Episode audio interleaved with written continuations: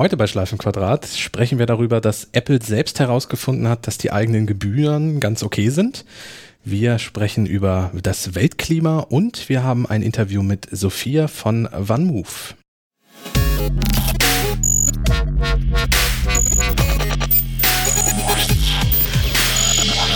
Herzlich willkommen zu einer neuen Episode von Schleifenquadrat, Ausgabe 69. Heute mit Kasper von Alberden, Sven Maller, moin moin. Thomas Raukamp, wie geht's? Und mir Sebastian Schack, hallo. Und jetzt, obwohl ich die Aufnahme gerade verkackt habe, machst du den Gag nochmal. Ich, ich falle da nicht mehr drauf rein. Ich verstehe, dass es eine Grußformel ist. und, und ich bin einigermaßen beruhigt. Wir haben diesmal bei einer geraden Zahl angefangen, die Aufnahme zu starten. Es ist wieder alles gut. Ja. Kann das sein? Ja, ja, ja, ja. Ich bin heute, heute weniger aufgeregt. Okay, gut. ähm, wir, wir haben einen, einen prall gefüllten Sendungsplan und kann man jetzt schon sagen, steuern auf eine Rekordlänge in der Episodendauer äh, zu, was auch an einem sehr, sehr, sehr guten und langen Interview liegt, was wir so in der Mitte des Podcasts irgendwann haben werden. Ähm, wir fangen aber mit was an, was wir schon mal besprochen haben. In der vergangenen Episode haben wir darüber gesprochen, dass ähm, Spotify äh, entschieden hat, Nazi-Podcasts nicht zu löschen. Und Kaspar hat mal gucken, wie das eigentlich ausgegangen ist. Genau, wir hatten ja gesagt, dass wir, dass wir der Sache mal auf den Grund gehen, weil wir da noch nicht den letzten Stand hatten. Äh, ich habe inzwischen einen Taz-Artikel gefunden, den aktuellen, den wir auch in den Shownotes verlinken.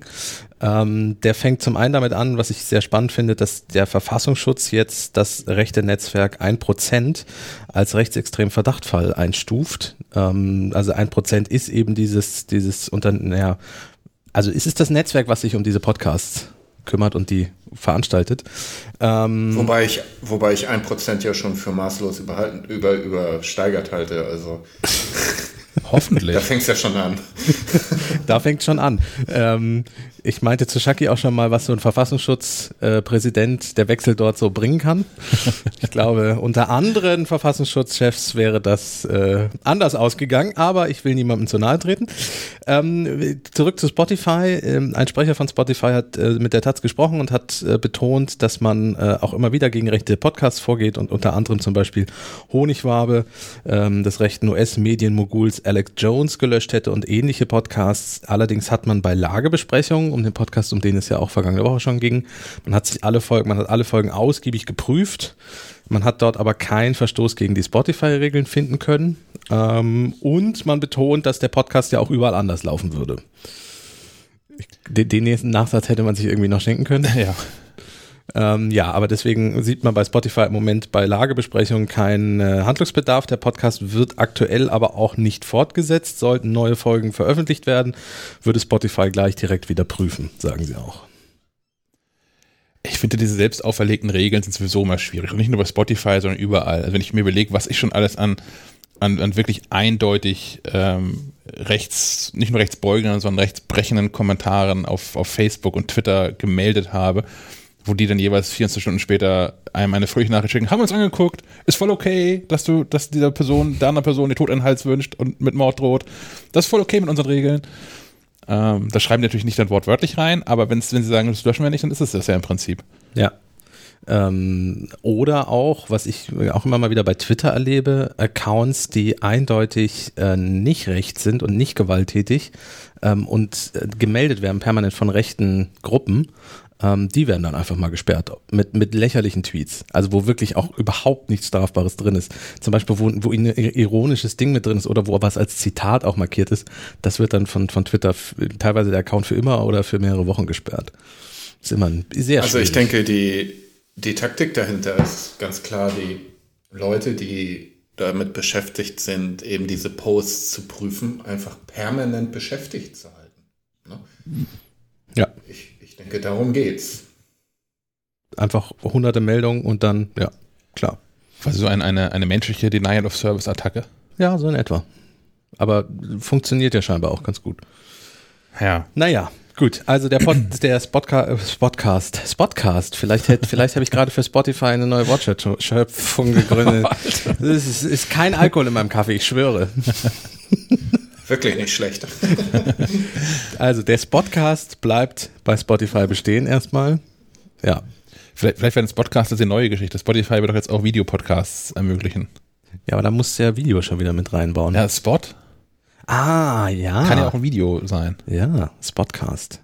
Also wenn, wenn jemand von Spotify zuhört, ähm, löscht den Podcast. Löscht den Podcast und äh, die Namensrechte sind gesichert. Wir können da gerne in Verhandlung treten, wenn ihr das Podcast kaufen wollt. Kann man jemand den Domain nebenbei kaufen? Warte mal, spotcast.de oder com besser. Oder gibt es das schon? Coming soon. Coming soon. Ach, schade, hat schon jemand die Domain. Hm. Vielleicht Spotify. das ist schon lustig. Hm. Ja, anderes Thema. Wollen wir zurück zu Apple? Ja, Apple hat was rausgefunden. Das Nein. ist auch, das ist auch beeindruckend. Nein. ähm, schon. Äh, beziehungsweise ein, ein Institut, das unter anderem von Apple für diese Studie finanziert worden ist, ähm, hat herausgefunden, dass das mit diesen 30 Prozent, die Apple an App Store Gebühren abgreift, schon völlig okay ist. Wunder. Wisst ihr, an was mich das erinnert? An, an diese Pharmaindustrie-Studien. Ja. Ich bezahle einen Wissenschaftler dafür, dass er mein Medikament prüft und hoffe, dass das positiv aufgefasst wird. Und wenn nicht, hat es diese Studie nie gegeben. Genau, wenn nicht, wird es diese Studie nie gegeben. Ja, ich habe da mal reingelesen, ist auch, Studie ist ein, ist ein großes Wort an der Stelle. Weil, äh, was, was die im Prinzip gemacht haben, ist sich mal anzugucken, was eigentlich andere Händler so abgreifen an, an Prozenten. Und sie haben sich so normale Retail-Gebühren angeguckt also was nimmt Amazon zum Beispiel und was fällt bei normalen Buchhändlern so ab? Äh, was, was die quasi an, an, äh, an, an Durchreichungsgebühr, also dafür, dass sie Ware anbieten, ähm, abkassieren. Und das war alles so im niedrigen zweistelligen Prozentbereich und kam dann zu digitalen Diensten. Und ich habe mal ein paar rausgegriffen, weil ich die Zahlen auch ehrlicherweise so nicht parat hatte bisher. Ähm, Anchor, dieses Podcast-Tool, was Spotify gehört, ähm, steigt auch 30 Prozent ein. Und zwar dann, wenn du Werbung in deinem Podcast hast. Von den Werbungen mhm. behalten die 30 Prozent ein. Ähm, Twitch, da ist es so, wenn über deinen Twitch-Account neue Abos generiert werden, behält Twitch davon 50% ein und wenn du Werbung ausstrahlst über deinen Twitch-Kanal, behält Twitch 25% davon ein. YouTube behält 45% von Werbeeinnahmen ein. Amazon Prime, also dieses, diese Amazon Prime Videogeschichte, ähm, behält 50% der Umsätze von Käufen und, und Videovermietungen ein. Ähm, Audible äh, 60% bei Audible Exclusives und 75% bei allen anderen Inhalten. Ähm, 75 Prozent? Ja, das ist ein Amazon-Unternehmen, ne? Das ist schon 60% für auch die Exclusive-Dinger. Ja. Geil. So, und dann natürlich also die, die App Stores selbst, und zwar alle durch die Bank weg. Google, Amazon, äh, Apple, Samsung und Microsoft behalten alle 30 Prozent ein, mit verschiedenen Variationen von äh, weniger, wenn es ein Abo ist, und nach zwei Jahren nochmal weniger und sowas. Das variiert dann irgendwie. Und ähm, ja, äh, ist das eine Studie, die jetzt rauskommt, zwei Tage bevor ähm, Tim Cook zusammen mit vielen anderen äh, Tech-CEOs vor dem, äh, ich glaube, es ist das Repräsentantenhaus, glaube ich, Senat, Repräsentantenhaus, wahrscheinlich Repräsentantenhaus, ähm, genau dazu aussagen muss. Also ob das da, ob ähm, große Tech-Unternehmen nicht ihre äh, Marktbeherrschstellung genau wegen sowas ausnutzen würden. Finde ich immer ein schwieriges Thema. Es gibt viel für und viel wider. Aber ein Argument, genau wie bei Spotify mit dem Nazi-Podcast auch, die anderen machen das auch, ist irgendwie ein schwaches Argument. ja, ja. Ich, ich, viel frecher finde ich die äh, wohl 50 Prozent bei Apple News. Ja. So, also die, die gibt es ja wohl auch. Ähm, ich war da irritiert. Ich hätte auch erwartet, dass man da 30 Prozent einbehält auf Seiten von Apple. Aber da ist es ja so, dass die Verlage 50 Prozent bekommen und 50 Prozent Apple einbehält. Also offiziell ist es, glaube ich, alles nicht, aber das sind so die Zahlen, die im Internet kursieren. Da dürfte wohl Gibt's was dran sein. Apple News noch? Gibt es dieses Apple News noch? Ja. ja. es ist sogar jetzt ausgebaut worden. Ähm, und zwar mit, dass du bestimmte Artikel dir automatisch vorlesen lassen kannst. Und es gibt einen Podcast. Ja. Einen täglichen Apple News Podcast. Wie alles leider nur auf Englisch. Yes, und ja. only, America First und Only. America First. only. Ja, ist das so. naja, gut, und Kanada schon, und. Schon der Sendungstitel. Kanada und Großbritannien, glaube ich. Aber ähm, ja, lust, lustige Sache, ich habe heute Morgen noch in den Podcast ähm, Accidental Tech Podcast reingehört, mit unter anderem Marco Arment, der der Entwickler von Overcast ist, einer meiner äh, nach wie vor präferierten äh, Podcast-Apps. Und dem ist eine Merkwürdigkeit aufgefallen, dass nämlich ähm, der Apple News Podcast quasi so ein Exklusiv-Podcast ist für Apple. Weil ähm, bisher ist es so, dass ja fast alle Podcast-Apps greifen auf das, äh, auf Apples Podcast Directory zu. Ähm, und am Anfang, als der Podcast rauskam Und äh, wenn man dann über die Schnittstelle nach diesem Podcast gesucht hat, gab es keine Antwort. Weil in den, in, in den Metadaten dieses Podcasts ist kein RSS-Feed dafür hinterlegt. Oh, okay. Ähm, also als ob man das in der Podcast-App exklusiv halten wollen würde. Allerdings, wenn man diesen Podcast aus der Podcast-App heraus teilt, ähm, dann ist es ein RSS-Feed, den man teilt, weswegen inzwischen auch äh, Pocketcast das auch gemacht und Overcast auch. Und ich habe bei Castro geguckt, das ist auch, so da findet man den auch. Ähm, die haben das quasi in, in, der App oder in ihren eigenen Datenbanken inzwischen äh, hart mit reinkodiert. Das Such, Suchanfragen nach Apple News Podcast gehen auf diesen RSS-Feed. Merkwürdige Geschichte. Mhm. Ja, Apple News Today, da ist es. Ja. Also keine Ahnung, ob Apple da jetzt ein bisschen ähm, äh, auf, auf, auf Spotify machen will und das der erste Schritt ist Richtung, wir probieren mal aus, wie das mit so exklusiven Sendungen funktioniert und warum sollten sie es nicht? Die alle anderen machen es ja auch. so. Das ist für das Thema der Sendung. Ja, alle anderen machen es ja auch. Ähm, nee, also ich, ich also ich, ich, rechne ihnen hoch an, dass sie das bisher noch nicht gemacht haben. Ja. Weil das ja wirklich die eine der größten freien nicht kommerziellen Plattformen war, weil da ja auch nichts einbehalten wird. Also im Moment ist Apple nicht so, dass sie sagen, 30 Prozent von den Einnahmen, die du über Podcast machst, bitte bei uns abtreten. Das ist ja überhaupt nicht der Fall. Hat mich auch gewundert, dass es so lange so unterm Radar lief. Wahrscheinlich hat es auch bei Apple niemand so richtig. Deswegen ist die Podcast-App ja auch nie so wirklich technisch abgedatet worden. Sie wurde immer so ein bisschen mitgeschliffen. Nee, immerhin ist es nicht mehr dieses komische, dieser Bandrekorder, der das ganz in der ersten App war. Ja, wobei der auch irgendwie süß war. Ähm, aber ja, wundert mich, dass es jetzt erst passiert. Wie gesagt, ich rechne in hohen Lachen, dass es bisher nicht passiert ist. Warten wir ab, vielleicht passiert es ja auch doch nicht. Ja, ich meine, so Apple News, da stecken sie ja was rein, Arbeit, das muss ja wohl jemand reinsprechen, ist ein bisschen Arbeit, ne? Macht noch nicht Siri? Nein, es macht zum Glück noch nicht Siri. Oh, ein News-Podcast, den Siri vorliest. und, und oh. auch, auch Siri die News aussucht. Oh Gott, oh Gott, oh Gott, oh Gott. Thomas, wenn das passiert, dann äh, schreibt niemand mehr bei uns die News, oder? Dann lassen wir das auch Siri machen. Also es gäbe bestimmt Menschen, die es bevorzugen. es gibt solche Zuschriften, ja. hm. ich, ich hätte noch eine Geschichte zu der Studie. Ja. Ähm, denn, denn gerade mal vor einem Monat ist eine andere Studie erschienen, die hat, ähm, soweit ich weiß, ist da Apple auch nicht daran beteiligt gewesen, was auch egal ist, weil es halt harte Zahlen sind. Ähm, da kam nämlich raus, dass Apple mit dem App Store äh, in 2019 für einen Umsatz von 520 Milliarden Dollar gesorgt hat. Und ich glaube, ähm, falls es hart auf hart kommt, wird das Apples Argumentationslinie sein. Sagen, wir sorgen hier für so viel Umsatz und so viel Arbeitsplätze hinten raus. Wir können das auch dicht machen, wenn ihr 30% nicht zahlen wollt. Viel Erfolg dann weiterhin. Kann ich mir vorstellen, dass wir dann eine harte Linie fahren und das durchziehen, durchsetzen wollen. Ja, warten wir es ab, was da noch passiert. Wann, wann wird er verhandelt? Montag? Ich glaube, verhandelt wird er gar nicht so richtig. Das ist, Vor, vorgesprochen. Äh, genau, das ist irgendwie so eine Anhörung und äh, ja, jetzt so demnächst. Ich habe okay. natürlich hier in dem, was ich rausgebracht habe, steht natürlich kein Datum drin. Habe ich versagt. Aber ähm, jetzt so soonisch. Soonisch. Soonisch. Wir bleiben dran. Ja, yes. genau. Wir ermitteln weiter. Ähm, können wir damit zum nächsten Thema kommen? Ja, ne? Ja, da Haken dran. Sehr gut.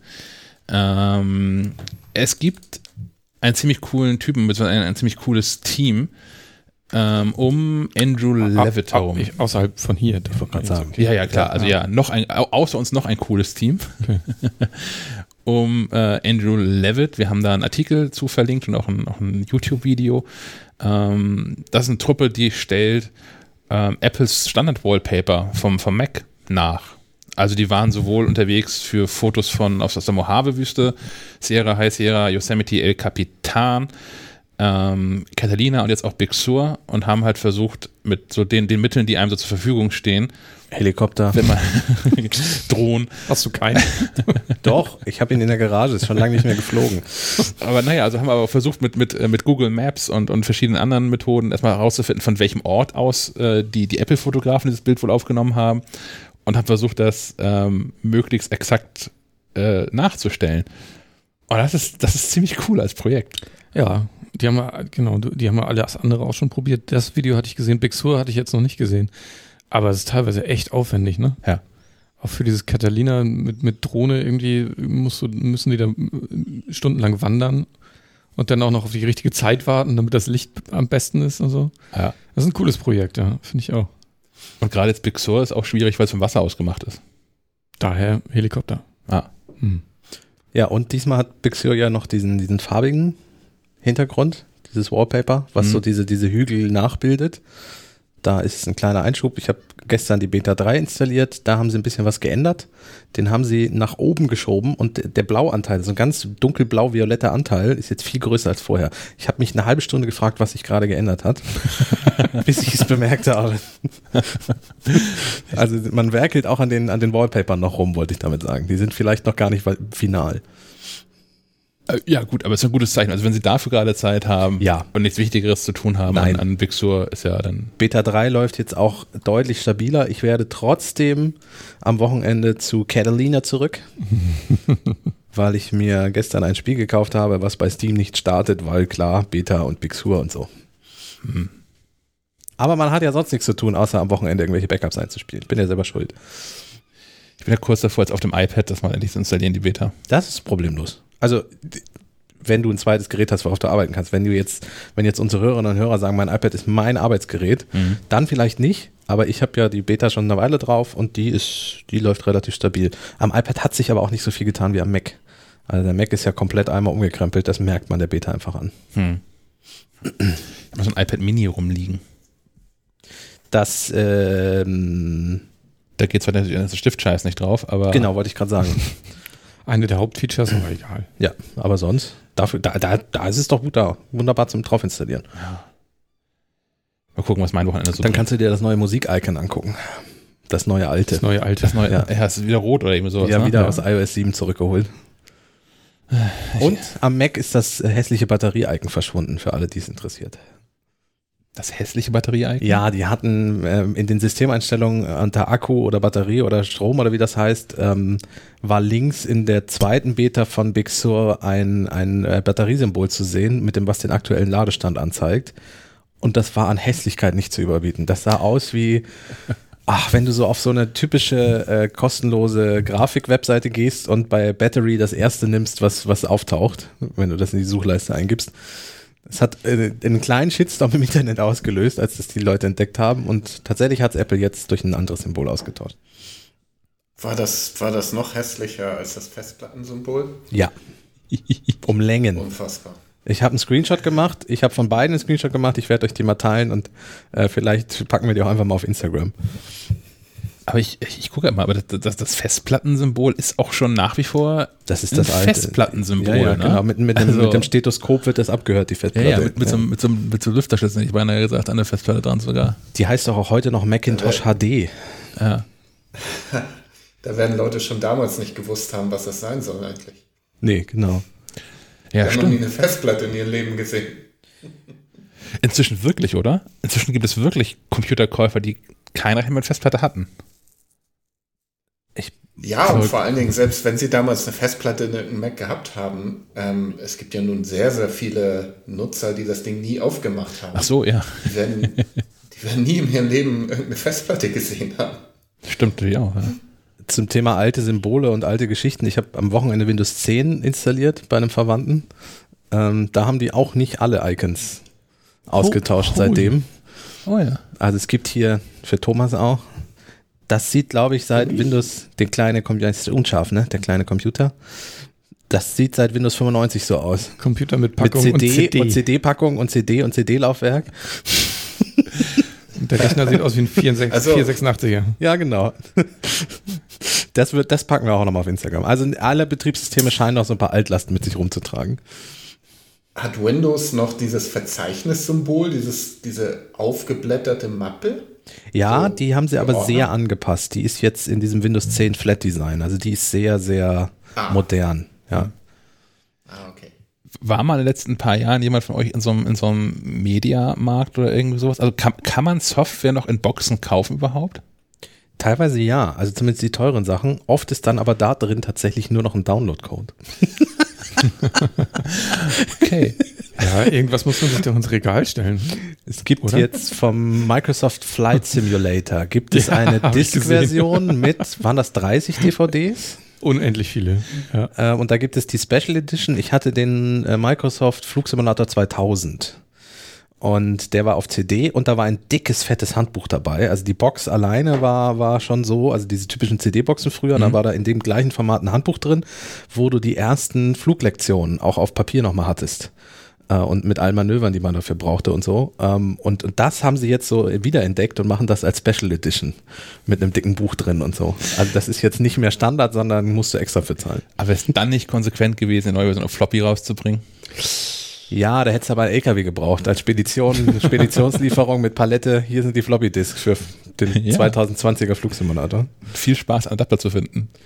Ja, vor allem diese, diese 30 DVDs bringen ja das Standardspiel mit. Du brauchst aber eigentlich noch eine Internetleitung, weil die ganze Welt wird von Bing noch nachgeladen. ähm, also Microsoft packt da von seinem Kartendienst noch im, permanent die, die Originaldaten von, von der Erde mit dazu. Und wenn du das ohne Online-Anbindung spielst, sieht das grafisch, glaube ich, nicht mal halb so schön aus. Hm. DVDs hatten 4,7 Gigabyte, oder? Mhm. Ich glaube ja. Ich, ich weiß auch gerade echt nicht, wie viele das sind. Ich guck mal eben. Ich meine, es gab auch noch so diese Dual-Layer-DVDs und es gab auch DVDs, die man noch wenden konnte. Das ist Flugsimulator. Das habe ich damals dank, dank Herbert Grönemeyer kennengelernt. Dass man die drehen kann? Ja. Das war mein, das erste Mal, dass ich, also durch Zufall, ich wusste nicht, dass es das gibt, aber ich habe ähm, das, das, das, das Expo-Konzert, was er da 2000 gespielt hat, das gibt's auf DVD. Das ist jetzt mal eben 20 Jahre her und ich fände es total gut, wenn sie es mal re-releasen würden in, in bessere Qualität. Also es gibt tatsächlich aber, noch Boxen. Na, okay. Ähm, aber das hatte, ähm, dem lagen zwei Plastikscheiben bei und auf der einen Seite war äh, DVD, also das ist das Videokonzert, auf der anderen Seite war es ein Audio-CD. Hm. Und das fand ich ziemlich cool. Das habe ich so auch nicht wieder gesehen. Was jetzt heißen muss, weil ich natürlich auch nicht jede CD der Welt gesehen und gehört habe, aber. Ich, ich, ich muss mich korrigieren, es sind 10 CVDs, äh, DVDs. Entschuldige, nicht 30, 10. Naja. Du bist trotzdem als DJ ein bisschen beschäftigt mit. 2 Petabyte. Was? Sind die Daten, sind die Daten von Bing Maps ähm, mit den Satellitenbildern. Also das ist das, was, was nachgeladen werden muss, wenn du die komplette Welt darstellen wollen würdest. Das wären in etwa 20.000 Blu-ray-Discs. Also wenn du das komplette Spiel haben wollen würdest. Das wiederum finde ich aber gar nicht so viel. Also wenn es irgendwie äh, Fotoaufzeichnungen vermutlich sind von der ganzen Welt. Ja, aber hochauflösende Satellitenbilder. Genau. Ja, und dann rechnet die äh, Engine ja noch die Höhenprofile rein. Ja. Ja. Also ich muss gestehen, so, so ein Uni-Supercomputer, ich würde mir die Vollversion vom Flight Simulator mal holen. Und auf so einem High-End-Wissenschaftsrechner mal zwei Petabyte installieren. Hm. Wer, hat, der kann. Noch lachen wir. Wenn jemand in zehn Jahren diese Folge hört, denkt er auch zwei Petabyte, was soll das? Vielleicht auch ein paar Tage länger. Computer. ja. Hm. Ja, jetzt Apple, wenn die erstmal auf Arme gewechselt haben, dann wird es ja rasend schnell gehen mit den Quantencomputern auch. Ja, das wird in der Hosentasche, sage ich ja. mal. Ja, ja. ja, so viel zum Flugsimulator. Wir sind schon wieder vom Weg abgekommen. Ja, eigentlich nicht. Nee, wir waren Hubschrauber und der Weg ja. war ganz einfach. Ja. Gut. Ähm, ich, ich, fliege. Ich habe eine Privatpilotenlizenz von Microsoft Flugsimulator. Was? Natürlich hat er die. Ja, aus dem, aus dem denkst du? Flight Simulator 2000, da hast du doch deinen Flugschein machen können und dann kannst du dir das auch ausdrucken. okay. Ich habe tatsächlich damals, ich habe das auch ausgedruckt und mir damals als Jugendlicher an die Wand gehängt. Ich habe eine Privatpilotenfluglizenz von Microsoft Flugsimulator, keine echte leider. Warst du damit mal am Flughafen und hast gesagt, ich würde gerne Nein, nein, ich bin mir sicher, dass ich so eine Cessna, wenn der Pilot einen Herzinfarkt bekommt, äh, ähm, vielleicht runterbringe, ohne dass alle sich was brechen, aber äh, ich würde es nicht freiwillig probieren. Ähm, und, und Instrumentenfluglizenz habe ich leider nur angefangen. Also ich kann nicht bei schlechtem Wetter fliegen. Mein, mein ehemaliger Chef war ähm, Mitglied bei, oh Gott, das heißt glaube ich IVAO, International Virtual Aviation Organization oder so. Oh. Die in Flugsimulator ähm, den also so ist Erinnerung zumindest, dass deren Ziel war, den, den echten Flugverkehr Stimmt. der Welt virtuell abzubilden. Ja, mit, mit Towerfunk und Fluglotsen, genau. die dann Dienst schieben und so. Ja, ja, ich erinnere mich. Ja. ja. Und halt, und halt Leuten, die dann auch live die Strecken geflogen sind, die äh, Lufthansa und Co. dann auch geflogen sind. Hm? Fand ich schon ähm, interessant. Also mir ist das alles zu langwierig. Ich habe da nicht die nötige Geduld für, um in Echtzeit über den Atlantik zu fliegen vom Computer. da habe ich, da habe ich Drosten, aber ich, ich habe Besseres zu tun. ähm, aber ich fand das schon ganz cool. Ich kann verstehen, warum Menschen das Hobby haben. Ja. Ja, also wie gesagt, holen wir nach, kriegen wir hin. ähm, was wir nicht hinkriegen vielleicht, ist das neue iPhone rechtzeitig zu testen. Dieses, dieses, wie heißt das, MacLife.de hat berichtet, ähm, dass das iPhone wahrscheinlich erst Ende Oktober rauskommt. Also ja, aber dann testen wir, also ja, dann sind wir doch aber auch nicht langsamer als alle anderen. Nein, nein, aber wir haben ja bisher alles darauf ausgerichtet, dass das wie immer alles passiert. Also das meinst du, also rechtzeitig inter, für Heftabgabe und solche Dinge. Ja, ja, ja, ja. Okay. Ja, in Urlaubssituationen, also sowas. Ach, Urlaub. Doch nicht beim iPhone 12. naja, naja, aber auch, auch, auch wegen Corona wohl irgendwie. Weil da natürlich Produktionswochen und Monate fehlen, weil natürlich Apple auch nicht erst im August anfängt, die, die iPhones für September zu produzieren, sondern mit Monaten im Vorlauf, damit sie halt dann auf, auf Schlachter diese, diese Abermillionen raushauen können. Ja, heißt es schon länger. Aber macht's was? Nö. Also ganz ehrlich, ich habe meistens eh so spät bestellt, dass ich vor November mein iPhone eh nicht hatte. Weil die Lieferungen ja eh nach, nach einer halben Stunde so vergriffen sind, dass du im September dein iPhone eh nicht mehr bekommst. Also es ist echt, ich finde es auch nicht schlimm. Ich, sollen sie es im September vorstellen und gleich klipp und klar sagen, was so deren Vorstellung ist, wann es kommen wird und dann soll man sich halt einfach gedulden. So. Ich weiß, dass es wieder viele Leute geben wird, die sich tierisch aufregen werden. Ich will mein iPhone jetzt haben. Aber mein Gott, bisschen Geduld. Es gibt gerade, glaube ich, wichtigere Dinge als so ein, dass es zwei Wochen früher da ist. Ja, das wird sich aber auch in Grenzen halten. Ich meine, andere Smartphone-Hersteller sind da auch ein bisschen straucheln gekommen. Man denke nur an die Google-Geschichte vom Pixel 4a, Pixel 4a mit 5G und Pixel 5. Ja. Ähm, also es sieht so aus, als wenn die eine komplette Modellgeneration überschlagen mittlerweile. Jedenfalls die 5XL-Version. Die haben ja sonst immer das 3 und 3XL gehabt. Und dann kam irgendwann das 3a nach. Ähnlich haben sie es beim 4er gemacht. Hm. Und es sieht so aus, als wenn das XL zumindest überhaupt nicht mehr erscheint. Dann gibt es Gerüchte, dass es wohl das 4a, das kann dann schon 5G, das 5er wieder nicht. Also offensichtlich ähm, kommen auch andere Smartphone-Hersteller an Straucheln zurzeit. Also diese, diese Google-Telefone mit dem, mit dem A hinten dran, das entspricht den SE-Geräten bei Apple, oder? So ein bisschen schon, würde ich so sagen. Das sind auf jeden Fall die Budget-Geräte. Hm, kommen in der Regel so ein halbes Jahr später, sodass es nicht mehr so wehtut, zuzugeben, dass sie eigentlich nicht wirklich schlechter sind. weil, weil, Google hat da ja nicht, die haben andere, nicht so die Möglichkeiten wie Apple, die dann irgendwie eine etwas, die eine, eine Linse weniger einbauen oder sonst was. Google setzt ja nicht so viel, legt ja nicht so viel Wert auf so und so viel Linsen oder von der Technik her das beste Kamerasystem, sondern die arbeiten ja mit der KI nach. Tut mir leid, ich verstehe das nicht. Genau. Und, KI versteht äh, insofern, insofern kannst du nicht so sehr an der Leistungsschraube drehen. Also warten sie ein halbes Jahr und sagen dann, ach guck mal, jetzt kannst du ein Ding noch für 400, 400 US-Dollar oder so kaufen. Ja. Der nächste Black Friday kommt bestimmt. Ja, One, OnePlus, mit denen ich mich ja gerade ein bisschen beschäftigt habe, weil wegen Kopfhörer und so, äh, die haben ja auch ein neues Smartphone vorgestellt, das OnePlus Nord, dessen Namen ich übrigens großartig finde, ich weiß nicht warum. Nord wie Null? N-O-R-D, also Nord, Ach, wie der Norden. Norden. Ja, genau.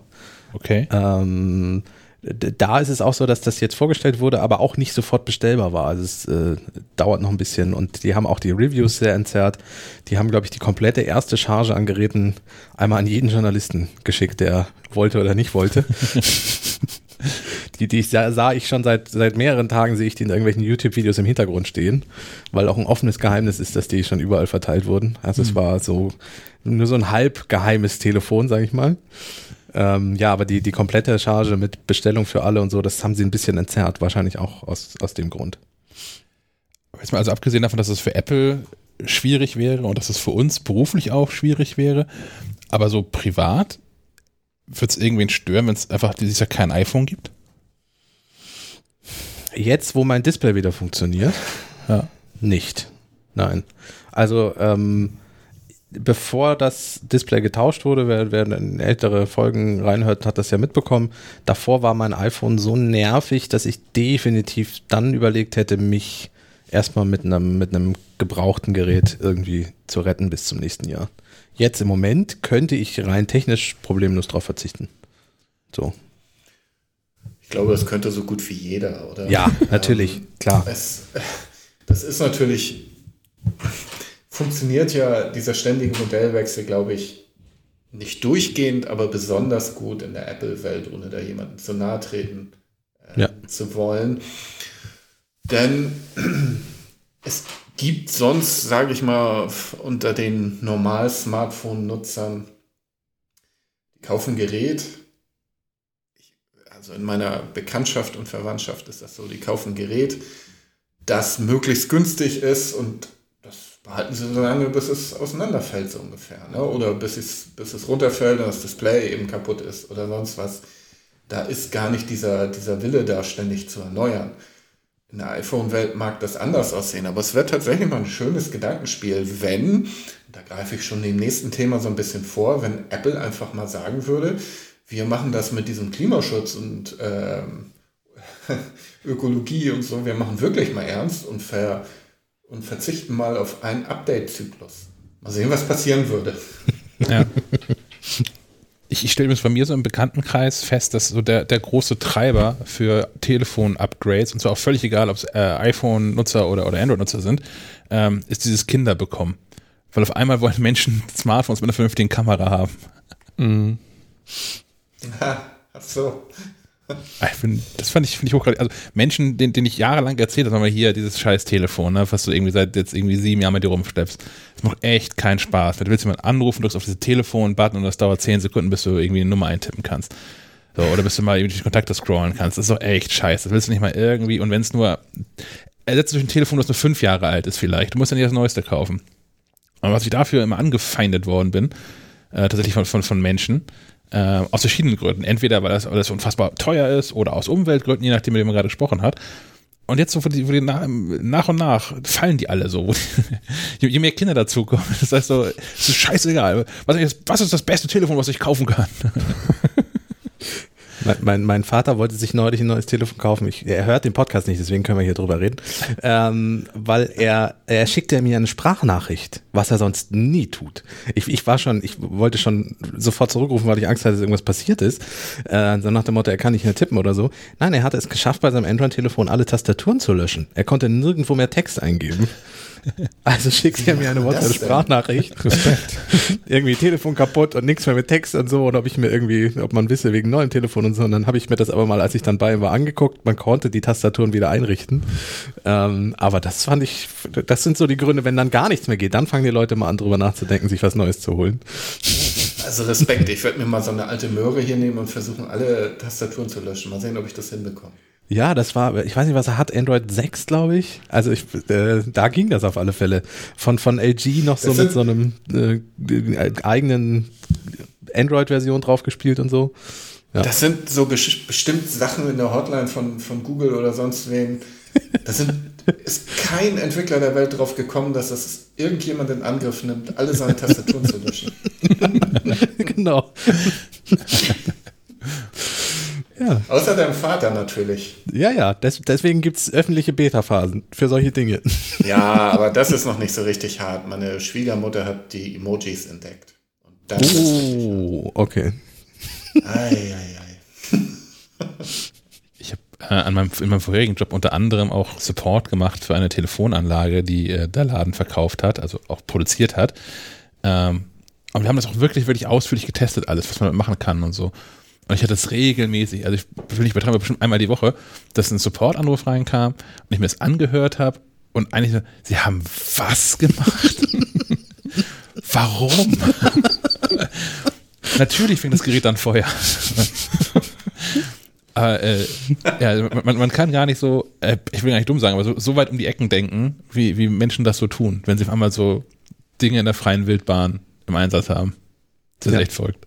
Also Also ich bin ja nun schon lange bei Falcon Media dabei, ähm, schon seit den Atari- und Amiga-Fachzeitschriften. Und da war ja der Wechsel von der Diskette zur CD-ROM auch bei uns auf den Heften. Und wir haben also regel, regelmäßig Leute gehabt, die versucht haben, ähm, unsere Heft-CDs ins Diskettenlaufwerk des Atari oder des Amiga zu stecken. Und erstmal vom Format also regelmäßig. Und umgekehrt natürlich. Ähm, tja. Und haben das eine oder das andere dann nicht mal aus diesem Laufwerkschlitz rausbekommen. Das war natürlich tückisch. Und wer ist schuld? Natürlich der, der, der Blattmacher. Klar. Aber bei einem Computermagazin, oder? Also wo man es doch erwarten würde, dass die Menschen sich ein bisschen auseinandersetzen. Ich, ich, ich weiß übrigens auch, dass äh, von einem Klassenkameraden, dass Salamischeiben in CD-Laufwerken auch nicht gut sind. Zerstört die Dinger. War das die, der legendäre Suff mit dem alten Jägermeister, als ihr das ausprobiert Nee, das, das war eine LAN-Party und wir hatten Salami-Pizza bestellt und er kam irgendwie auf die Idee, dass er die nochmal warm machen wollen würde. Äh, und hat dann die Salamischeibe ins CD-Laufwerk gelegt und äh, ja, danach funktioniert es dann nicht mehr, komischerweise. Das ja empfindlich, die Technik. Es war, es, es war, ja, sehr, es war kein Alkohol im Spiel. Äh, das muss dieser jugendliche Schwachsinn sein, den man manchmal hat in der Pubertät, ne? Offensichtlich, ja. So, Thema Fleisch, Klimaschutz. Eigentlich fliegender Wechsel. Schon, ja. Ähm, Apple hat ähm, neue Kampagne, ne, gar keine Kampagne gestartet, aber hat äh, eine neue Verlautbarung herausgegeben, dass man sich dazu verpflichte, bis 2030, also innerhalb der nächsten zehn Jahre, ähm, komplett äh, klimaneutral zu agieren, carbon neutral, also jetzt vor allem um Kohlenstoff. Ähm, was so weit geht, dass also nicht, nicht nur alle Gebäude, die Apple betreibt und alle, alle Stores und alle Fabriken, die Apple selbst betreibt, 100% klimaneutral arbeiten, ähm, sondern auch die Geräte sollen klimaneutral sein und zwar über den ganzen kompletten Lebenszyklus hinweg, ähm, was, was glaube ich schwer zu berechnen ist. Also so ein MacBook, was irgendwie sieben Jahre im Einsatz ist, was Apple dann andererseits nochmal einsparen muss, damit das sich alles so rechnet, aber das werden sie schon gemacht haben. Und ähm, gleichzeitig haben sie ein Programm aufgelegt, um äh, Zulieferfirmen dabei zu unterstützen, es Apple gleich zu tun und haben ähm, angekündigt, Unternehmen, äh, entsprechende Unternehmen bevorzugt zu behandeln. Also Unternehmen, die ebenfalls ähm, Anstrengungen unternehmen, um dem Klimawandel entgegenzuwirken, ähm, präferiert ausgewählt werden. Und wahrscheinlich ist dann auch tatsächlich, so habe ich es verstanden, dann Preis sekundär. Wenn, wenn China Werk 1 sagt, hier weiter Atomkraftwerk, ähm, dafür sind wir 12 Cent günstiger auf das, das, keine Ahnung, auf die, auf die iPhone-Rückseite, dann ähm, nehmen sie eher den teureren Hersteller, der klimaneutral, neutraler fertigt. Ich glaube eher Kohlekraftwerke wäre das Problem. Atom ja, ist ja, eher positiv. Atom ja. ist CO2-neutral. Entschuldigung, ja. also vielleicht ist das, heißt das sogar pro Atomenergie. Nein, wird es natürlich nicht, aber äh, ja. Ja, was machen wir damit? Wie finden wir das? Ja, uneingeschränkt gut. Also auch wenn, wenn Apple das nicht schaffen sollte, ähm, der Ansatz ist der wichtige. Also ich denke auch, dass man, natürlich kann man immer das Argu zwei Argumente bringen. Eines ist natürlich das Vorurteil des Greenwashings. Ähm, das kann man aber überall drauf anwenden äh, und sagen, ja, die wollen sich nur ein besseres Image verschaffen. Ist natürlich wahr, tut aber nichts an der Sache. Ähm, zweitens kann man natürlich auch völlig zu Recht das Argument bringen, dass, und das haben wir ja vorhin schon angesprochen, dass Apple wie jeder andere Smartphone-Hersteller zurzeit bis auf wenige Ausnahmen äh, versucht, jedes Jahr ein neues Gerät, die, die aktuelle Gerätegeneration zu verkaufen und jedenfalls ein Teil der alten Gerätegeneration irgendwo landet, wo es nicht hingehört, beziehungsweise teurer Elektronikschrott ist, den man denn zurücknehmen will. Keine Ahnung, wie viel das machen.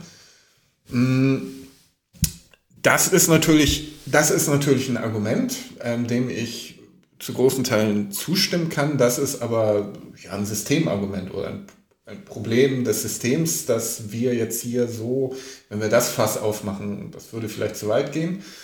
Ähm, grundsätzlich denke ich, ist es, ist es die das Ausrufezeichen, das Apple da setzt.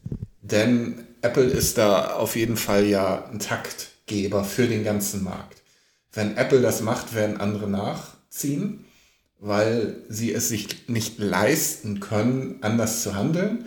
Ich meine, Microsoft und Google haben ja ähnliche Anstrengungen, denke ich mal. Ich weiß nicht, ob die schon ähm, konkrete Daten fix haben, habe ich mich jetzt vorhin jetzt nicht informiert. Ähm, aber grundsätzlich haben sie eine Sogwirkung. Und wenn Apple natürlich jetzt auch noch seine Marktmacht einsetzt, ähm, um auch noch Zuliefererfirmen entlang der, der Produktionskette, um da einen gewissen Druck auszuüben, dann kann man, kann man sich darüber natürlich nur freuen. Es kann natürlich sein, dass sie dann natürlich, dass sie es natürlich als weiteren Grund benutzen, um, um die Preise nochmals anzuziehen. Sie dann sagen, ja, jetzt, das muss natürlich umgelegt werden. Aber also das Ausrufezeichen, das sie damit setzen, ist, denke ich, ein ganz wichtiges. Alle anderen Dinge, wie gesagt, die werden wir jetzt hier nicht erörtern können und nicht verändern können in diesen ein, zwei oder zwei, drei Stunden, die wir hier nun zusammensitzen.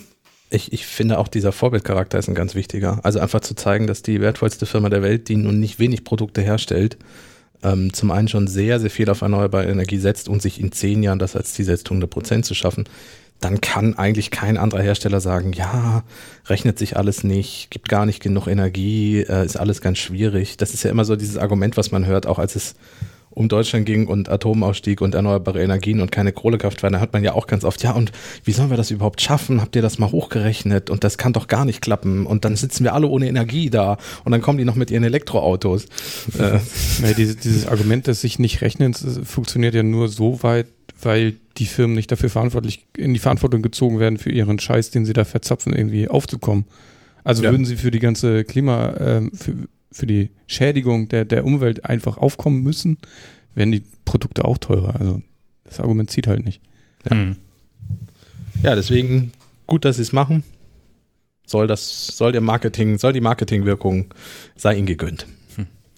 Also ich muss auch sagen, dass ich, ähm, und ähm, wir alle wissen, dass ich aus unserer Reihe vielleicht am wenigsten Apple-Fanblut im, im Körper habe. Ich muss auch sagen, dass ich das ähm, Apple und auch weiteren Unternehmen eigentlich auch abkaufe, dieses Engagement. Ähm, jedenfalls zum Teil oder ähm, Teilen der Mitarbeiterschaft sicherlich, die speziell damit beschäftigt sind. Ich denke tatsächlich, was wir zurzeit erleben durch äh, die Klimakatastrophe, durch Geschichten wie Corona und so weiter, ist ein wachsendes Verständnis dafür, dass andere Werte ähnlich wichtig, wenn nicht sogar wichtiger sind als der bloße Profit. Mhm. Da, äh, bei den Herstellern setzt sich diese Erkenntnis durch, aber auch bei den Verbrauchern vielleicht die dann eben so langsam mitbekommen. Es sollte bei jedem langsam ankommen, dass es dieser Massenkonsum so nicht weitergeht und dass nicht erstes primäres Kriterium immer sein kann, ja, es muss billig sein, am besten muss ich noch einen Gutschein dafür haben und am Ende hm. beschwere ich mich noch darüber. Ähm, das Geiz nicht nach, so geil. Mit anderen Worten, mit, an, ja, mit anderen Worten, jetzt haben wir alle gelernt, was auf irgendeinem Tiermarkt irgendwo in Wuhan oder sonst wo passiert, kann eine ganze Welt umschmeißen. Also es ist nicht mehr so, dass mich das alles nicht mehr so interessieren muss, was irgendwo passiert. Und ich glaube, dass so, sowohl bei den Herstellern als auch bei den Verbrauchern kommen jetzt auf einmal andere Werte kanalisiert an. Und insofern kaufe ich das Unternehmen, die sich jetzt engagieren, ob das nun Apple ist oder sonst wer, kaufe ich das bis zu einem gewissen Grad an, ab. Ähm, ich, ob das sich das Bewusstsein damit wandelt, dass man tatsächlich, wie wir vorhin gesagt haben, jedes Jahr ein neues Gerät auf den Markt schmeißen muss, ob dann nicht alle anderen Bemühungen, die man dann so schön auf der Produktionsstrecke hinlegt, ob die damit nicht obsolet sind, das ist sicherlich eine Diskussion, die dann irgendwann auch mal kommen muss. Ne? Aber grundsätzlich jetzt, was soll man dagegen sagen, mal ganz ehrlich. Ich, ich glaube Apple das auch, also auch diese, diese jetzt wirklich große Anstrengung, das glaube ich ihnen auch, dass sie das also zum einen auch ernst nehmen, zum anderen auch schaffen werden, weil ähm, in der Vergangenheit haben sie das ja schon mehrfach gezeigt, dass sie das ernst meinen. Ne? Mit haben wir verschiedene ähm, Recycling-Systeme eingeführt und sich da sonst irgendwie lustigen Roboter für gebaut, die, die irgendwie kleinsten Fitzelkram aus iPhones nochmal rausschaben. Haben jetzt äh, mehrere Produkte, ich glaube den Mac Mini und das MacBook Air am Start, mhm. wo das Aluminium komplett äh, aus, aus selbst recycelten Materialien besteht und so. Also die haben in der Vergangenheit ja schon, schon wirklich was gemacht in der, in der Richtung und haben, soweit ich weiß, ähm, sind jetzt schon alle, alle Apple-Bürogebäude und die Stores, wo ihnen die Gebäude gehören, ähm, laufen, laufen mit, mit 100% Ökostrom und, und klimaneutral und ähm, die sind da halt viel am Machen. Und wenn sie jetzt einen 10-Jahres-Plan hinwerfen, ich glaube schon, dass sie das auch einhalten werden. Da ist ja auch ähm, Lisa Jackson, die dafür verantwortlich ist, die ist da, glaube ich, auch hinreichend rigide. Ein, ein äh, sehr passender Punkt dazu sind die Verpackungen. Seit Jahren hat ja. Apple im Grunde nur noch Papier und Pappe als Verpackung. Klar sind da immer noch Schutzfolien um das eigentliche Gerät rum. Ähm, aber ich habe selbst bei den iPods Pro, die ich jetzt vor ein paar Tagen ausgepackt habe, selbst diese Schale ist, glaube ich, nicht mehr aus Plastik, sondern das ist auch so ein dickeres Papier-Pappding. Ähm, also da legen die schon großen Wert drauf. Ja, da geht auch einiges. Also ich habe das, ähm, inzwischen gibt es die auch hier. Ich habe das zum ersten Mal gesehen, als ich vor boah, zweieinhalb Jahren in, in, in Chicago war. Da hatten ganz viele Bars ähm, so, so Plastikbecher mit so, mit so einem Symbol drauf, was ein bisschen ähnlich aussah wie hier auf, auf Produkten, diese, dieser, dieser veganen Sticker mit dieser Pflanze drauf und so. Und äh, da war ein Link drunter und steht drauf, ja, hier, diese, dieser Plastikbecher ist in Wahrheit Pflanzenmaterial. So, und wir haben auch, das ist, hört ihr in der, in der nächsten Episode, haben wir jetzt schon aufgezeichnet, äh, wir haben gesprochen mit, mit Dominik von Ocean Marta, die Hüllen machen, die sich auch anfühlen wie so normale Plastikhüllen, aber auch 100% recycelbar sind. Äh, von daher, ich würde mich gar nicht wundern, wenn ich Apples Schutzfolien auch nicht mehr 100% Plastik-Plastik sind. Ja, da muss ich auch was tun, weil Plastik ist ja noch ein ganz großes Problem. Also Kunststoff ist einfach nicht abbaubar. Da muss auch einiges passieren und es geht. Also bis vor dem, vor dem Zweiten Weltkrieg ist die Welt komplett ohne Kunststoff ausgekommen und das hat auch funktioniert. So, also irgendwie geht es ja dran, doch. Ne? Ja, da erinnere ich mich sehr gut dran. ja, das sind wir da auch schuld dran? Oder? Die, die, die, die, die goldenen 20er Jahre, das war mein, meine Hochzeit. Ja, ja, ja, da haben wir es krachen lassen. Ich finde ich find diese, ich, finde die ganzen Bemühungen, die Apple an, anstrengt, äh, finde ich alles super und bemerkenswert. Es muss nur noch irgendwie, da passt das, also das Steuerthema, das ihr, glaube ich, letztes mhm. Mal in der, in der, Folge, das passt da nicht so ganz zu. Also ja. es wirkt so ein bisschen, ähm, als würde Apple sich so ein eigenes, einen eigenen Kosmos bauen, in dem alles rosig ist und alles äh, super, aber drumherum irgendwie geht die Welt unter, sozusagen. Also hm. in Anführungszeichen. Also ähm, es wäre schön, wenn, wenn Apple sich dann auch quasi mit Steuern daran beteiligen würde, dass der Rest der Gesellschaft irgendwie CO2-neutral ja, werden ja, kann. Oder zum Beispiel, ja. Zum Beispiel dieser Daisy-Computer, mit dem irgendwelche iPhones äh, demontiert werden. Wäre ja ganz schön, wenn man den irgendwie auf so eine bestimmte Art und Weise Open Source hm. veröffentlichen würde und sagen würde, ja, wir haben jetzt auch nichts dagegen, wenn Huawei, Xiaomi, Google oder sonst wer dieses, das Ding, es kann ja keine große Anpassung sein, an den eigenen Produktionsprozess anpasst. Und dann haben wir alle was davon. Ne? Ja. Also, was es auf jeden Fall alles noch zeigt, ist ja, dass diese Unternehmen auch die Innovationspower mittlerweile auf sich vereinen. Ähm, natürlich kann, hat Apple die technischen Möglichkeiten und das Know-how, so einen Recycling-Roboter zu bauen. Das hat ja nicht unbedingt die kleine Klitsche nebenan oder so. Ähm, und da tun sich ganz andere Leute und auch, ganz, und auch ganze Staaten durchaus schwerer, das in der Geschwindigkeit umzusetzen. Da werden dann irgendwelche 10, 20, 30 Jahrespläne entwickelt und Apple kann sowas relativ schnell in was weiß ich, ich weiß nicht, wie lange die an so einem Daisy-Computer getüftelt haben, aber relativ schnell umbauen, äh, umsetzen. Und ähnlich wird es natürlich auch bei Unternehmen wie Google oder so sein. Was hält die denn davon ab, ihren Produktionsprozess durch künstliche Intelligenz irgendwie zu optimieren, die irgendwo dann Dinge optimiert, die menschlichen ähm, ähm, Planern zumindest in der Geschwindigkeit gar nicht aufgefallen wären. Die so eine künstliche Intelligenz kann ja in Bruchteilen von Sekunden irgendwie Prozesse, ähm, Quellen für Rohstoffe und so weiter in Bruchteilen von Sekunden umstellen. Und auch da ist natürlich die Power vorhanden, die, die nirgendwo anders vorhanden ist. Und das ist schon interessant, dass, dass diese, diese Ressource Wissen völlig umschwenkt auf Unternehmen, die mittlerweile nicht zu Unrecht ja agieren wie eigene Staaten so ein bisschen. Ne? Mhm. Die, die Geschichte hat aber noch einen ganz wichtigen Aspekt, der, der auch für Thomas interessant ist. Es gibt einen Artikel von Apple auf Medium. Ja. Also, äh, wer, wer, die Plattform nicht Man kennt. Man muss dazu sagen, ich, ja genau, ähm, Medium finde ich nur wirklich toll. Medium immer wieder eine, Empfehlungs, eine Empfehlung wert. Leider muss man gute Englischkenntnisse besitzen, aber für hochqualitativen, größtenteils hochqualitativen englischsprachigen Online-Journalismus medium.com die Anlaufquelle. Genau, für viele freie Journalisten, die dort schreiben, so eine Sammelplattform, also quasi ein riesiger Sammelblock, der aber wirklich schön ist, auch von, vom Backend her wunderbar zu bedienen. Und äh, eigentlich sind alle großen, auch alle großen deutschen Verlage inzwischen dort irgendwie mit einer, mit so einer, zumindest hinter den Kulissen Blick Medium Blog dabei. Ähm, ja, und wenn jetzt so Firmen wie Apple da ihre eigenen Artikel auch posten, ich glaube, das ist langsam ist Medium dann mal angekommen, würde ich sagen. Es ist so weit gegangen, dass ähm, ähm, bestimmte Blogs von Google da geführt werden. Erinnere ich mich nicht, dass Google eine eigene Blogging-Plattform hat, die Blogger heißt. ja, ja. ja, ich stelle mir das mal am Montagmorgen vor, wenn die dann alle zusammenkommen. Wer hat jetzt wieder auf Medium gepostet? Mann! ja, das kennen wir doch hier aus dem Haus auch. ja, in der Tat, ja. Also wer mal auf Medium nach MacLive sucht, den Tipp habt ihr nicht von mir.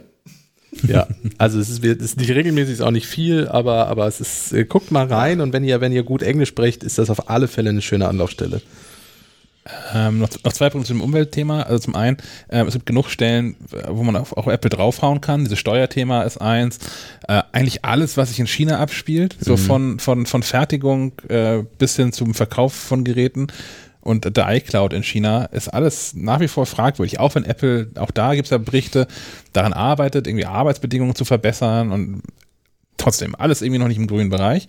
Ähm, was ich aber Apple hoch anrechne, ist, dass also jetzt kein anderes großes Unternehmen und schon gar kein internationaler Konzern bekannt, ähm, der sich in diesem Klimathema so, so reinhängt. Und das über Jahre jetzt ja auch schon. Das ist irgendwie klar, man muss alles im Kontext sehen, hängt alles miteinander zusammen, ist mir schon klar aber so in, in, in dem Thema sind sie echt weit vorne mit dabei.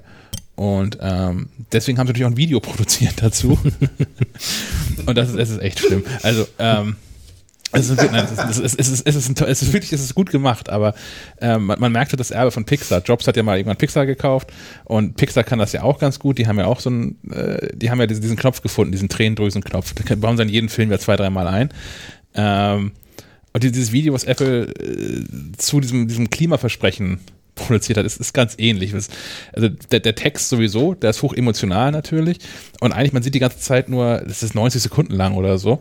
Man sieht eigentlich nur ein Baby im, im Bett liegen und ein, ein Vater, nehme ich an, der aus dem Off heraus ähm, dieses, dieses Versprechen irgendwie abgibt, hier in zehn Jahren und für dich und hast du nicht gesehen. Und das ist schon, die wissen schon, was sie tun, wenn sie Videos produzieren. Kotz ich glaube, das war ein gutes Schlusswort zu dem Thema. Genau, kommen wir, kommen wir zurück zu den, zu, zu, den harten Themen. Kommen wir zurück zur Wirtschaft. Yay. Ähm, neu, neuestes Gerücht ist, dass Nvidia, kennen wir von Grafikkarten, mhm. äh, Interesse daran haben soll, ARM zu kaufen. Also die Firma, ähm, wo Apple aktuell äh, Prozessoren, auf, der, auf deren Plattform Apple aktuell die eigenen Prozessoren baut und demnächst dann noch mehr ähm, für, den, für den Mac. Und ähm, Apple soll selbst soll angeblich kein Interesse daran haben, was ich irritierend finde. Mhm. Apple kauft einfach ein Nvidia. Danach, ja. Und für ähm, weniger als das, was Nvidia für ARM ausgibt. Wetten? Das, das, könnte wirklich passieren, weil Nvidia wird es dann wahrscheinlich überheben. Ich habe so einen, ich habe einen Artikel gefunden äh, auf, von den Kollegen von Heise, wo nochmal drin steht, dass ähm, Softbank, den ARM aktuell gehört, ähm, haben ARM 2016 für knapp 30 Milliarden Euro gekauft, was dem dreifachen Jahresumsatz von Nvidia aus 2019 entspricht. Oh, okay. Umsatz, nicht Gewinn.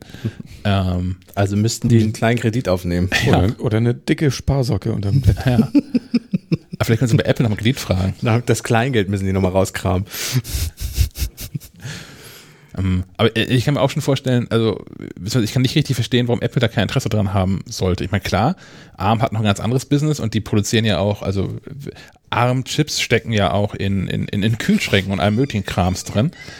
Ähm, es, es wäre, es ist, glaube ich, für die Kunden ganz gut, dass Apple kein Interesse hat, weil wenn wir ganz ehrlich sind, wenn die ARM kaufen, machen die alles außer die Geschichten für Apple-Geräte dicht. Also ich kann mir nicht vorstellen, das dass schlimm. Apple Apple-Chips für Kühlschränke oder äh, Staubsauger lizenziert oder für andere Computergeräte. Also auch die, die ARM-Windows-Geschichte wäre dann vorbei, glaube ich. Meine Vorstellung ist eher, Apple, Apple kauft ARM, lässt das so weiterlaufen, zahlt selbst keine Lizenzgebühren mehr und ARM macht einfach weiter so sein Gedöns und Apple um 30 Prozent von jedem Kühlschrankchip und gut ist. Das klingt ja, so gar nicht der, nach Apple der U1-Chip kommt rein, dann kann sich dein Kühlschrank automatisch mit dem iPhone koppeln, sobald du die Tür aufmachst und so. Was ja ohnehin schon lange mein Traum ist. Ja, siehst du. Äh. Und du weißt jederzeit, wo dein Kühlschrank sich auf der Karte befindet. falls, nicht, falls, du dein, falls, du, falls du ihn wieder mal verloren hast. Ja, ja. ja. Geräte, die ständig verlegen. Ja. Schadet nicht. Äh, Kurz, also, kurzer, kurzer Faktencheck zwischendurch. Wofür hm? steht ARM? Also ARM? Na, na, na, nicht googeln. Ah, ist das Risk? Äh, wir sind ja schon im Quiz drin, hä? Ja, ich, ich kacke. Ich, ich, ich, ich wusste es noch. Ich habe gerade erst diesen Artikel über ARM Mac geschrieben. Ich, ich weiß es nicht mehr. Ich glaube, es also das steht für Risk, Risk Machines. Ich habe selber in einem Pod alles, ja, alles richtig Podcast mächtig, oder? Es steht für Advanced Risk Machines Limited. Mhm. Die haben ihren Sitz in Cambridge, Vereinigtes Königreich. Kann sich noch jemand an die Firma Acorn erinnern? Ja, die haben das mal gegründet, ne? Die Oder haben angefangen. Die haben irgendwann, genau, die haben irgendwann Ende der 80er war das, glaube ich, oder irgendwann in den 90ern, haben die diesen, fand ich super geil, diesen Risk-PC gemacht. Ähm, die haben, also Econ hat sowieso in den 80ern viele Heimcomputer, sogenannte Heimcomputer, ähm, produziert und dann hatten sie, als alle anderen noch so auf diesen, unter anderem Apple, auf diesen 68K-Prozessoren ähm, rumhotteten, haben die den RISC-PC gemacht und der war so überlegen, dass das überhaupt niemand verstanden hatte. Haben auch ein supergeiles Betriebssystem dafür geschrieben, dessen Name jetzt entfallen ist äh, wie so alle britischen Firmen so, unter anderem Autoproduzenten, wollte das aber niemand haben so richtig. Und dann haben die sich halt auf die Prozessorproduktion konzentriert. Das habe ich damals tatsächlich mitgekriegt in der Pressemitteilung und gedacht, okay, das war's ja mit Econ und, und ach und, und überhaupt und so. So kann man sich mal täuschen. Tja, ah. Also eine der wenigen europäischen, noch ist es Europa, eine der wenigen europäischen Erfolgsgeschichten, tatsächlich. Was, was ich an dieser Nvidia-Geschichte nicht so richtig verstehe, also klar verstehe ich, warum die ARM haben wollen. Andererseits, wer wirklich aus den ARM-Chips was rausholt, ist Apple. So, weil mhm. die sind extrem energieeffizient und extrem schnell. Klar bringt ARM die Grundlage dafür mit. Aber wenn wir uns mal angucken, was Microsoft mit den ARM-Chips macht, da läuft das Windows relativ langsam drauf und es gibt wenig Programmunterstützung. Und klar ist es energieeffizient, aber das ist, aber das kann nicht der einzige Punkt sein. Man muss ja, wenn auch schnelle Chips haben. Und gerade wenn ein Grafikkartenhersteller sich für, für einen Chip interessiert, also entweder wissen die, dass sie auch mit diesen ARM-Chips wirklich äh, Geschwindigkeit herausholen können oder sie kaufen das einfach nur auf gut Glück in der Hoffnung, dass da die Grundlage drin liegt. Das wäre aber auch ein bisschen schwierig. Also wie gesagt, die, die eigentliche Magie, die diese Apple-Chips so schnell macht, sind ja dann die Apple-Ingenieure, die, die in geheimen Laboren dann aus dieser Basis was, was zaubern. Johnny, wie ist der Scrooge? Ja. Ja. Also das ist das Superbrain von denen. Ja. naja, mal abwarten. Johnny, also Johnny heißt dann sonst Scoochie. Den, den wir bei der Keynote gesehen haben, bei, von der ja. Eröffnung von der WWDC, ah, genau. Was ich auch, also auch Rückblick nochmal auch wirklich cool fand, dass, dass die auch solche Leute mal nach vorne holen, die wirklich weit in den Kulissen stehen. Ich meine, das war ja schon, vor, vor ein paar Jahren hat das schon angefangen damit, dass nicht mehr alles äh, Tim, Tim Cook, Johnny Ive und Phil Schiller zeigen und Craig Federighi, sondern dass sie auch die jeweils so aus der Reihe dahinter nochmal Leute nach vorne holen. Aber jemand, der da irgendwie bei Apple im Keller sitzt und an Prozessoren rumtüftelt und rumlötet, der ist ja nun wirklich, wirklich weit entfernt von Product Marketing. Und das fand ich ganz cool, dass der auch mit nach vorne durfte. Ja. Wird das einzige Mal gewesen sein, weil so schnell kommt das nicht wieder, glaube ich, als großes Thema. Aber gut, so viel dazu. Ähm, wissen wir denn, was so ein Elektrofahrrad, welchen Chip das hat? äh, das haben wir nicht gefragt. Nee, das, ist, das haben wir tatsächlich nicht gefragt. Das ist ja doof. Müssen wir vielleicht nochmal per Mail klären. Ja. Ähm, Ach, mach doch einfach selbst. Ja, gut.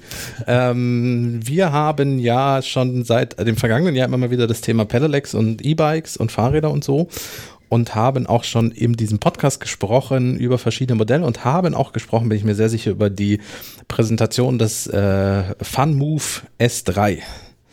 Yes. FunMove, FunMove. Ich, ich fange jetzt auch an mit das Doppel. Ihr, ihr, werdet gleich hören, was, was, warum ich jetzt durcheinander komme. ähm, und wir haben gesprochen mit Sophia von FunMove, Move. Die ist, die ist Pressesprecherin von, von äh, FunMove und wir haben uns mit ihr zusammengesetzt und mal über das Elektrofahrrad gesprochen, ein bisschen über Mobilität der Zukunft und solche Dinge und äh, ja. Und haben auch vorher mal so ein S3 hier ausprobiert. Genau, das ist auch entscheidend und werden das S3 auch nochmal weiter ausprobieren und auch nochmal einen ausführlichen Testbericht dazu schreiben. Ja. Genau, das wird, das wird gerade ausgetauscht, unser Testrad. Also wir hatten so ein, ein Vorserienmodell. Mhm ähm, was hier schon mit einer, mit einer leichten Macke ankam, die nicht viel besser geworden ist und deswegen ist nochmal getauscht. Ähm, aber jetzt so, sowohl Herr Möller als auch ich haben da äh, jeweils äh, 30, 40 Kilometer ja. so mit, mitgefahren. Schon geil. Wie war es für dich? Ist schon cool. ähm, es ist das entspanntere Rad. Wir hatten ja schon das Cowboy hier. Mhm. Das hatte ich dir, glaube ich, in der letzten Folge auch besprochen. Und ähm, das Fun Move ist quasi das Hollandrad unter den Elektrorädern. Ja. Und sitzt schön aufrecht, hat einen bequemen Sattel, fährt aber trotzdem seine 25 km/h durch, bergauf, bergab. Es ist aber so das Next-Gen Hollandrad. Also ich, ich habe ja, das, ja, hab das ja in einem Interview zu Sophia auch gesagt, ohne dass das äh, abwertend klingen sollte, weil der mein erster Gedanke an Hollandrad ist so ein altes, klappriges, ratterndes, äh, schon mit einer Acht im Reifen, äh, die Klingel fällt ab, wenn man über Kopfsteinpflaster fällt. Das ist für mich so ein typisches Hollandrad. Ähm, genau, und wahrscheinlich diesen, sind 90 Prozent. Mit diesem Reißverschluss ja. und den Kettenschutz rum. Alter. Genau. Ja. Und diesen, diesen Pfeifenreiniger um die, um die, äh, um die Achse vorne und hinten. Ja. Kennt ihr das noch? Ja, zum Sauberhalten. Ja, genau, mit dem bunten Pfeifenreiniger zum Sauberhalten. Ähm, da, aber wahrscheinlich sind 90 Prozent aller Hollandräder auch so. Aber das äh, Van Move ist einfach. Äh, ja, ja. mir ging es eher so um die, um, um die, die Sitzposition. Ja, ja, so. genau. Ja.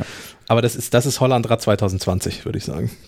Ja, auf jeden Fall ist ja elektrifiziert, hat so, hat vier ähm, Unterstützungsstufen. Also man kann einstellen, wie, wie stark der Motor quasi eingreifen soll, beziehungsweise wie viel Kraft man selbst aufwenden möchte beim Treten. Ähm, kann das auch jederzeit in der App ändern, nicht während der Fahrt. Überraschung, muss dafür anhalten. Ähm, ähm, neu ist dieses Jahr auch, die haben einen E-Shifter eingebaut was eigentlich nur eine, eine elektrifizierte Automatikschaltung ist, nur in deutschen Anführungszeichen, weil so oft gibt es das, glaube ich, nicht. Ähm, das Ding hat vier Gänge, schaltet automatisch, wie gesagt, da muss man sich ein bisschen dran gewöhnen. Aber man kann auch in der App ähm, das Schaltverhalten beeinflussen. Und zwar in Abhängigkeit von der ähm, jeweiligen Geschwindigkeit, also ab welchen Geschwindigkeiten hoch und runter geschaltet werden soll da sind ähm, die Standardeinstellungen ganz okay, fand ich jetzt so. Ja, aber ich denke, wenn du äh, im, im Hügelgelände wohnst oder so, dann sollte man da ein bisschen was verstellen oder ja. Früher schalten. Früher schalten, ja. ja. Also hier auf dem platten Land von Kiel war es vollkommen ausreichend so. Ja. Ähm, was hat sonst noch eine Besonderheiten? Also eine Besonderheit hat ähm, die Alarmanlage. Ja. Also man angefangen bei der Klingel, die ja auch quasi elektronisch funktioniert. Ja äh, durch einen internen Lautsprecher kommt und sehr laut ist. Also ja. man erschrickt sich und alle anderen um einen rum erschrecken sich auch. Man traut sich nicht zu klingeln. Nee, nicht so richtig. mit, mit, einer, mit einer mechanischen Klingel schafft man das, ich kann auch so klingeln, dass man es ebenso hört und man kann dann ja noch die Hand draufhalten, dann hört es wieder auf zu klingeln. Also ja. das kann man steuern beim Warn-Move nicht. Der haut einfach raus. Na, wobei so diese gute alte klassische Holland-Klingel, dieses riesige Teil, wenn du da an dem Hebel ziehst. Genau, die ist auch so laut und die kannst du auch nicht beeinflussen. Nee, du kannst die Hand drauf halten. Ja, stimmt, die Hand kannst du drauf halten. Ja. Das geht immer. Du kannst bestimmt auch die, das ist ja unter dem, unter dem, im Rahmen eingebaut, du kannst bestimmt auch die Hand an den Lautsprecher halten. so, ja. hm, Habe ich nicht ausprobiert. äh, ja, hat, hat ein integriertes Schloss, was irgendwie ganz cool ist, ein Kick-Lock. Ja. Ähm, also man also hinten, hinten so, so, eine, wie sagt man denn dazu? So ein kleiner Stift, den man reintreten kann. Genau. Das klingt jetzt brutaler, als es ist. Ja, also sanfter Druck reicht ja, aus. Also genau. das, das, Rad muss in, das Hinterrad muss in einer von zwölf Positionen sich befinden, ähm, damit es einrasten kann und dann ist das äh, Fahrrad äh, gesichert und die Anlage halt auch scharf geschaltet, die Alarmanlage scharf geschaltet. Ja, man kann es nicht mehr wegschieben. Klar könntest du es noch wegtragen, aber dafür gibt es eben diese wahnsinnig, irrsinnig laute Alarmanlage. Ja ähm, die den Dieb abhalten soll. Und Haben wir nicht getestet. Selbst wenn es geklaut wird, kann man optional Bike Hunter Optionen dazu buchen. Was das ist, haben wir beim Interview besprochen, oder? Ja, ja, ja das müssen Leute weiterhören. Gut, also das müsst ihr, wenn ihr wissen wollt, was Bike Hunter sind, dranbleiben. Ansonsten, ich, aber ja, also das ist der erste Test. Ich bin nochmal gespannt darauf, wenn jetzt das, das nächste Rad da ist, ähm, in dem man auch ein paar längere Touren fahren kann damit. Ähm, ich glaube nicht, dass sich mein Eindruck groß verändern wird ich bin ein totaler Fan davon und bin sehr kurz davor, eins zu kaufen.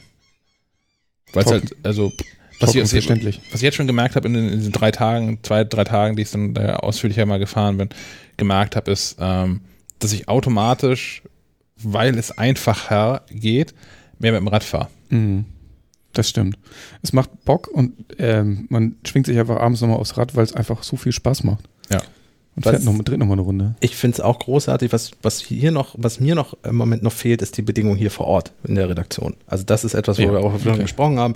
Ich, ich würde das ungern in diesem öffentlichen Fahrradständer vor der Tür aufstellen. Ich würde es aber auch ungern, weil es wiegt ja dann doch ein paar Kilo. 17, glaube ich, 17, in der Zahl. Genau, ich möchte es nicht jedes Mal in den dritten Stock mit hochtragen. Also wir müssten irgendwas vor Ort schaffen können, dass wir das äh, unterstellen können, weil ich, ja, wie gesagt, ungern einfach vor der Tür stehen lassen würde ich mag mein Fahrrad gerne drin haben. Das habe ich bei meinem bisherigen Fahrrad auch, aber das ist ein bisschen leichter. Aber auch das trage ich ungern in den dritten Stock, aber es geht noch. mhm. Sonst, sonst beim Fahren, was, was ich tatsächlich wirklich cool fand, ist, dass wenn man auf, ähm, auf, bei, auf freier Strecke, also hier in Kiel haben wir die äh, Velo-Route 10, wer das mal nachvollziehen möchte, die geht, ähm, fängt quasi im Holsteinstadion an, beim Fußballstadion hier und führt bis ähm, hinter Ikea zum City Park. Einkaufszentrum. Genau. Ähm, das ist eigentlich eine ganz schöne Strecke. Man hat genau, ich glaube, eine, eine, zwei. Zwei, zwei Querungen hat Zwei ja. Querungen hat man, ansonsten sind da viele Straßen auch überbrückt worden, im wahrsten Sinne des Wortes. Das ist, das ist eine alte Güter, äh, Eisenbahnstrecke. Güter, Güterzugstrecke, ja. Genau. Gleise mal weggenommen und dann betoniert. Und da schafft man es auch wirklich mal so, so einen Schnitt von 25 km/h zu halten, was ich das ist, also das, das, macht halt was mit das Tanzen. Also es verkürzt das Tanzen gefühlt. Mhm. Ähm, weil gerade gerade von mir aus ist es halt, also zum, zum City Park ähm, bin ich jetzt mit dem, mit dem Rad nicht viel langsamer gewesen, als ich mit dem Auto dahin fahre. Also mit dem Rad habe ich jetzt irgendwie 22, 23 Minuten gebraucht für die ganze Strecke. Und ähm, mit, mit, dem Auto fahre ich so 17, 18, bis ich da irgendwo eingeparkt habe, von mir zu Hause aus. Ähm, und das Schöne ist halt, dass du, äh, dass das offiziell eine komplette Fahrradstraße ist, also wirklich auch mal eine, wo keine Autos was zu suchen haben, wo theoretisch ja. auch keine Fußgänger was zu suchen ja, haben. Die müssen das aber noch lernen. Die müssen das tatsächlich noch lernen. Ähm, ich, ich klingel wenige weg, aber meine letzte Veloroutentour war eine Vierergruppe, die nebeneinander komplett auf dieser Veloroute lief. äh, die habe ich sehr dezent weggeklingelt, weil das muss nun wirklich nicht sein. Ja. Man kommt da halt auch mit, mit durchaus schneller Geschwindigkeit an, dann kann ich nicht jedes Mal Vollbremsung machen, machen, weil vier Leute nebeneinander laufen müssen. Was, was noch spannend ist, und das hast du, Sven, glaube ich, ausführlicher getestet als ich, also natürlich auch auf, auf äh, einem abgesperrten Privatgelände. Aber äh, man, man kann diesem, diesem Fahrrad sagen, wenn man F3 mal auf OK drückt, kann man dem Fahrrad sagen, wir sind in den USA. Und wir sind in den USA heißt, dass man mit dem Ding nicht 25, sondern 32 km/h fahren kann. Mhm. Ja, das ist auch eine schöne Reisegeschwindigkeit, finde ich. Also ist, generell fände ich das cool, wenn innerstädtisch Autos und Fahrräder einfach alle 30 fahren dürften, dann hätte man auch kein Problem mehr mit Ampelschaltung, das wäre für alle grün. dann wird das, glaube ich, besser flutschen. Ja. Ist, ich, ist auch, ähm, ist das nur in Deutschland so, diese Regelung mit den 25 km/h? Die offizielle, ist EU-weit, okay, ja. gut. Also da könnte man mal eine EU-Initiative starten, das dann vielleicht um 5 km/h anzuheben. Weil, um ehrlich zu sein, diese 5 km/h machen nicht den großen Unterschied. Ich weiß auch nicht, wo man da, also hat man da gewürfelt? Ich bin mir nicht ganz sicher, wie man auf diese 25 kam. Also alles drüber, dann kann natürlich auch E-Bikes kaufen, die schneller sind. Und theoretisch könnte man auch das Move in dem Modus betreiben. Dann müsste man aber ein Kennzeichen dran machen und Versicherungsschutz. Ja. Also ich, ich befürchte, das ist so ein Relikt aus der Urzeit, dass man noch sogenannte ja. Mopeds und Mofas gefahren ist. Stimmt, ja. Die fahren 25. Ich fürchte, die gibt's auch immer noch. dass man in Verbund mit den Versicherungen das einfach übernommen hat. Ja, stimmt. Da braucht man ja auch kein, keine großartigen Dinger für, für diese Mofas, ja. Thomas, du bist ein Fuchs. Ich bin alt, das ist alles. Ja, in den 20ern gab es die noch nicht. Er ist so alt, er kennt noch den Verbrennungsmotor. Wie viele Mofas hast du selber schon kaputt gefahren? Ich habe kein Mofa besessen, meine Eltern haben mir sowas nicht gekauft. Tut mir leid. Ähm, was mir aufgefallen ist im 32 km/h Modus ist, äh, man, man möchte dann drumherum einen anderen Verkehr haben. Also zwei, hier in Kiel, also na, wenn ich mir vorstelle, ich würde damit durch Kiel fahren mit diesem Fahrrad im 32 km/h Modus, ähm, dann sind auf einmal Radwege nochmal deutlich enger und deutlich weniger geschützt. Das ist auf Straßen nochmal irgendwie ätzender, weil man doch deutlich zügiger unterwegs ist und dann doch ähm, diverse Male vor, vor Menschen oder Autos, die die Straßenverkehrsordnung nicht so richtig befolgen, äh, bremsen muss oder ihnen ausweichen muss. Ähm, und ich habe auch da, wo ich damit gefahren bin, so, das ist, es ist schon echt schnell. Also die, wenn ich, wenn ich normalerweise mit, mit meinem ähm, manuell betriebenen Rad fahre, fahre ich auch keinen 25 Stundenkilometer Schnitt. Da habe ich so einen 20, 21er Schnitt, wenn ich hier so irgendwie irgendwo in Kiel hinfahre, von, von mir auf dem Dorf aus. Ähm, von den Sprung auf die 25 km/h habe ich nicht gemerkt. Ähm, aber den Sprung von 25 auf 32 km/h nochmal 7 km/h mehr. Ähm, ich war schon ganz froh, dass ich mit Helm fahre. Das hat sich irgendwie besser angefühlt. Das gibt es ja in, in vielen europäischen Ländern, gibt es ja auch zwei Spuren auf Fahrradwegen. Ja. Ähm, selbst, selbst wenn du manuell betriebene Fahrräder hast, sind die ja alle äh, unterschiedlich schnell. Also ich bin am Berg einfach ein sehr, sehr langsamer Radfahrer. Äh, und es gibt genug Leute, die mich auf meinem Heimweg regelmäßig an den zwei Bergen, die ich zu bewältigen habe, überholen. Und es gibt einen Fahrradweg, der ist so schmal, das ist nicht mal ein Meter. Die müssen in den Verkehr reinfahren, um mich überholen zu können. Und das ist für beide nicht schön. Also weder für ihn noch für mich, äh, noch für die Autofahrerin, die vorbeikommt. Ähm, deswegen da gerne zwei Spuren, gerade bei so Stellen wie Bergen oder so. Ja. Das ist sowieso schwierig. Durch die ganzen neuen Verkehrsteilnehmer E-Bikes, ja. E-Roller und so weiter. Ja. Es ist schwierig, besonders auf diesen geteilten Wegen für Fußgänger und Fahrradfahrer. Das ist auch nicht einfach. Hm. Irgendwie scheint mir das, das Straßenverkehrsnetz nicht vorbereitet. Nee, kann man glaube ich genauso sagen, ja. Zumal diese E-Roller ja auch nicht langsam fahren. Die fahren auch 20, ja. Ja. Also wenn wow. Du wenn, Hast wenn du noch eine andere Geschwindigkeit wieder? Wenn du dazu noch trittst, also wenn, wenn du nur auf dem Ding auch stehst, sind die manchmal nicht unbedingt schneller. Kommt auch auf den Bodenbelag an. Und wer draufsteht, denke ich mal. Und wer draufsteht, genau. Also. So. Äh, ich, ich sehe. Was soll ich sagen? Die, wir haben ja schon drüber gesprochen, dass die in Kiel jetzt relativ neu sind. Ich sehe immer wieder Leute, die nicht verstehen, dass man gerade beim Anfahren auch treten muss, weil es ein Tretroller ist. Ich sehe immer wieder Leute, die sich auf den Roller stellen, dabei fast umfliegen, weil er sich ja nicht bewegt und an dem Gashebel ziehen und nichts passiert. Äh, also es ist noch, es ist noch ein Lernen da, sage ich mal so. Wobei einem das doch die App bestimmt auch sagt. Also die App weiß doch, ja, mir das zum ersten Mal so ein Ding. Also es heißt ja auch, auch immer Tretroller, egal. Ba äh, Re Real in Rendsburg muss ich was einfallen lassen. Die verkaufen jetzt ähm, auch diese ähm, Elektroroller und haben drei, vier Geräte da so rumstehen. Hm, geil. Während des, während des Einkaufens kommen dir also auf einmal wilde Jugendliche entgegen, die diese Dinge ausprobieren zwischen den Gängen. Nun muss man sagen, bei Real sind die Gänge relativ breit bei uns, aber trotzdem. Aber der Boden ist bestimmt geil, da kannst du richtig rumsliden. Quietschende Reifen. ja, es bleibt spannend. Ähm, beim Van Move muss man nochmal hervorheben den Preis. Ich glaube, wir oh, sprechen ja. im Interview drüber, aber ich finde diese, ich finde das einfach faszinierend, dass da eine Firma hingeht und sagt, wir machen das Produkt geiler und wir machen es wesentlich billiger, damit sich einfach mehr Leute leisten können. Und da finde ich, das finde ich, machen, ne? ja, ja. ja, ich weiß nicht, das SE, naja, ist nicht wirklich günstig, ne? ähm, ich finde das spannend, weil, weil dadurch irgendwie ähm, deren, deren Philosophie noch ein bisschen deutlicher wird, die wirklich die Mission haben, e, eben den, den Verkehr anzupassen und zu verbessern, indem sie Leute aus dem Auto rausholen und eben auf die Straße, also aufs Fahrrad. Ähm, das finde find ich faszinierend. Wir hätten ja auch einfach das Rad billiger machen können, beim gleichen Preis, Gewinn verdoppeln. Ja. Ja, die Aktionäre freuen sich, ist noch keine Aktiengesellschaft. Nee. Kommt noch. Ja, stimmt. Die, die, haben den, den, Preis von einer zur nächsten Generation einfach um 40 Prozent gesenkt. Ja. Von 3,4 auf aktuell 2000 Euro. Wie sie das gemacht haben, erzählt unter anderem Sophia. Wollen wir mal einsteigen ins Interview? Ich glaube, die Leute scharren schon mit den Füßen. Ja, genau. Gut. Ähm, von daher, wir haben das Interview aufgezeichnet. Ähm, mit Sophia ist ein bisschen länger geworden, aber es ist durchaus, ich habe es zwar noch mal gehört bisher, weil ich es schneiden musste nochmal. äh, es, es, ist, es ist sehr lohnt. Dann viel Spaß damit.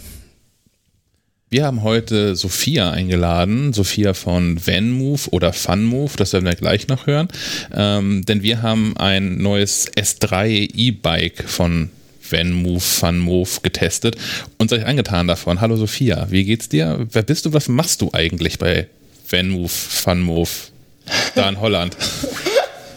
ähm, hi, danke, dass ich mit dabei sein darf heute. Ähm, ja, wie schon gesagt, ich bin Sophia. Was ich bei FunMove mache, ist eigentlich ziemlich einfach. Ich bin Pressesprecherin für den deutschen Markt. Das heißt, alles, was mit Medien, mit Kollaborationen, ähm, Partnerschaften, Interviews etc. zu tun hat, ähm, da bin ich der Ansprechpartner.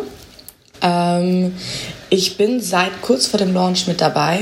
Das heißt, unser PR-Team wurde extrem aufgebaut, ähm, ausgebaut für den Launch eben, wie das ganze FunMove-Team eigentlich. Ähm, ja, und freue mich mit dabei zu sein, vor allem jetzt eben über die Zeit des Launches. Das war eine sehr, sehr spannende Zeit für uns. Für mich auch, ähm, fürs ganze Team, für Tag und Thies, unsere Gründer. Ähm, ja, spannende Monate hinter uns. Zur Frage, wie man es ausspricht übrigens, das ist eigentlich dir überlassen, würde ich mal sagen. Ähm, die niederländische Art, also wir sind ein niederländisches Unternehmen aus Amsterdam und die niederländische Art ist Fun Move. Ähm, ja, und die englische oder ja, nicht niederländische Art ist Van Move. Okay, das heißt, wenn ich noch, noch hipsteriger werden möchte als, als E-Bike, bitte sowieso schon, dann nehme ich die Originalaussprache. Ja, genau. Hm, okay. Wie, wie bist du bei da, da gelandet? Ich habe ähm, im letzten Jahr hatten wir noch Kontakt mit einem, okay, ich hieß glaube ich Barry, der das alles mhm. geregelt hat. Wie bist du denn gekommen? Warst du schon immer so auch selbst Fahrrad-Nerd oder ist das eher durch Zufall entstanden? Ähm, das ist eine gute Frage. Also, ähm, ja, Barry hatte bisher eben, also war bisher verantwortlich für das Ganze, oder Barry und Carline, die beiden waren das PR-Team und Kommunikationsteam. Ähm, wie ich schon gesagt habe, für den neuen Launch haben wir uns jetzt entschlossen, uns mehr auf die Märkte zu konzentrieren, auf ähm, Benelux, auf UK, Deutschland, Frankreich, USA und ähm, Japan. Das heißt, wir haben jetzt einen Kommunikationsspezialisten für jeden größeren Markt. Und vor allem Deutschland ist ja super wichtig, weil es unser am schnellsten wachsender Markt ist. Ähm, und ich bin ein bisschen reingerutscht, muss ich sagen. Also ich komme eigentlich aus einer anderen Richtung. Ich komme ein bisschen aus der Mode-Richtung sogar ähm, und aus der Branding-Richtung. Ähm, das hat natürlich total viel mit Kommunikation auch zu tun. Ich meine, Mode ist der ja, dynamischste und unvorhersehbarste Markt überhaupt. Ich wohne seit fünf Jahren in Amsterdam, das heißt, Fahrräder, damit ähm, ja, beschäftige ich mich jeden Tag. Es ist auch manchmal ein Leiden, weil leider einiges in Amsterdam geklaut wird und äh, abfällt und kaputt wird. Ähm, und deswegen fand ich Van Move schon immer toll weil die Rahmen komplett schlicht sind. Da hast du das Problem nicht, dass dein Licht kaputt geht oder geklaut wird, dass ähm, die Klinge geklaut wird oder ja, die, ich weiß nicht, die Kette nach einem Jahr komplett verrostet ist. Ähm, und ja, deswegen war Famos schon immer eine Marke, wo mich das Produkt interessiert hat und aber auch die, ähm, ja, die Marke dahinter. Also ja, ist ein tolles Team, ist eine schöne Company Culture, wo ich mich sehr wohl fühle. Ähm, sehr down to earth. Und so bin ich irgendwie in Van Move reingerutscht. Wie, wie groß ist das Team äh, jetzt nach dem Wachstum? Also wir sind jetzt 180 Leute im HQ. Weltweit mit Stores ist das natürlich noch mal mehr. Da weiß ich die aktuellen Zahlen nicht. Also ich muss ehrlich sagen, ich meine, klar, wir waren jetzt auch im Lockdown, das heißt, oft im Office bin ich auch nicht mehr, aber jedes Mal, wenn ich reinlaufe, sehe ich 20 neue Gesichter, die ich davor noch nie gesehen habe. Ähm, das heißt, da habe ich ein bisschen den Faden verloren. Ähm, ja, wir wachsen rasant. Also innerhalb der letzten zwei Tage haben wir uns schon, ähm, hat sich das Team schon verdreifacht. Ähm, oder innerhalb der letzten drei Jahre, genau.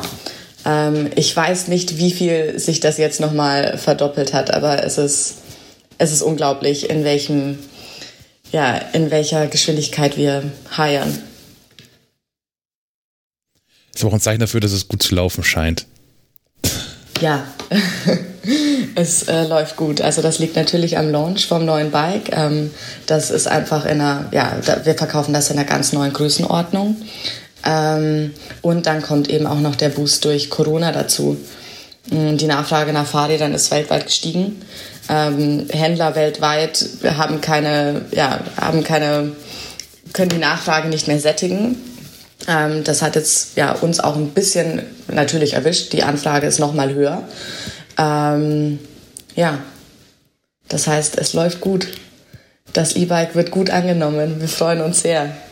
Ihr habt das neue Fahrrad ähm, mitten in der Corona-Zeit quasi vorgestellt. Ne? Ich meine mich da zu erinnern an eine doch recht beeindruckende Videopräsentation. Äh, Wann genau war das nochmal? Das war am 21. April. Das heißt, das war ja absolute Hochphase für Corona. Ähm, wir hatten vor Corona eine Stange von Live-Events geplant ähm, in Amerika, auch in Mailand. Das heißt, da hatten wir wirklich, ich glaube, so zwei, drei Live-Events geplant und innerhalb von vier Wochen mussten wir umsatteln und haben dann eben ein Live-Event gemacht mit ähm, Taco und Thies. Das heißt, die haben das neue Fahrrad vorgestellt äh, mit beeindruckendem Video und dann noch einem Live-QA. Wir hatten da tatsächlich auch über 6000 Zuschauer. Mhm. Ähm, ja, das heißt, wir haben dann doch einige erreicht. Und ich meine, der Event, also ich finde wirklich, der war ganz, also ich finde, der war ganz gut. Ja, war wirklich Für gut. vier Wochen also, Vorbereitung. Auf jeden Fall. Auch, auch für länger. Also wir haben ja so ein paar Presse-Events zwischen schon online verfolgen dürfen, schrägstrich müssen in den letzten Wochen und Monaten. Und das ist, also Apple sticht nochmal hervor, die aber auch alles vorproduziert hatten und nichts live gemacht haben. Aber ansonsten ähm, fand ich das, was wir sonst alles gesehen haben, eher, eher schwach. Und bei euch war es echt cool. Also angefangen von, von den diversen äh, Effekten rund um die Vorstellung, also um den, im Vorlauf zum, zum Event hin. Und dann auch, also funktionelle Live-Schalten sind ja auch nicht überall gegeben. Ja. Das, das war wirklich cool. Ja, danke. Äh, wir waren auch sehr happy. Be bevor wir zu Van Move nochmal und zu dem Fahrrad genauer kommen, habe hab ich noch eine Frage. Kiel selbst, unsere Redaktion sitzt ja in Kiel. Ja. Kiel selbst nennt sich Fahrradstadt beziehungsweise möchte Fahrradstadt werden. Mhm. Ähm, wenn, man, wenn man jetzt von Kiel rüber in die Niederlande guckt, äh, ist das so ein bisschen andere Welten, was so Fahrrad und, und äh, Mobilität und so betrifft. Ähm, zum einen, was, was läuft da besser vielleicht? Ich meine, du kennst ja beide Welten inzwischen. Und, und ist das auch alles so rosig, wenn man, wenn man rüber guckt? Es ist ja aus der Entfernung immer, sieht ja alles immer besser aus.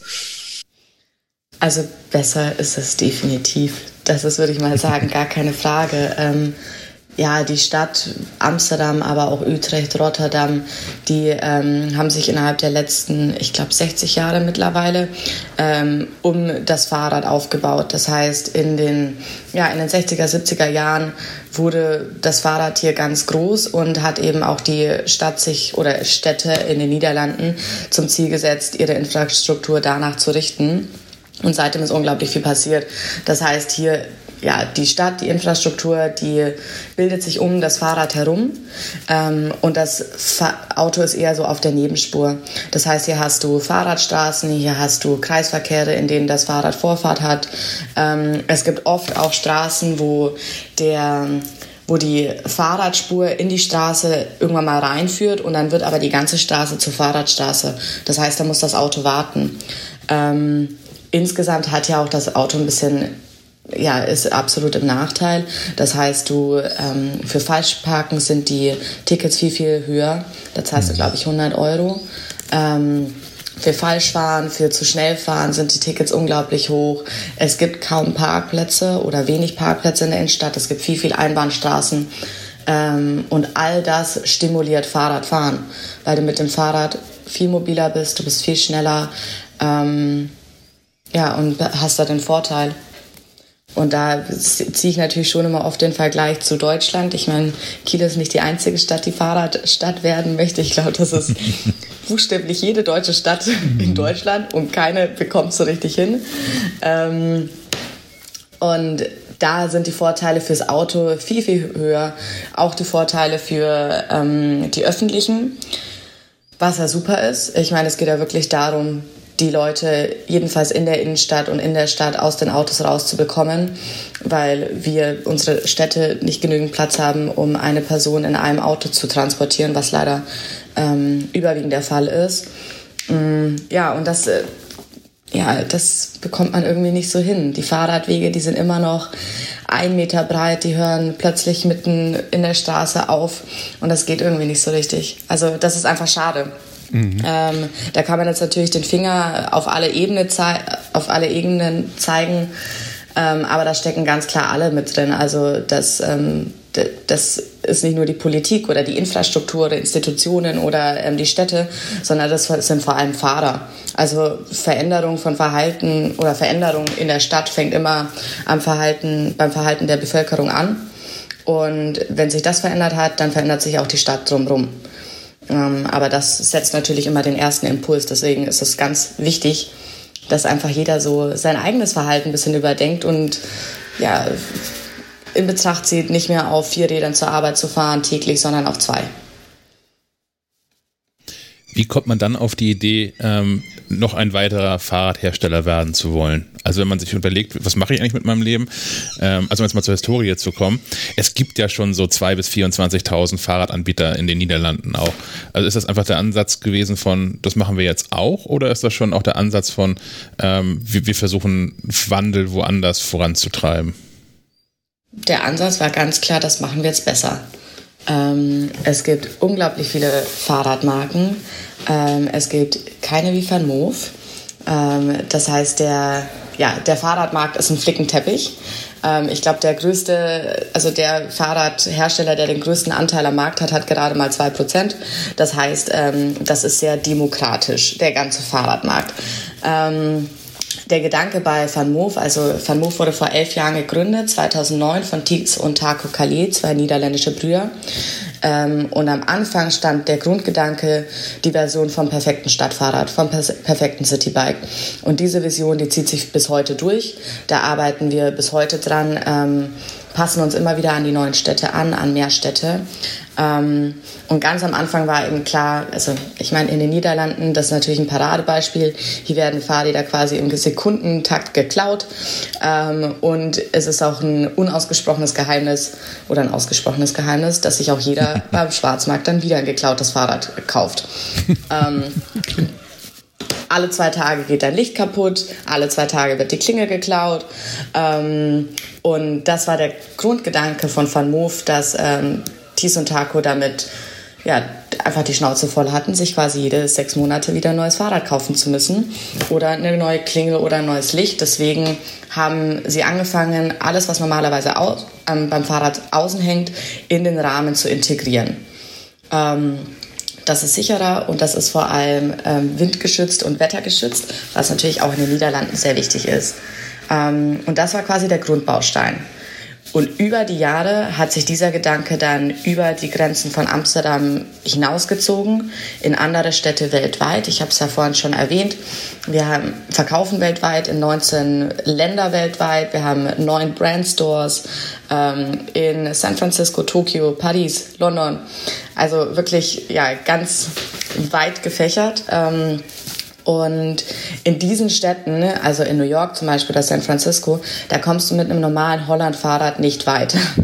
Das, also ich meine, so ein normales Fahrrad, das hat eine durchschnittliche Reichweite von 5 Kilometer. Bei einem E-Bike bist du bei 30 Kilometer im Durchschnitt. Das heißt, du kannst auch noch viel länger fahren. Aber so die durchschnittliche Fahrt ist 30 Kilometer. Ähm, das heißt, für die Hügel in San Francisco, für die weiten Strecken in New York und in Tokio, da musste das E-Bike her. Und deswegen haben wir vor vier Jahren aufs E-Bike umgesettelt, weil wir daran glauben, dass das die perfekte Fortbewegungsmöglichkeit für die Stadt ist. Ähm, ja, und seitdem sind wir quasi full-on E-Bike-Brand. unser Ziel ist immer noch, das perfekte Citybike zu ähm, kreieren. Wir glauben, dass wir das mit dem ähm, S3 und mit dem X3 geschafft haben. Ähm, das ist quasi unser erstes Fahrrad, das eine hochrangig verbesserte Technik hat und trotzdem zu einem echt erschwinglichen Preis kommt. Das heißt, ähm, das neue Fahrrad ist nur 60 Prozent des Preises vom Vorgänger. Ähm, ja, und hoffen, dass wir dadurch quasi Pendler oder Stadtverkehr verändern können oder wenigstens positiv stimulieren können. Ähm, bisher klappt das auch ganz gut. Also wir haben jetzt weltweit über 120.000 Fahrer von Mofler ähm, und die Community wächst ähm, jeden Tag. Wie, wie, wie, habt ihr diese Preissenkung hingekriegt? Ich meine, ähm, so, wir reden ja meistens über Apple-Produkte. Da kommt es selten vor, dass das nächste iPhone mal 60 Prozent günstiger ist. ja, ähm, die Preissenkung, die kommt daher, dass wir, also unsere unser großes Ziel ist quasi, die nächste Milliarde Fahrer aus den Autos, aus den öffentlichen Verkehrsmitteln, aus den Staus, aus den vollen U-Bahnen auf die Fahrräder zu bekommen, um einfach ja, Staus zu vermeiden, smartere, grünere, leisere Städte zu schaffen. Ähm, und dafür war es nötig, eine Preissenkung zu machen, damit das Fahrrad zugänglicher ist.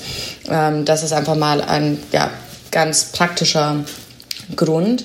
Wie wir das genau gemacht haben, war, bei normalen Fahrrädern sind 80 Prozent des Fahrrads von, aus Komponenten der Stange zusammengeschraubt. Das heißt, da bist du von der Qualität von dritten Anbietern abhängig, aber auch vom Preis. Mhm. Und Zwischenmänner, das ist egal, in welcher Industrie wir uns bewegen, Zwischenmänner treiben den Preis immer in die Höhe. Beim neuen S3 und X3 haben wir unsere eigene Montagemanufaktur gegründet, unter Gründer Thies übrigens, also der Großteil unseres AMD-Teams sitzt in Taipei. Ähm, und das hat uns ermöglicht, das Design zu kontrollieren, die Supply Chain kontrollier zu kontrollieren, aber vor allem in einer viel, viel höheren Stückzahl zu produzieren. Das heißt, wir schaffen es jetzt maximal, das ist wirklich das Maximum, 500 Fahrräder am Tag zu, fertigzustellen. Wow.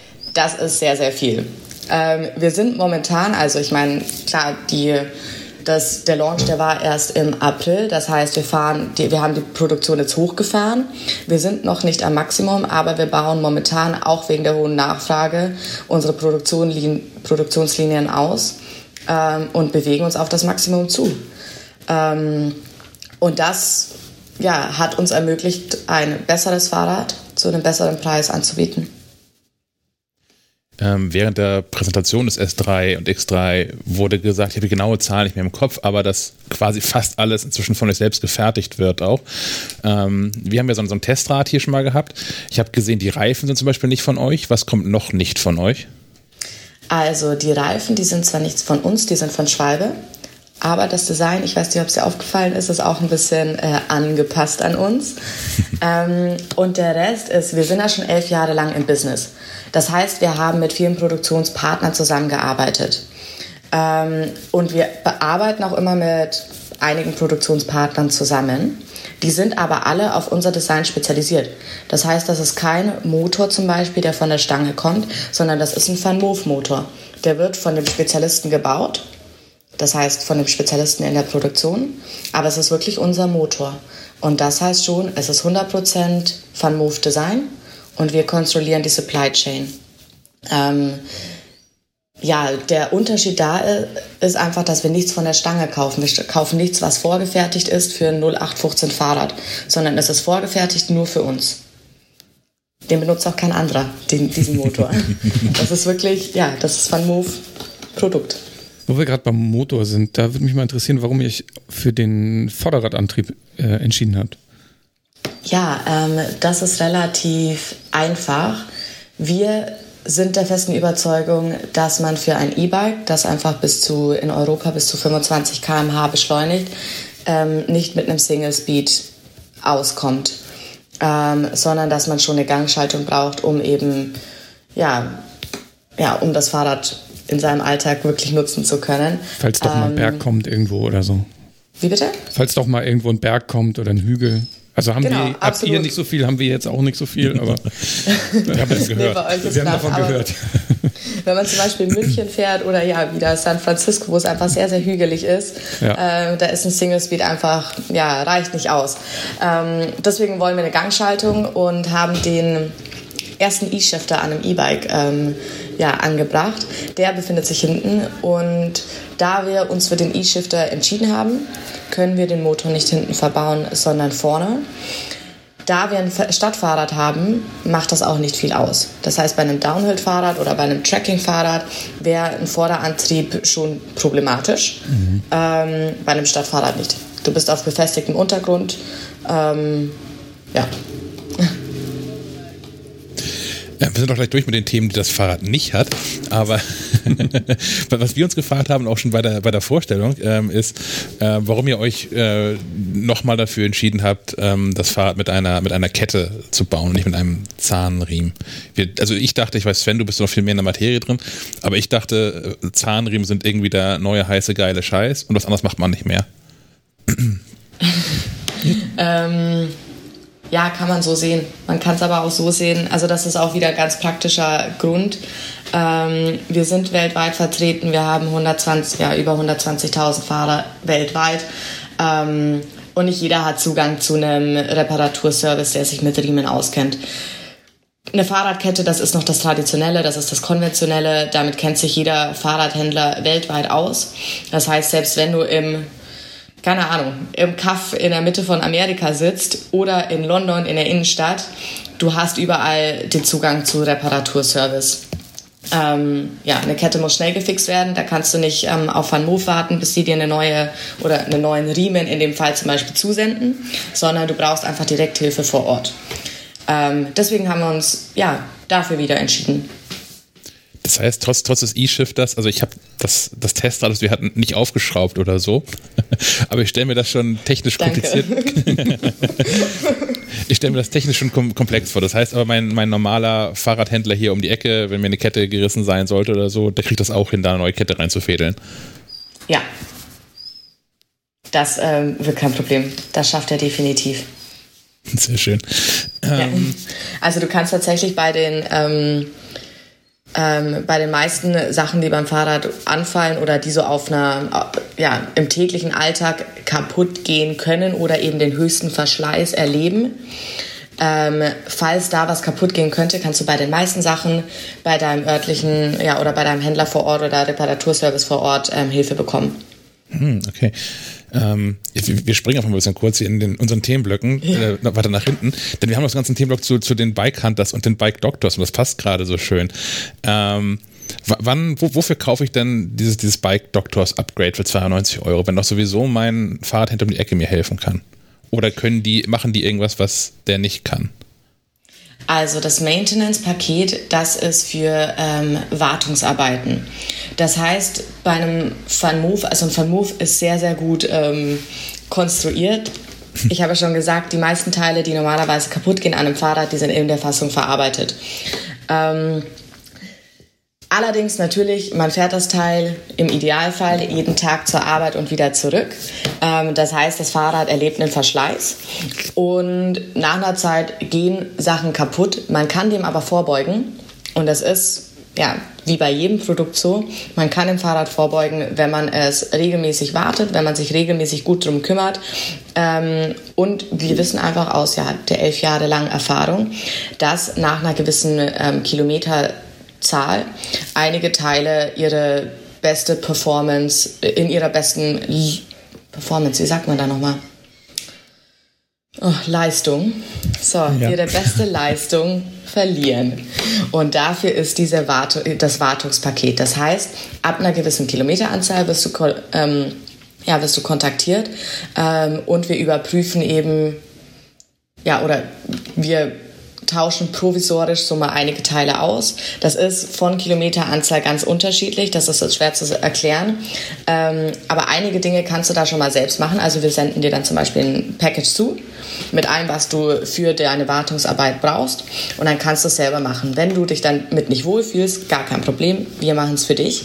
Ähm, aber die meisten Sachen kannst du wirklich selbst warten ähm, mit unserer Hilfe und ja, umso mehr Kilometer du fährst, umso in Anführungszeichen ja, gebrauchter wird das Fahrrad. Ähm, das heißt, umso mehr muss man warten. Ähm, und dann unterstützen wir dich eben immer mehr mit mobilen Bike-Doktoren zum Beispiel, die dann zu dir nach Hause kommen, dir helfen oder ähm, im schlimmsten Fall mit dem Fahrrad zurücksenden an uns und wir reparieren es in unserem Brandstore. Zurücksenden hört sich schwierig an, ist aber auch super easy. Wir arrangieren die Rücksendung für dich. Du packst das Fahrrad in den Karton. Ähm, ja, die Post kommt, holt das Fahrrad ab. Wir reparieren es, senden es zurück. Ähm, und das ist quasi wirklich so für, ja, ab der fünfstelligen Zahl an Kilometer, die du da abgefahren hast. Ist quasi wie so, also die, die ist ein bisschen wie bei Autos, da fährst du ja auch irgendwie alle zwei Jahre zur Inspektion und die machen da irgendwie Getüdel drum. Ja. Keine Ahnung, was die da immer rumschrauben. genau so. Und das ist, ähm, mhm. also es zahlt sich äh, in der langen Sicht total aus, weil du eben vermeidest, dass du die äh, Totalschäden hast. Mhm. Genauso wie beim Zahnarzt eigentlich. Du gehst jedes halbe Jahr zur Prophylaxe, damit nicht irgendwann mal der Super-GAU passiert. So. So ist das so, bei Soll, Sollte auch. ich tun, ja. Ich weiß nicht, wie gut du da drin bist. Ich bin da nicht so gut drin, leider. Ah, ich habe einen guten Zahnarzt, erinnert mich immer sehr, sehr penetrant daran, dass ich mal wieder hm. vorbeikommen muss. Ja, es ist super wichtig. Mhm. Wir erinnern dich dann auch daran, dass du dein Fahrrad wieder zu uns bringen musst. Oder eben, wir kommen zu dir. Apropos zurückbringen, was sind denn die Bike Hunter? Was, was, was hilft mir das Paket? Das Paket ist wahrscheinlich unser berühmtestes Paket. Das haben wir nämlich schon viel, viel länger als unser Maintenance-Paket. Ähm, wir haben herausgefunden, dass der größte Hemmpunkt beim Kauf eines neuen E-Bikes die Sicherheit ist. Das macht auch Sinn. Ich meine, die Fahrraddiebstähle weltweit sind am explodieren. Wir wieder aus der Heimatstadt Amsterdam können da natürlich ein Liedchen von singen. Ähm, und so ein E-Bike ist viel, viel mehr wert. Die Teile, die verbaut sind, sind viel teurer und vor allem die, der Akku und die Batterie sind natürlich interessant für Diebe. Ähm, das heißt, wir wollten dem, ja, dieser Hemmschwelle Abhilfe verschaffen und haben das sicherste Fahrrad der Welt designt. Das heißt, wir haben ein paar ähm, Hürden eingebaut, die Diebe abschrecken, was unglaublich gut funktioniert. Das heißt, ja, ich fange jetzt mal nicht bei den Beikantern an, sondern bei der ganzen Diebstahlsicherung generell. Ähm, wir haben schon mal ein kleines Schloss am Fahrrad direkt verbaut. Das ist komplett industrieneu, das hat so noch keiner. Das heißt, du brauchst keine Ketten, du brauchst kein Kettenschloss mehr. Du kannst mit einem einfachen Klick mit dem Fuß an das Hinterrad, so ein kleiner Knopf am Hinterrad, dein Fahrrad absperren. Und damit kennt sich schon mal gar kein Dieb aus. Plus, das ist alles im Gehäuse eingebaut. Das heißt, mit einer ja, Zange oder Kettensäge kommst du da nicht ran. Das ist schon mal die erste Hürde. Die zweite Hürde ist der Bewegungssensor. Wenn ein Fahrrad abgesperrt ist und du es trotzdem bewegst oder ein Dieb es bewegt, dann ähm, geht die Alarmanlage an, das Licht geht an und es erscheint ein Totenkopf auf dem ja, LED-Display, auf dem Matrix-Display. Ähm, und das wirkt schon mal Wunder, weil ja, jeder Dieb erschreckt. Falls es trotzdem einer auf die Idee kommt, das Fahrrad, das wirklich in diesem Zustand komplett lärmt und also Töne von sich gibt es nicht mehr feierlich. Falls es doch einer auf die Idee kommt, das Fahrrad wegzutragen, auf einen, ja, mit einem Lastwagen wegzufahren, dann kann der Kunde direkt durch die App sein Fahrrad als gestohlen melden und damit wird der GSM-Tracker ak aktiviert. Mhm. Wir können die GSM-Daten abrufen und unsere Bike Hunter, unser internes Bike Hunter-Team rückt aus, um dein Fahrrad zurückzuholen. Klingt wie eine neue ähm, Netflix-Serie, ne? ja, wir haben ehrlich gesagt auch ein paar Serien online. Jeden Monat kommt eine neue Bike Hunter-Serie raus.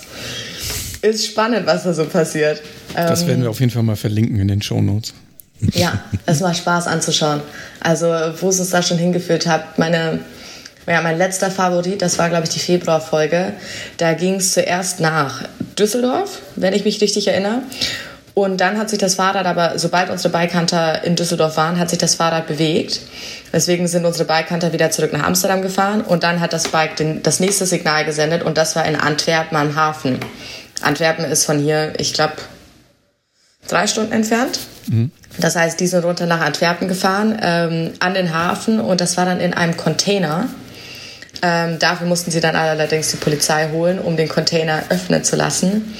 Ähm, ja, Fahrrad haben sie nicht wiedergefunden, weil sie den falschen Container geöffnet haben. ähm, und der andere Container, in dem das Fahrrad dann war, der wurde gerade irgendwo hochgeladen. Ähm, aber ja, das Fahrrad sendet ein Signal auf der ganzen Welt. Das heißt, da haben wir theoretisch auch Zeit. Und falls wir das Fahrrad innerhalb von zwei Wochen nicht wiederfinden, bekommt der Kunde selbstverständlich ein neues Fahrrad. In demselben Zustand oder einem besseren. Das heißt, du bekommst niemals ein schlechteres Fahrrad, als du besessen hast. Wir haben 25 Bikehunter, ähm, zwei davon wirklich fest angestellt. Der Rest, das sind Leute vom Team. Ähm, das heißt, es sind ja Mitarbeiter von Marketing, von Customer Service, von der Produktion, von Design, die Nachmittag mal gern zum Bikehanten gehen. Was, was ist dein Hobby? Es ist Hammer. Ich war an meinem ersten Tag auch mal dabei. Geil. Hab mein erstes Fun Move zurückgestohlen. Es war super. Richtig Adrenalin. Schön. Ich habe das, hier ähm, ohne Bikehunter das tatsächlich auch mal selbst gemacht. Mir wurde auch mal ein Fahrrad geklaut. Und das habe ich gesehen und dann bin ich dem auch hinterhergefahren, aber aus Angst vor dem Dieb, weil keine Ahnung, was das für ein Typ ist, habe ich das, als er es abgestellt hat, mit meinem Fahrrad äh, mit meinem Schloss angeschlossen und dann die Polizei gerufen. Ich habe es quasi auch zurückgestohlen. Sehr gut. Ja. Also quasi qualifiziert. Ich denke auch, ja. Ihr macht das per, per GSM, hast du gerade gesagt, ne? Das ja. ist nicht GPS, ihr trianguliert nur und müsst dann nochmal genauer suchen in der Gegend. Wie, genau. viel, wie, wie, wie oft klappt das?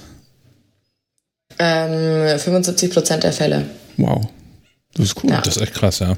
Das ist viel. Ähm, wir machen, also wir haben uns gegen GPS entschieden aus Datenschutzgründen. Ja, klar. Ähm, und deswegen für GSM, vor allem für unsere deutschen Kunden, ist das sehr, sehr wichtig. ähm, da wird ja Privatsphäre ja ganz groß geschrieben. Ähm, ja, und wir fühlen uns auch damit wohler. Das heißt, wir triangulieren das Fahrrad, wir wissen dann, in welchem Umkreis es sich aufhält. Und dann rücken unsere Bikehunter mit einem, ja, mit einem Sensor aus und fahren die, den Umkreis, wo sich das Fahrrad aufhält, ab. Und sobald wir uns in direkter Nähe vom Fahrrad befinden, bekommen wir ein Signal über den Sender. Ähm, ja, und wissen so dann ziemlich akkurat, was das gestohlene Fahrrad ist. Wow, das ist echt lustig. Ja. Ich will gerne mal zum Fahrrad selbst zurückkommen. Ähm, ich habe das ja auch schon. So haben wir noch gar nicht drüber geredet. Nicht, nicht so richtig viel bisher, nee. Ähm, aber wir fangen mal an, vielleicht bei dem, was, was so ein E-Bike ja auch unter anderem mit ausmacht, so der, der Akku. Ihr habt jetzt ja schon ein paar Jahre Erfahrung mit, ähm, mit, mit den E-Bikes. Ähm, kannst du was dazu sagen, wie lange der Akku so hält? Also ja, ich habe ihn hier jetzt auch getestet beim Fahren und ähm, selbst bei voller Unterstützung, also Stufe 4, man kann ja vier Stufen wählen, ähm, habe ich so hochgerechnet hier, dass so 100, 110 Kilometer sind irgendwie kein Problem. Aber ähm, so ein Akku wird ja nicht besser mit der Zeit. Wann, wann muss ich den austauschen? Kann ich den überhaupt austauschen? Ja, Kannst du, definitiv. Gar keine Sorge. Ähm, ja, wie du schon gesagt hast, also mit einer Akkuladung und vier Stunden Laden, damit hast du eine volle Akkuladung, kannst du 60 bis 150 Kilometer fahren. 60 ist wirklich, wirklich tief angesetzt. Ähm, wie du schon gesagt hast, um die 100, 110 sind so Norm. Ähm, wir hatten schon einen Journalist, der hat sich eine 90 Kilometer Tour durchs hügelige Sauerland geplant und ist tatsächlich noch mit, ich glaube, 32 ähm, Prozent Akku nach 90 Kilometer angekommen und der hat seinen Boost-Button und ähm, ja, seinen Boost-Button gegen Ende auch ordentlich eingesetzt. ähm, das heißt, die Akkuleistung, die ist sehr gut. Wir, ja, natürlich hast du irgendwann mal einen Verschleiß. Ähm, vor allem, wenn man seinen Akku eben sehr oft auflädt. Der Verschleiß ist absolut abhängig von deiner individuellen Nutzung. Im Durchschnitt sagen wir, dass nach fünf Jahren sinkt die Akkuleistung. Im Durchschnitt. Das heißt, du kannst fünf Jahre lang eigentlich bedenkenlos fahren, ohne dass du Probleme mit dem Akku bekommst. Nach fünf Jahren, ähm, ja, wieder abhängig von deiner Nutzung, ähm, kann es sein, dass die Leistung sinkt und ein Austausch kannst du über uns machen, kostet 400 Euro und du hast einen komplett neuen Akku. Hm. Gibt es jetzt insgesamt so eine, so eine Art Upgrade-Programm? Also, ich bin ja, ich, ich kenne es ja von meinen Apple-Geräten. Ich muss ja ständig den neuesten Scheiß haben irgendwie. Sonst bin ich auch nicht glücklich damit. Ähm, ich sehe mich ja jetzt schon, wenn ich jetzt, also ich bin sehr kurz davor, jetzt so einen Fan-Move S3 zu kaufen, ehrlicherweise, nachdem ich das hier getestet habe. Ähm, da müssen wir mal Modalitäten klären, was hier die Firma so ermöglicht, zum Beispiel. Ähm, naja, so Details. Ähm, ich weiß aber jetzt schon, dass ich dann nächstes Jahr oder übernächstes Jahr, ich weiß gar nicht, wie eure Zyklen so sind, wenn ihr das wahrscheinlich S4 vorstellt, dass ich da vorsitzen werde und denken werde, ja, ist schon cooler, muss ich irgendwie haben. Gibt es Möglichkeit, Upgrades zu machen? Ähm, kurz vorneweg, ich glaube, so wird es mir auch gehen. Ich fand das S2 immer total toll. Und dann habe ich mitbekommen, dass sie zum Beispiel die Beschichtung ändern wollen zu einer kratzfesten Beschichtung, die dann eben auch matt ist. Und dachte mir so, nein, das Glänzen ist doch viel, viel schöner. Das S2 ist viel, viel schöner. Nimmt das nicht weg. Ähm, ja, und dann war das S3 draußen. Und plötzlich fand ich es viel schöner. Und vor allem auch das Baby Blau, das mir am Anfang nicht so gefallen hat, finde ich mittlerweile Hammer. Ähm, deswegen, ja, ich glaube, so wird es vielen gehen. Ähm, hier ist es allerdings gut zu wissen, dass wir noch ein Scale-Up sind. Wir wachsen unglaublich stark und wir, ähm, ja, wir, wir, wachsen unglaublich und ich glaube, wir sind nicht mehr lange ein Scale-Up. Momentan sind wir es aber noch, deswegen haben wir noch kein Tauschprogramm. Vielleicht können wir sowas in der Zukunft ermöglichen, kann ich aber noch nicht sagen. Aber jetzt gilt noch, ähm, wenn du ja, ein Upgrade möchtest, wenn du dem S4, wenn es rauskommt, äh, nicht widerstehen kannst, dann gilt S3 verkaufen und ein neues S4 kaufen. Genauso wie es auch beim S2 war. Ähm, ja, viele Kunden haben das dann online verkauft. Die gehen auch weg wie heiße Brötchen ähm, und haben sich ein neues S3 gekauft. Hm. Ich glaube, was du vorhin gesagt hast, gegen uns allen so. Wir waren, als wir das, behaupte ich gerade mal, ich weiß nicht, ob die anderen gleich mal nicken, aber als wir das, die, die neuen S3 Extra-Räder gesehen haben, alle nicht so sonderlich angetan von dem, von dem Blauton am Anfang zumindest Kaspar nickt. Ähm, du hast uns aber eins in diesem, diesem keine Ahnung, Taubenblau nenne ich das mal ähm, geschickt. Und ich muss sagen, das sieht ja also in echt nochmal irgendwie deutlich anders aus als auf den Fotos auf der Website. Und ich finde es tatsächlich auch super cool. Also wenn ich, also ich, ich habe mein ganzes Leben lang habe ich immer schwarze Fahrräder besessen. Mit einer Ausnahme, mein, mein, Opa hat mein erstes Mountainbike selbst zusammengebaut aus alten Fahrrädern, das war rot-weiß. Aber sonst hatte ich immer schwarze Fahrräder. Ähm, ich habe gar kein Interesse an dem schwarzen S3 tatsächlich. nee, es sieht so ja. gewöhnlich aus, ne? Ja. Ja. Es geht mir mittlerweile genauso. Ähm, ich weiß nicht, woran das liegt. Also es sieht anders aus in Real Life. Ich denke, es ist ein bisschen, oder nicht unbedingt anders. Ich glaube, das kommt ein bisschen auch aufs Licht drauf an und auf deine eigenen Augen, um ehrlich zu sein, ob das für dich mehr grau oder mehr blau ist. Ähm, aber ich glaube, meine persönliche Einschätzung ist, beim neuen Fahrrad, wir haben ja wie schon gesagt, diese kratzfeste Beschichtung, die unglaublich schön und matt ist. Und ähm, wir haben beim neuen Fahrrad auch noch einen Produktionsschritt hinzugefügt. Das heißt, du hast keine Schweißnähte mehr, sondern die Schweißnähte sind verkleidet. Ähm, und bei dem hellen Fahrrad siehst du, ja, kommt wirklich raus, wie smooth und glatt der ganze Rahmen ist. Ähm, das heißt, das ganze Design, dieses ikonische Design, das gibt es ja wirklich nicht zweimal, äh, ist nochmal betont und herausgehoben. So erkläre ich mir das, dass ich mittlerweile auch das Blaue lieber mag. Ja, es hat sich bei Fahrrädern irgendwie durchgesetzt, oder? Matt, ich weiß nicht, ich kenne viele matte Modelle. Also bei Autos ist es ja eher unpraktisch, da sind es immer die hochpreisigen Autos, die matt sind, weil man es ja nicht, man kann ja Kratzer dann nicht wegpolieren. Weil wenn du polierst, wird es glatt und dann Ne? Glänzt halt das die stimmt. eine Stelle. ich weiß nicht, Fahrräder, ja. Ich finde es aber auch sehr schön, ja. Ja, bei uns hat sich das tatsächlich so entwickelt, dass wir ähm, die kratzfeste Beschichtung angebracht haben. Und okay. die war zufällig matt. Ja, cool. ähm, das war bei uns eher, ja, Form follows Function. Ne? Hm. Ähm, funktioniert übrigens auch die kratzfeste Beschichtung echt top. Ähm, ja. Du, du, hast es getestet, ich verstehe. Ich habe es getestet, in der ja, Tat. Es, es, gibt hier, hier wurden auch gerade wieder Fahrradbügel aufgebaut, die so, so äh, scharfkantig sind. Das ist, ich weiß nicht, wer das plant. Okay. Aber es gibt hier in der Stadt durchaus Fahrradbügel, wo ich mein Fahrrad nicht anlehnen möchte, weil es einfach zu scharfkantig ist und wenn es dann auch noch Metall auf Metall ist, dann tut mir das ja. immer in der Seele weh, das Fahrrad dahin anzulehnen. Deswegen ist es gut, wenn es nicht so leicht zerkratzt. Das ist super. Vor allem, wenn du doch dann ein traditionelles Kettenschloss benutzen möchtest und das eben zum Beispiel um deinen Sattel wickelst. Das ist total ärgerlich, wenn ja, deine ja. ganze Fassung deswegen zerkratzt ist. Das Problem hast du nicht mehr. Ich glaube, einen Nachteil ausgemacht zu haben von der, von der hellblauen Variante des Fahrrads. Ähm, es ist zugegeben auch schon ein Jahr her, dass ich das schwarze S2 gefahren bin. Aber ich habe den Eindruck, dass mit, der, mit dem hellen Rahmen ähm, dieses, das Display schlechter lesbar ist. Ja. Das, das, das ist so, äh, oder? bringt das natürlich mit sich, wenn du dir denkst, okay, da sind jetzt ähm, LED-Lichter dahinter mhm. und die sitzen hinter einem hellen mhm. Vordergrund. Mhm. Ähm, ja, das verschmilzt mehr. Ähm, das ist mir auch schon aufgefallen. Mir ist das allerdings, ähm, wir hatten ja vorher schon geschrieben und du hattest mir diese Frage auch ähm, schon gestellt, ob das denn normal ist. Ähm, bei dem hellen Fahrrad ist es bei mir, ist es mir nur bei direktem Sonnenschein oder direktem Lichteinfall aufgefallen. Zum Beispiel bei bewölktem Himmel nicht. Da hatte ich jetzt keine Probleme, das Fahrrad noch abzulesen. Und beim dunklen Fahrrad hast du dieses Gefühl, also dieses Problem auch nicht. Nur wieder eben, wenn die Sonne direkt drauf schaut, klar, dann siehst du jetzt keine LED-Lichter mehr, die dir entgegenschimmern. Ähm, ja, also direkter Sonneneinstrahl kann es manchmal schwierig werden. Ähm, bei anderen Wetterverhältnissen hatte ich Tatsache jetzt damit noch kein Problem. Ich muss aber auch gestehen, dass, dass ich da gar nicht so oft am Ende mehr hingeguckt habe. Also am Anfang habe ich da ständig hingeguckt, also um, um mitzubekommen, ähm, äh, bei welchen Geschwindigkeiten ich gerade bin und habe dann irgendwann bekommt man ja dann nach der ersten halben Stunde bekommt man ja mit, dass man eigentlich konstant 25 km/h fährt, plus minus 1, 2, 3 km/h vielleicht, wenn es nicht gerade bergab geht. Ähm, so dass ich tatsächlich auch gar nicht mehr so dass das große Verlangen dann eben hatte, da drauf zu gucken. Ja, ich denke, das ist vor allem am Anfang wichtig oder ich benutze es schon noch echt oft. Ähm, einfach um zu merken, in welcher Geschwindigkeit bin ich unterwegs.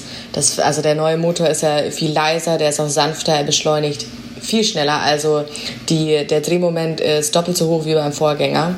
Ähm, beim Beschleunigen merkt man das. Also wir haben jetzt einen 59 ähm, Torque Drehmoment. Ja. Mhm. Ähm, 59, das ist doppelt so hoch wie beim Vorgänger und das merkt man. Ähm, deswegen finde ich es schon wichtig, dass du weißt, wie schnell bist du gerade unterwegs. Ähm, ja, weil du es ansonsten nicht wirklich merkst. Also der schaltet so schnell und leicht hoch ähm, und plötzlich fliegst du durch die Straße. Ja, aber irgendwann mal, man äh, ich meine, du bekommst ein Gefühl für dein Fahrrad. Genauso wie es manche ein bisschen ungewohnt finden, den, ja, wie das Fahrrad von selbst hochschaltet, dass man da keine Kontrolle mehr drüber hat, sondern dass das alles jetzt automatisch funktioniert. Du entwickelst ein unglaubliches Gefühl für dein eigenes Fahrrad.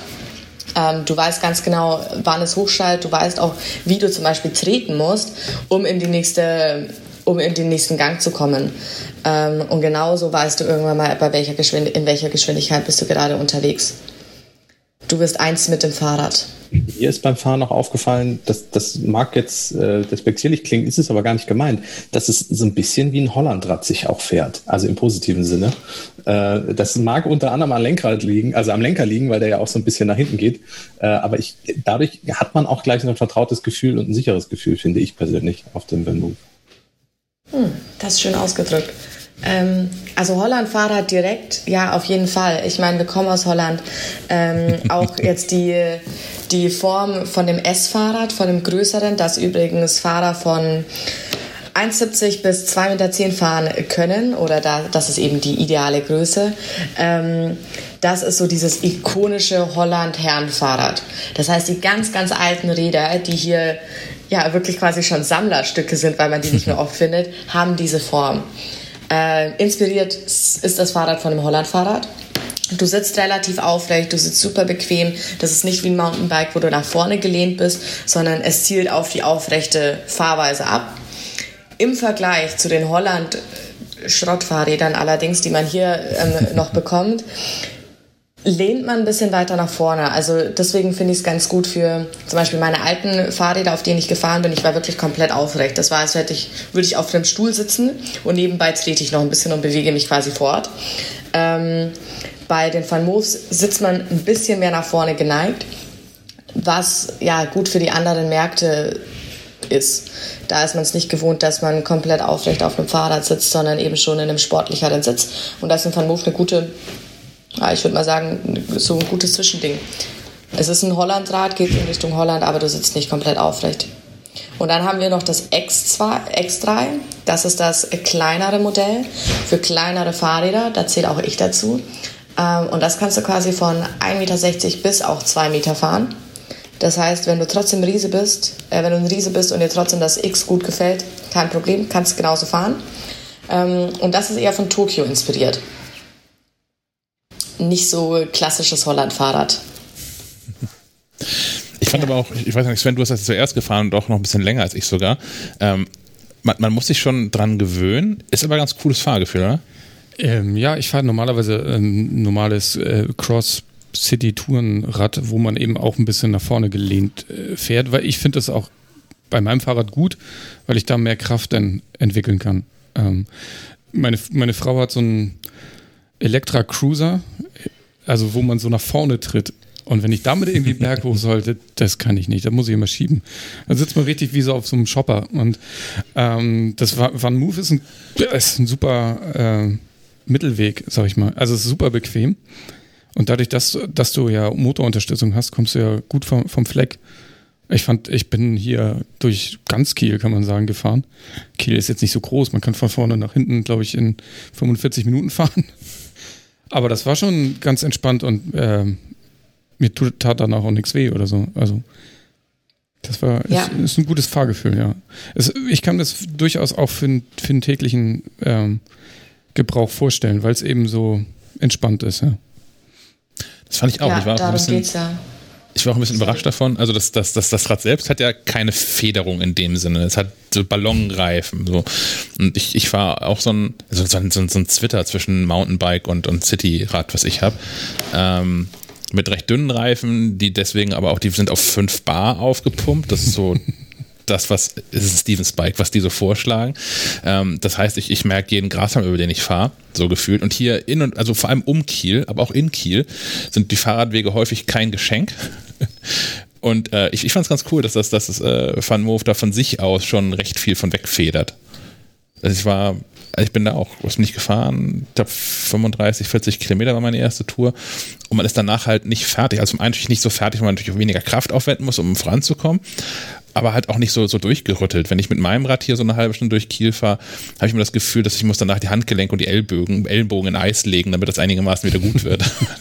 ja, die, die Fahrradwege hier sind echt gruselig. Also ich verstehe auch nicht, warum man Klinkersteine verlegen muss auf dem Fahrradweg. Gerade wenn man da wie du mit vier, fünf Bar rüber juckelt. Ey, das ist ja. wie, als würdest du auf der Autobahn äh, Kopfsteinpflaster verlegen und dann mit dem Lamborghini rüberfahren oder so. Das macht ja auch keinen Spaß.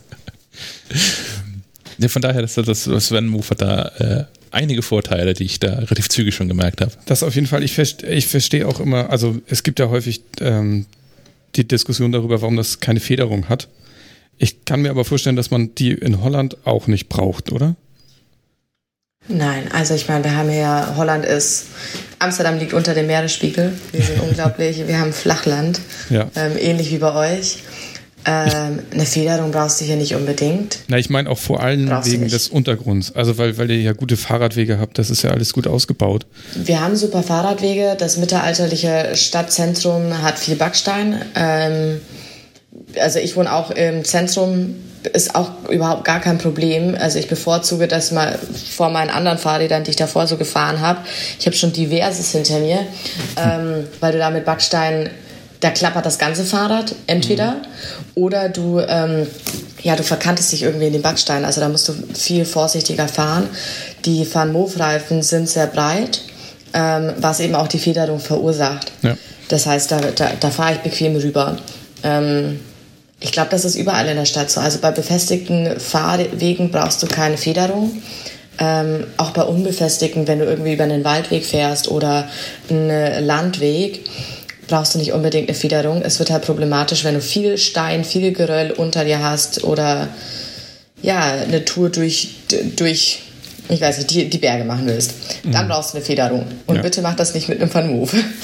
das ist ganz klar. Van Move ist ein Stadtfahrer, ist ein Pendlerfahrer, Stadt, Umland, alles gar kein Problem. Ähm, aber keine crazy Sachen damit machen. Kein Stuntbike. Nein, nein.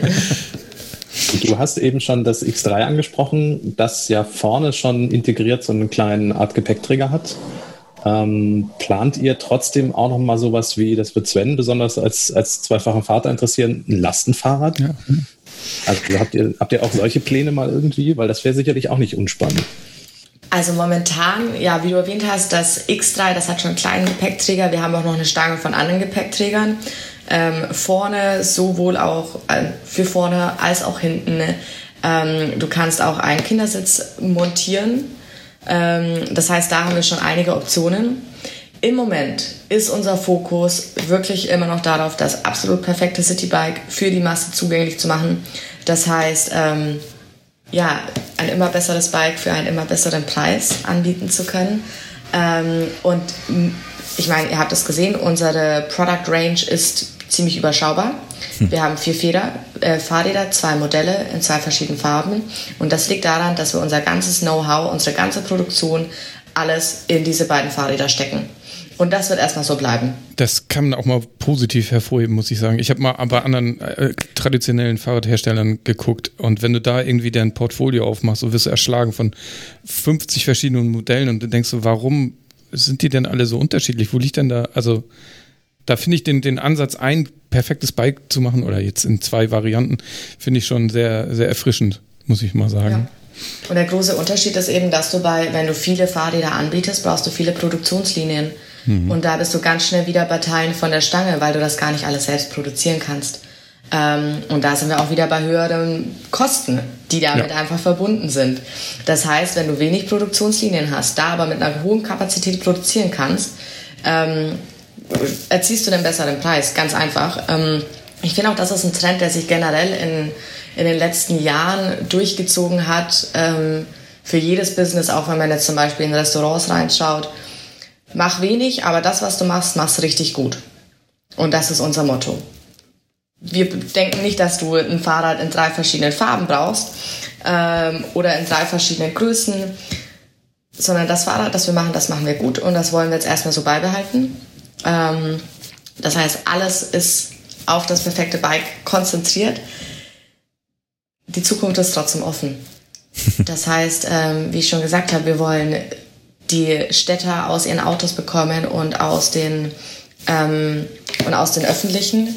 Und wir besitzen die ganze Manufaktur, das heißt, wir sind sehr agil in unserem Produktionsprozess.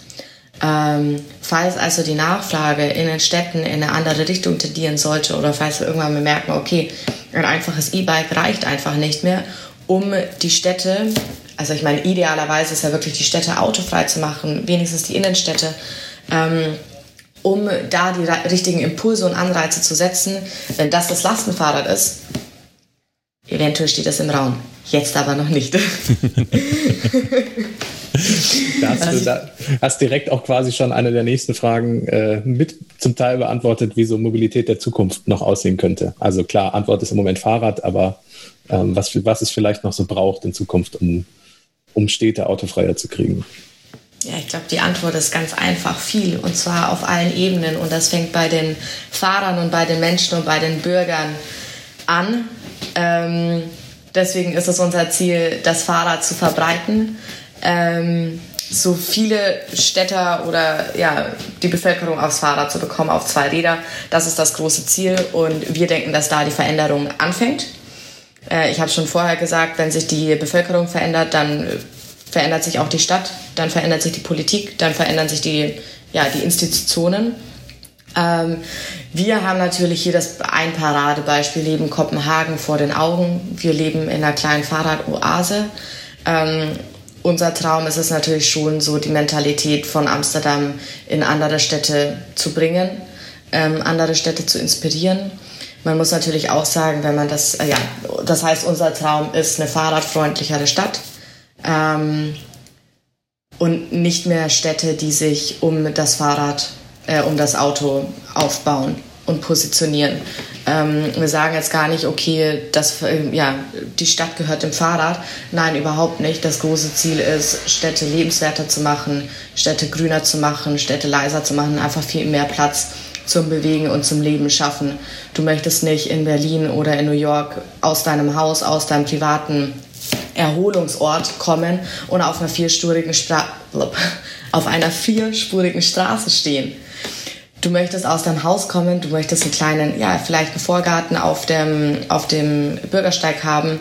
Du möchtest die Möglichkeit haben, einen Tisch rauszutragen und dort deinen Kaffee am Morgen zu haben. Und darum geht es. Die Stadt, also ich meine, das ist unsere Vision für die Zukunft. Ähm, und da rede ich jetzt nicht von fünf Jahren, sondern 10, 30 Jahren. Ähm, die Städte werden voller. Ähm, ja, es werden in 2030 war das, glaube ich, 30 Prozent der Bevölkerung in Städten leben. Das ist eine unglaublich riesige Anzahl. Und wenn wir so weitermachen wie bisher, dann heißt das, dass wir in Städten keinen Platz mehr zum Leben haben. Ähm, das heißt, das ideale Ziel ist die Stadt als Naherholungsgebiet. Und da gilt es, ähm, an allen Ecken was zu machen. Ähm, ja, Urban Planning, Stadtarchitektur, Stadt Planung und Politik. Ähm, aber der Grundbaustein ist hier ganz klar die Menschen, weil das Einzige, was du quasi kontrollieren kannst, ist dein eigenes Verhalten und deine eigene Entscheidung.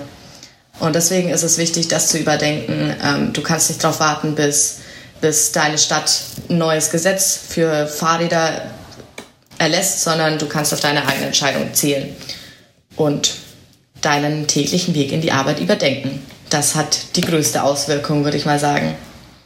Ich, ich finde es ganz spannend, dass ausgerechnet Corona da so ein riesen Katalysator für, für war. Also zumindest merke ich das hier in Kiel, mhm. dass deutlich viel mehr Fahrradverkehr passiert. Ähm, und was ich gleichzeitig in Hamburg sehe, was so auch so dieses Zurückgewinn von Städten ist, dass da ganz viele Gastronomen gesagt haben, es ist dass wir aufmachen dürfen, aber wir haben jetzt nur noch zwei Tische, weil wir so ein kleiner Laden sind. Und natürlich mit, mit drei Genehmigungen, ist immer auch Deutschland hier, aber dann Parkplatz abgesperrt haben und das quasi die Gastronomie draußen weiter rausgezogen haben. Und es scheint sich auch keiner zu beschweren. Also ich glaube, jetzt, wo das einfach mal passiert, habe ich den Eindruck, dass mehr und mehr Menschen auch merken, dass das ein echter ähm, Zugewinn an Lebensqualität ist. Es ist ja auch ein Irrglaube, zu, äh, dass, dass ähm, Parkplätze irgendwie Kundschaft schaffen. Das ist ja Quatsch. Also nur weil du irgendwo vorm Laden parken kannst, heißt das nicht, dass du Kunden hast. Wenn du irgendwie eine nette Umgebung hast, in der du dich auf, aufhalten magst, dann zieht das natürlich viel mehr Kunden. Aber ja, ich, ich, ich kann das nur unterstützen, dieser, dieses Engagement für die, für die Stadt. Ich wohne mitten in der Stadt. Ich fahre viel Fahrrad. Ähm, ich ärgere mich auch viel über, über Autos und es wird, in meinen Augen wird es immer noch immer schlimmer. Ich weiß nicht, was noch passieren muss, damit die, damit die Städter verstehen, dass sie nicht ein Anrecht darauf haben können, in der Innenstadt ihr Auto irgendwo hinzustellen, dass sie sich wenn sie in die Innenstadt ziehen, dass sie sich überlegen müssen, wie kommen sie von A nach B am besten. Ja. Und wo, wenn ich mit dem Auto fahren will, wo parke ich das? Und es, ähm, es kommt mir so vor, als sei es, äh, als nehmen es viele als selbstverständlich, dass sie irgendwo einen Parkplatz haben für ihr, für ihr Auto, was ja enorm viel Platz beansprucht und in der größten der, äh, die größte Zeit auch immer einfach nur rumsteht und meistens im Weg. Ja. Deswegen finde ich den, den Ansatz, den Fahren Move und es gibt bei was 2000 Euro kostet das E-Bike jetzt. Da gibt es kaum noch Ausreden irgendwie für, für Städter zu sagen, nee, ist mir zu teuer oder Fahrradfahren ist so anstrengend. Ja, okay, manchmal wird man nass. In Kiel regnet das viel. Das ist nun mal so. Ja, aber da, da muss man durch. Klamotten. Ne? Genau. Dafür gibt es auch dann Regencape. Ja. Ähm, wo ich noch anschließen wollte, was du gesagt hast, ähm, die Veränderungen die Corona jetzt mit sich gebracht hat. Ich glaube, das hat uns allen gezeigt, dass man Veränderungen, dass Veränderungen auch schnell passieren können, wenn man die Bürokratie ein bisschen aufweicht. Ich meine, da wurden Pläne durchgesetzt, die zehn Jahre lang in der Schublade lagen und zehn Jahre lang heiß diskutiert wurden und innerhalb von drei Monaten wurden sie plötzlich durchgesetzt, weil sich das Verhalten der Bevölkerung geändert hat. Mhm. Ähm, das Ganze ja, das sieht erstmal sehr rosig und positiv aus. Allerdings ist auch der Fakt, dass es in deutschen Städten, dass die Neuzulassung für PKWs steigt, ähm, dass die Anzahl von Autos in den Städten auch ansteigt, dass ähm, sich Pendlerwege mit dem Auto verlängern. Das heißt, in Hamburg zum Beispiel brauchst du mittlerweile 34 Prozent ähm, länger für Wege in, in den Stoßzeiten. Das heißt, dein Arbeitsweg, der dauert zwischen 5 und 6 Uhr, 34 Prozent länger, als er eigentlich dauern würde.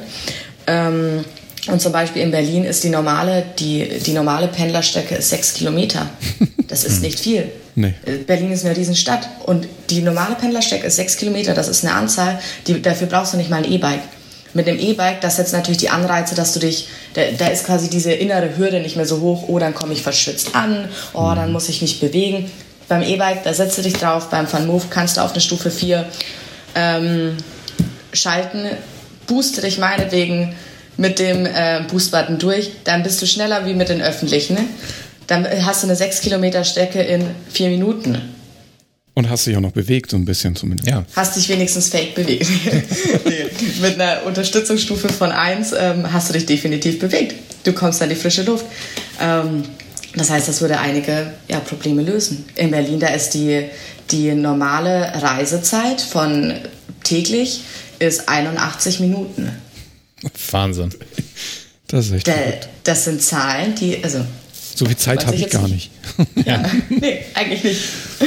Aber nochmal ähm. zum, noch zum Bewegen, das ist so ein Punkt, den ich häufiger gehört habe im Freundeskreis. Ähm, gerade von Menschen, die sonst äh, in dem Leben sehr sportlich unterwegs sind, ähm, dass das ja kein richtiges Fahrradfahren mehr ist und da hat man ja auch nichts von.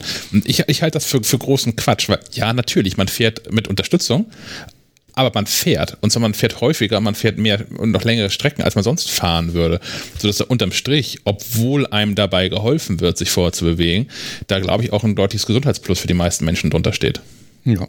Ja, das hat auch viel mit ja, Mentalität dann zu tun. Ich meine, da ist ein bisschen der Unterschied, ob du Fahrradfahren als ein Sport siehst oder als ein tägliches Fortbewegungsmittel. Ja.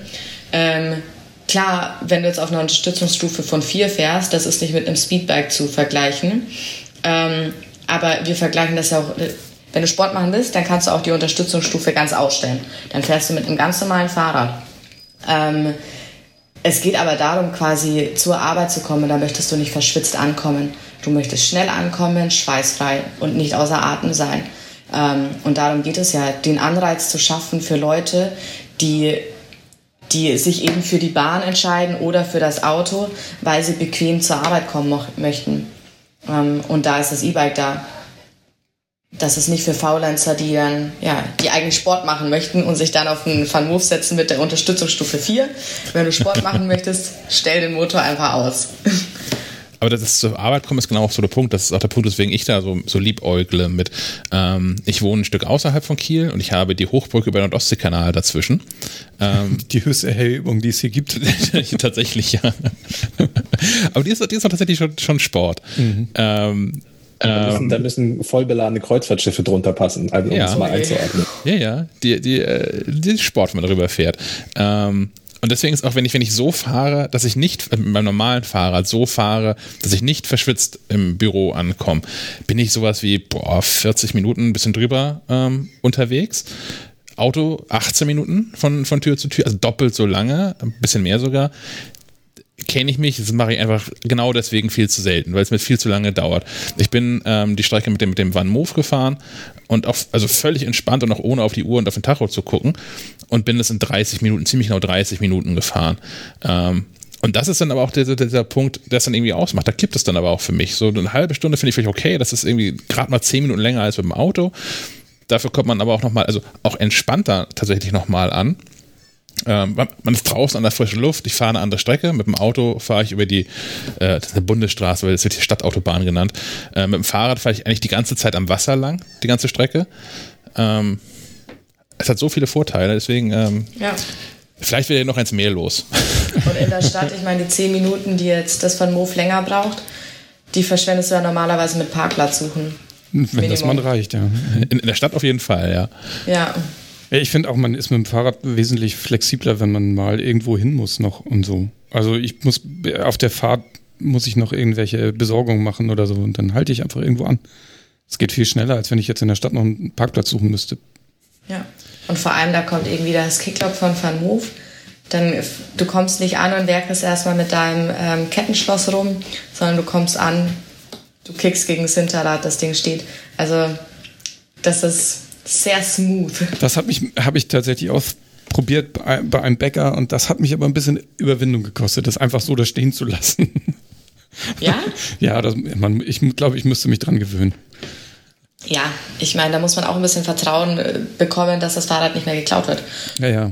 Aber das finde ich auch. geklaut wird, wir holen es wieder. Find, genau, das finde ich auch spannend, dass man ähm, jetzt nicht noch irgendwie das bessere, also noch, noch ein Schloss mehr und noch ein Schloss mehr und so erfindet. Das ist ähnlich wie ich finde es beim iPhone ist es ja auch so, inzwischen lohnt es sich ja kaum noch für Diebe irgendwie ein iPhone zu klauen. Weil du kommst nicht mehr ran, du kommst, kannst es nicht mehr benutzen, die Daten sind unbrauchbar, also das iPhone ist quasi unbrauchbar, wenn es geklaut ist. So ähnlich ist es ja bei euch nicht ganz, aber ihr macht es ja auch unbrauchbar, indem ihr da das Log habt und im Zweifel holt ihr es wieder und so. Das ist schon ganz gut. Ich glaube, das ist eine gute Taktik, um quasi Fahrraddiebstahl zu minimieren. Ja, ich finde, das ist auch wieder, spiegelt auch ein bisschen die ganze Van Moof-Philosophie wider, dass man Probleme von einer anderen Perspektive sieht. Mhm. Dass du nicht anfängst, ähm, ein besseres, ja, ein besseres Schloss, wie du sagst, zu verwenden, sondern Diebstahl einfach ja, von einer ganz anderen Perspektive entgegenwirkst. Ja. Und das ist die Perspektive, ein, ein Fahrrad zu kreieren. Es macht keinen Sinn, das Fahrrad zu stehlen. Du hast damit keinen Spaß ähm, als Dieb. Das macht keinen Sinn. Deswegen ähm, muss man das überhaupt gar nicht machen. Und zum Beispiel auch, wenn man jetzt das Licht ansieht, ähm, Taco und Thies haben nicht ein besseres Licht, ein wasserdichtes Licht ähm, erfunden oder eins, das irgendwie an die ähm, an die Fassung montiert ist, so dass man es nicht mehr wegreißen kann, sondern es wurde einfach integriert. Das heißt, ähm, ja, das ganze Design, die beiden die kommen übrigens auch nicht aus der Fahrradindustrie, sondern aus dem Industrie, ähm, Industrial Design. Ja, mhm. Industriedesign. Genau. Industriedesign-Sektor. Ähm, und das hat eben einfach so dieses ermöglicht, dass man ja diese Alltagsprobleme, die Industrieprobleme von einem anderen Blickwinkel betrachtet und der fängt meistens beim, beim Verbraucher an. Wir sind alle Fahrradfahrer selbst ähm, das heißt, wir haben eigentlich ein Fahrrad für uns selbst designt und dadurch haben wir auch ein Fahrrad für jeden designt. Svens Ausführung hat mich noch eine andere Beikanter-Frage gerade gebracht. Ähm, muss ich das eigentlich direkt beim Kauf abschließen oder kann ich auch sagen, oh, mir ist gestern mein Fahrrad geklaut worden, ich würde es jetzt gerne für 300 Euro nachkaufen? nee, nee, also das geht nicht.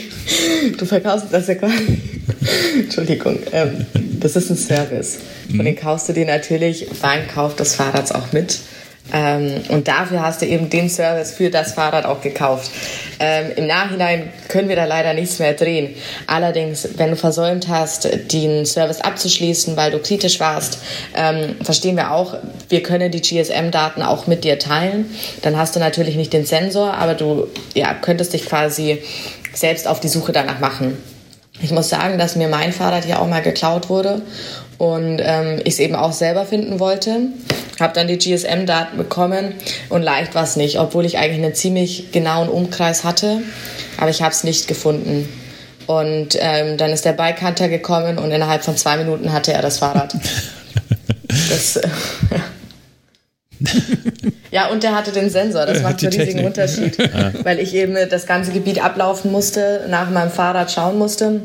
Und er fährt da durch und sobald er sich dem nähert, bekommt er ein, ja, ein Warngeräusch. ist also eine klassische Risikoversicherung quasi. Was passiert denn, wenn der ja, Akku, so Akku inzwischen aufgibt von dem Fahrrad? Funktioniert der Sensor denn noch? Ja. Ähm, also wir haben tatsächlich, der Akku, der also bei 5% geht deine elektronische Unterstützung aus, damit noch die notwendigen Features funktionieren, die notwendigen Eigenschaften, wie zum Beispiel Licht, wie Fahrrad entsperren, wie die Klinge, all sowas funktioniert. Und nach und nach, wenn du immer noch weiter fährst, gehen die notwendigen ähm, Features aus, wie zum Beispiel das Licht geht irgendwann mal aus, der LED-Display geht irgendwann mal aus, ähm, dann die Klinge, als allerletztes das Entsperren. Ähm, und wir haben zwei Akkus, das heißt, es gibt noch immer einen Reserve-Akku, ja. ähm, der tatsächlich für die GSM-Ortung hauptsächlich verantwortlich ist. Okay. Ähm, also, ja, das heißt, da kannst du noch das Fahrrad, ich glaube, für einen Monat lang orten. Oh. Und in oh. dem Zeitraum haben wir das Fahrrad definitiv gefunden. Ähm, und ich bin auch mal, ich glaube, noch fast zwei Tage lang ohne Akku gefahren und dann irgendwann mal nach zwei Tagen war wirklich alles aus. also da hat man genügend Zeit, noch eine Steckdose zu finden. Ähm, ich habe noch eine Frage zum Akku und zwar, gar nicht die, die alle stellen. Also was, was man überall liest, ist ja, der Akku ist nicht rausnehmbar, ich muss das Fahrrad mit hochschleppen. Und ja, ich finde aber, das ist, kann man gar, das ist natürlich so, aber ich finde, das ist gar kein, gar kein so krasser Punkt oder das ist eine Designentscheidung. Entweder man hat halt ein Fahrrad, wo alles integriert ist, oder einen rausnehmbaren Akku. Äh, da muss man sich entscheiden, was man möchte, auch als Kunde dann letztlich. Ähm, meine Frage ist eine andere. Und zwar, äh, gibt, gibt es Adapter für diesen Stecker? Also ich habe so das, was ich mir überlegt habe, ist, wenn ich mal längere Touren mache und vielleicht auch mal irgendwie Freunde besuchen fahre, mal zwei, drei Tage weg bin oder so, dann habe ich immer diesen, diesen, diesen Ladebackstein, der dem Fahrrad beiliegt, ähm, mit im Gepäck. Und wäre es nicht viel cooler, wenn das auch irgendwie USB-C wäre oder so und ich das quasi überall laden könnte? Ja, das wäre cool. Ähm, Gern geschehen. Ja, danke. nee, das ist ein guter Input. Ähm, haben wir momentan nicht. Du sagst es schon, da nimmst du dann einen kleinen Backstein mit. Ähm, wiegt übrigens zum Glück nicht so viel wie ein Backstein, hat nur eine ähnliche Form. Mhm. Ähm, ja, momentan nimmst du den mit. Ähm, aber wir sind ja wirklich ein glückliches Team aus ähm, Innovatoren, Umdenkern, Querdenkern und Designern. Das heißt, ähm, ja, jedes Feedback ist mehr als willkommen. Und wir arbeiten immer an crazy Ideen und neuen Lösungen. Ich nehme das mal mit in den Pool auf, wenn das für dich in Ordnung willst, ist. Willst du quasi Sehr das, gerne. willst du dein Fahrrad mit deinem MacBook aufladen? Ne, ja, keine Ahnung. Es gibt inzwischen auch, es gibt aber auch schon diese, diese, diese ähm, wie heißen denn diese Lade-Dingsies? Akkupacks. Akkupacks, ah. äh, die Autos starten können ja, ja. Von, von Anker oder irgendwie sowas. Von daher. Mhm. Ähm, und wir haben gestern auch ein bisschen rumgesponnen, was, wie das eigentlich wäre, wenn wir hier alle mit, mit äh, Van Moves fahren würden. Das ja total praktisch wäre, wenn man die hier in der Firma laden könnte. Und dann nicht jeder immer mit dem, mit dem, mit dem ja, Backstein ja. von der Form her hast du recht, aber nicht mit diesem Backstein hin und her fahren müsste. So, dass man hier quasi eine, eine Ladebatterie einrichtet oder so. Ja. ja, bei mir war das so in der letzten Firma, wo ich gearbeitet habe. Ähm, da hatten wir sehr, sehr viele Van Moof-Fahrer. Dadurch bin ich auch auf die Brand überhaupt gekommen. Ähm, das heißt, jeden Morgen standen da die Fahrräder und konnten bei der Firma geladen werden.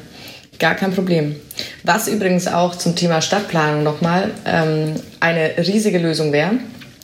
Man kann wohl alle Laternenpfähle eigentlich in Steckdosen umwandeln.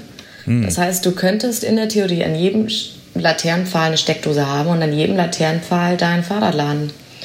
Ähm, das würde so einige Probleme lösen. Aber wer zahlt denn das? wie, wie, wie, teuer wäre, also ich, wie teuer ist eine Akkuladung für so ein Fahrrad? 30 Cent? Da ist nicht viel drin, ne? Ähm, also, ich habe es tatsächlich mal versucht auszurechnen. Ich glaube, im Endeffekt sind wir auf. Ich bin mir nicht mehr ganz sicher. Es waren entweder 3 Cent oder 30 Cent gekommen. Ist auch egal, glaube ich, ob 3 oder 30 Cent. Nicht viel. Ja, ähm, ja ich glaube eher drei. Aber da müsste natürlich das, das, Kabel integriert sein, ne? Sonst, wenn ich mein, also so, so, so, ein rausziehbares Kabel müsste das ja sein für die Laternensteckdosen. Weil wenn ich dann da meinen Backstein anschließe, wird der ja geklaut. Ja, andererseits weißt du nicht, was Leute da noch so alles anschließen an diese Steckdosen. Ne? Ja, ist richtig, ja. Hm. Ja, aber es gibt ja auch für, für E-Autos gibt es ja auch genormte Ladesäulen. Also da müsste man dann mal über einen genormten Fahrradanschluss sprechen und dann ist das, glaube ich, kein Problem. Hättest du ja, ein Smartphone gegen die Laterne? Ich könnte dann USB-C empfehlen als, als Standard. Das, aber das wäre doch sowieso, also Ladesäulen für Autos müssen ja not, notgedrungen irgendwie auch jetzt ausgebaut werden. Das wäre doch eine Option, das einfach für E-Bikes auszubauen. Also, Innerstädtisch auf jeden Fall, ja. Ja, definitiv. Das ist wieder das Thema, wenn, wenn sich die ganze Stadt auf dem Van bewegt, dann wird es solche Ladesäulen wie Sand am Meer geben, weil die Stadt darauf reagieren muss. Und ich meine, das war ja bei E-Bikes damals auch so. Da ist der Tesla rausgekommen. Ähm, die Städte wurden jetzt nicht überschwemmt, aber die ganzen deutschen Autobauer haben sich dadurch, da, ja, deshalb auch neu ausgerichtet. Ähm, das ganze Thema wurde in der Politik heiß diskutiert, weil es ja, damals als eine Option für die Mobilitätswende gesehen wurde. Das heißt, das wurde auf Stadtlevel unterstützt und die Ladesäulen sind aufgetaucht. Ich weiß noch zum Beispiel hier in Amsterdam ähm, wurden alle Taxis ausgetauscht und durch Teslas ersetzt. Wir haben jetzt Tesla-Taxis hier. Ja, super Idee. Verstehe ich sowieso nicht, warum das nicht auch hier, also verstehe, ich verstehe nicht, warum hier noch Taxen rumfahren, die mit Diesel betankt werden. Ja. Autos, die ja. nur dafür da sind, rumzufahren, die müssen doch als erstes ausgetauscht werden. Genauso verstehe ich das. Also es gibt schon viele Lieferdienste, die äh, auf E-Bikes setzen, finde ich super. Das sind auch die, die wo, wo, du die Pizza am schnellsten kriegst. Ähm, Verstehe ich nicht, warum das nicht auch ähm, vorgeschrieben wird. Hier, du fährst doch eh nur im Umkreis von 10 Kilometern. Hier, liefer mit E-Bikes. Ja. ja. Alle, die irgendwie nur durch die Gegend fahren und keinen Parkplatz finden, die müssten irgendwie dahingehend gefördert werden. Aber wo du gerade E-Autos angesprochen hast, wie stehst du denn zu E-Autos? Hast du überhaupt einen Führerschein? Das wollten wir ja noch ganz am Anfang gefragt haben. Echt? Hast du einen Führerschein? Ja, ähm, seit ich 17 bin. Und, äh, ich komme ja nicht aus den Niederlanden, ich komme aus Augsburg, ähm, im schönen Bayerland. Und da brauchtest ähm, du einen? Wie bitte? Und da brauchtest du einen Führerschein? Ja, meine Eltern haben mir das dann quasi verordnet, ähm, damit ich sie in Zukunft durch die Gegend chauffieren kann. ähm, und ich bin auch ganz froh, dass ich einen Führerschein habe. Ja. Allerdings, seit ich in Amsterdam wohne oder auch als ich noch in Augsburg gewohnt habe, habe ich den kaum verwendet. Okay. Ich bin mit den Öffentlichen gefahren oder mit dem Fahrrad. Auch in Berlin. Ich habe ähm, eine Zeit lang in Berlin gewohnt. Da bin ich ziemlich schnell aufs Fahrrad auch umgestiegen, weil ich es einfach von Amsterdam so gewohnt bin und weil ich es weil ich es lieber mochte. Ich war schneller in der Arbeit. Mit, dem, mit den Öffentlichen habe ich 40 Minuten gebraucht oder 50 Minuten. Mit dem Bike war ich in 20 Minuten da. Ähm, das heißt, ich ja, bewege mich nicht mehr viel auf vier Rädern. Wie ich zu E-Autos stehe, mhm. tausendmal besser wie Verbrenner, gar keine Frage. Ähm, man muss es halt rausfahren. Ich meine, E-Auto, das kannst du dir auch nicht kaufen als ein kleines Accessoire. Ich meine, macht für den Preis eh keiner. Ähm, mhm. aber du musst es halt rausfahren, damit es sich wirklich lohnt. Ähm, und ich würde mal sagen, ich bin für Autos generell nur, wenn man nicht in der Stadt wohnt. Mhm. Weil du in der Stadt kein Auto mehr brauchst. Let's face it. Das kann mir wirklich keiner mehr erzählen, dass du in Berlin auf ein Auto angewiesen bist. Bist du nicht. Ähm, deswegen, ja, ich bin absoluter Fan von Micromobility mhm. ähm, Mobilitätsoptionen in der Stadt attraktiver zu machen und das Auto nicht mehr die einzig wahre Option ist. Ich habe noch eine Sache, für die ich mich bedanken muss.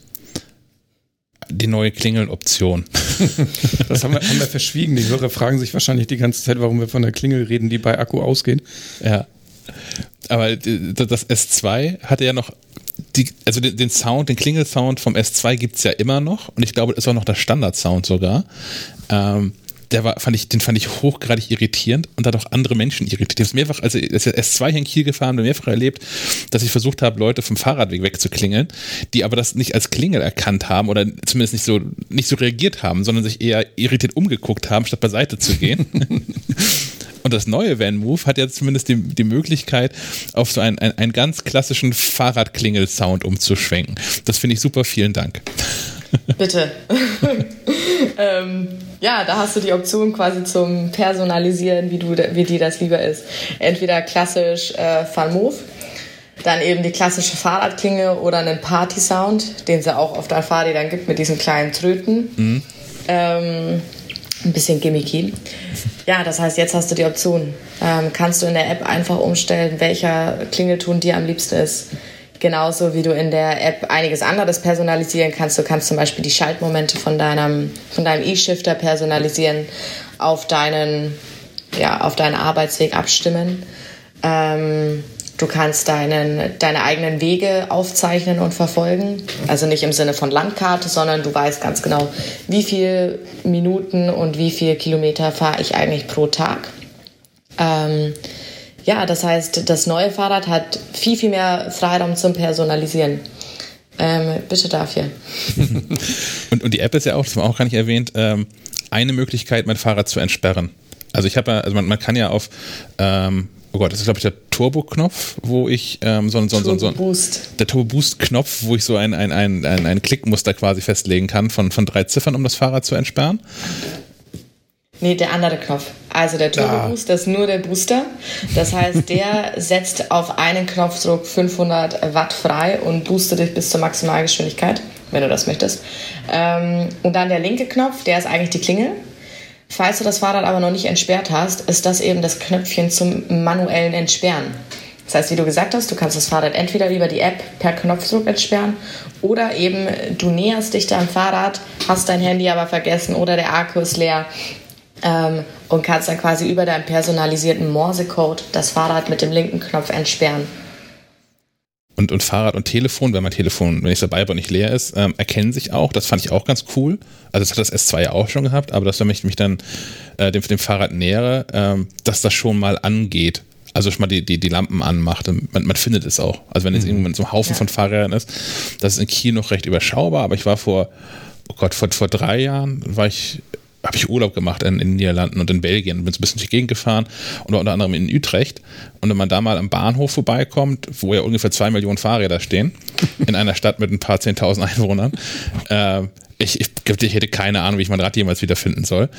Ähm, da finde ich schon ganz praktisch, dass man so ein bisschen in die grobe Richtung gehen kann und das Fahrrad sagt, hier bin ich, hallo.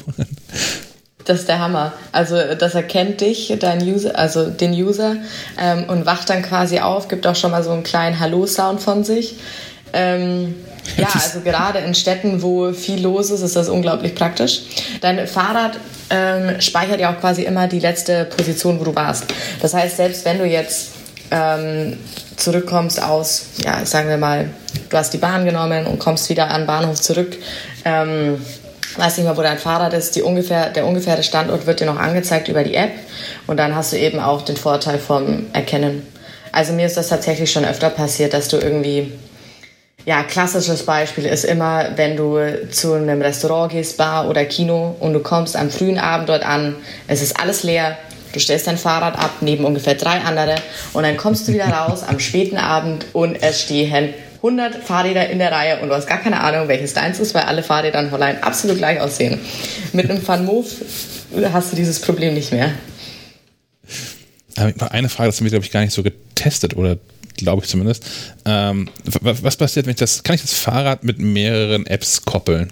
Also wenn ich mir dann zum Beispiel teile mit Lebenspartner oder irgendwie sowas und der, der oder die auch mal das Rad fahren möchte, muss ich das dann erstmal entkoppeln und die andere Person koppelt das dann? Also andersrum geht es ja. Ich kann ja mehrere Räder mit einer App koppeln. Hm. Ja, ähm, also bei dem neuen Fahrrad kannst du dir das Fahrrad auch teilen. Beim S2 ging das tatsächlich noch nicht. Ähm, beim S3 geht das jetzt. Das heißt, du kannst ein Familienfahrrad haben. Ähm, und vier Familienmitglieder haben, ja, sind mit der App dazu verbunden. Mhm. Ja, das passiert da ziemlich oft. Ich meine, das ist immer noch ein Fahrrad für 2000 Euro.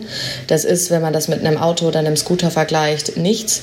Aber ja, wenn man es mit einem normalen Fahrrad vergleicht, ist es natürlich nochmal teuer. Das heißt, viele überlegen sich auch erstmal, okay, wir kaufen das jetzt für die ganze Familie oder für unser Team in der Arbeit.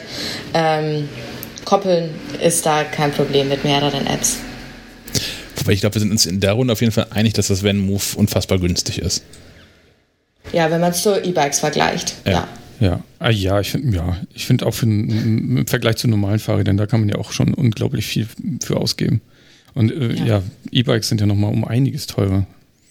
Ja, und auch wenn man sieht, was man dafür bekommt. Ne? Also wenn ich hier ähm, in, in einem größeren Supermarkt, der häufiger auch Fahrräder verkauft, wo dann diese ohnehin schon fragwürdigen Fahrradmodelle stehen, die dann so einen hässlichen Bosch-Akku da irgendwie dran geschraubt haben und so, so einen Motor, der größer als das Rad ist, so gefühlt. Ähm, die kriegt man für 700 Euro, gar kein Thema. Aber die sehen halt scheiße aus und haben auch eine Reichweite, die halt im Vergleich dann lächerlich ist. Von ja. daher, also preis-leistungsmäßig finde ich das großartiges Angebot. Ja, ich denke mir auch, ich meine, es gibt ja einige Fahrräder, die so knapp unter, unter 1000 Euro kosten. Ähm, die wiegen dann aber wahrscheinlich 30 Kilo oder so. Die wiegen weniger und ich denke mir halt, wieso, gib, die, gib lieber das Doppelte aus und du hast ein Fahrrad für ein Jahrzehnt lang und du hast ein Fahrrad, das richtig funktioniert, du hast ein Fahrrad, das dich 150 Kilometer weit bringen kann und das ist kein Schrott. ja, ich bin, ich, bin auch, ich bin auch großer Verfechter davon, äh, lieber in vernünftige Fahrräder zu, in, äh, zu investieren und dann mit Freude zu fahren, als gar nicht zu fahren. Ähm, ich habe früher auch immer nur, als Kind auch immer nur irgendwie gebrauchte Drecksfahrräder fahren müssen. Da hatte ich überhaupt keinen Bock.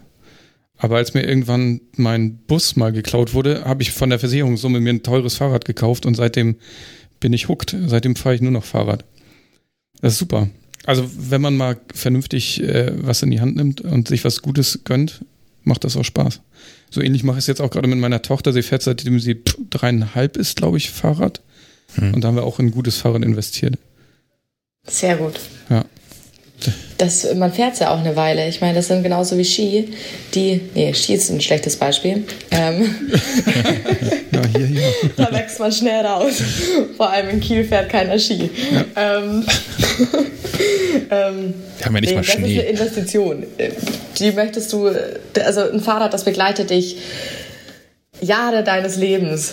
Das, das soll funktionieren, das soll dir auch noch in zehn Jahren gut gefallen. Ähm, ja, absolut Investition. Das darf nicht kaputt gehen, einfach mal so. Ja. Und dafür sind natürlich 2000 Euro für so ein Fahrrad ein absolut fairer Preis. Absolut fair.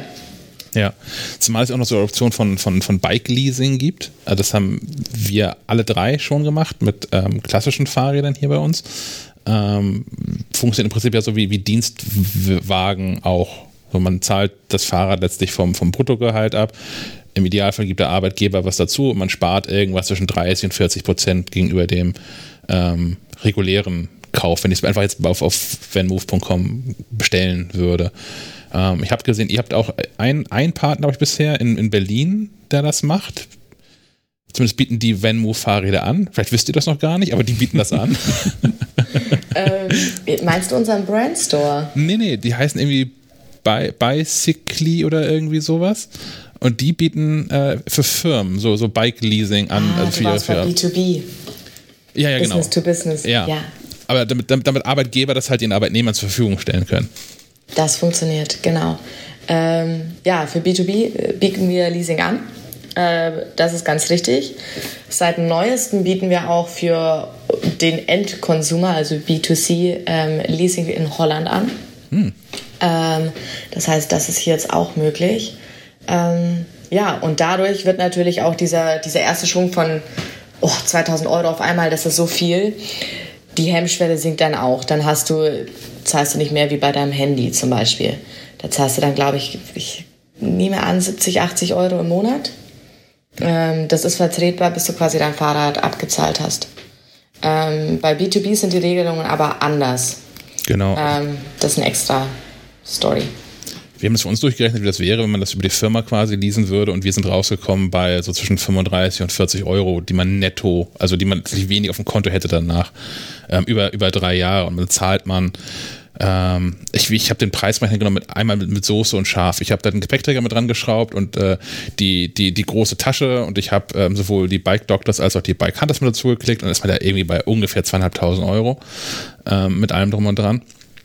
Ähm, ja, dann landet man halt bei so 35, 36 Euro im Monat über drei Jahre und zahlt am Ende dann halt sowas wie 1700, 1800 Euro ähm, statt den zweieinhalbtausend Euro. Von daher, das kann sich für den einen oder anderen wirklich lohnen, sowas zu machen. Ja, definitiv. Ich meine, das ist, das ist ein Handyvertrag. Die gleichen Kosten wie ein Handyvertrag. Eben. Ähm, das ist absolut vertretbar. Plant ihr denn ja. diese B2C-Variante, die VanMove in Holland anbietet, auch, auch in Deutschland oder in anderen Ländern auszuweiten? Mm, also es läuft in Holland gut. Okay. Ähm, es wird sehr gut angenommen. Das ich ist fast nicht, eine Apple-typische Antwort. ich bin immer noch Pressesprecherin. Ja, ja, ja, ja. Ähm, also es läuft hier super gut und ich weiß nicht, ob du es mitbekommen hast, aber bevor also wir hatten auch Smartbikes, das heißt die nicht elektrifizierten Fahrräder. Und dafür haben wir auch ein Abosystem gehabt. Ähm, da hast du 20 Euro im Monat gezahlt, hast das Fahrrad gefahren mit allem Service drum und dran. Ähm, wir haben die Smartbikes eingestellt, weil wir die Zukunft in E-Bikes sehen. Weltweit ist das attraktiver und deswegen wollten wir unser ganzes Know-how und unsere Produktion darauf konzentrieren und dadurch fielen auch die Abos weg. Hm. Ähm, kurz danach haben wir eben das Leasing in den Niederlanden eingeführt. Ähm, läuft super. Ähm, und wir sind nicht eine Marke nur für die Niederlande, sondern weltweit. Das heißt, wir arbeiten dran. Ähm, für alle Neuigkeiten bleibt auf dem Laufenden über unseren Newsletter. Das war schon, da war jetzt mehr als Apple drin, aber wir, wir wissen, was gemeint ist. Das, das heißt, wir, wir, sprechen nach deinem Urlaub nochmal darüber, wie ich eigentlich möglichst kosteneffizient und schnell so ein Rad hierher bekomme, was hier bleiben kann. Ich verstehe. Ich, ich, Kein Kommentar. Können wir mal dann nochmal reden, ja. Gut. Ähm, haben wir irgendwas vergessen? Gibt es noch was, was du sagen möchtest, was Menschen auf jeden Fall noch über Van Move wissen sollten? Jetzt kombiniere ich das schon. Das, nicht Fun Move, sondern Van Move. Ich, ich kriege alle Variationen Variation, Variation noch durch heute. ähm, ja, wir haben jetzt natürlich sehr wenig über das Fahrrad und die Specs und die Features selbst geredet. Ähm, deswegen äh, bei Fragen einfach Webseite besuchen. Und am besten Testfahrt ähm, buchen, oder? Ich meine, genau, man muss das, das einmal ausprobieren. Ähm, wir können viel drüber reden, aber ja. das Gefühl vom Fahren, das kann man beschreiben, in schöne Worte fassen für jeden, der, ja, der jetzt ein bisschen so auf den Geschmack gekommen ist, setz dich einfach auf ein Fahrrad. Wir haben mittlerweile unglaublich viele Pop-Up-Stores deutschlandweit, ähm, in den Niederlanden. Ja, und bauen unser Netzwerk stetig auf. Das heißt, ähm, ja, komm vorbei und probier ein Fahrrad aus. Ja. Und sonst zum Fahrer selbst. Also es ist ja kein Geheimnis. Wir zeichnen das Interview vor der eigentlichen Episode auf und ich könnte mir vorstellen, dass wir in der eigentlichen Episode sowieso nochmal darüber sprechen, über unsere Erfahrung mit dem, mit dem, mit dem Fahrrad. Ähm, das müssen wir dir ja gar nicht erzählen, weil du weißt ja, wie das Fahrrad ist und wie es funktioniert. Deswegen ja.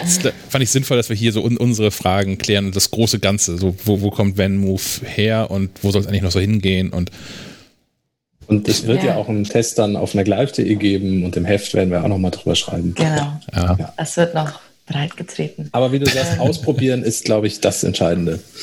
Ja, das, jeder muss ja wissen, wie ihm das gefällt, ähm, wie er das Fahrgefühl empfindet.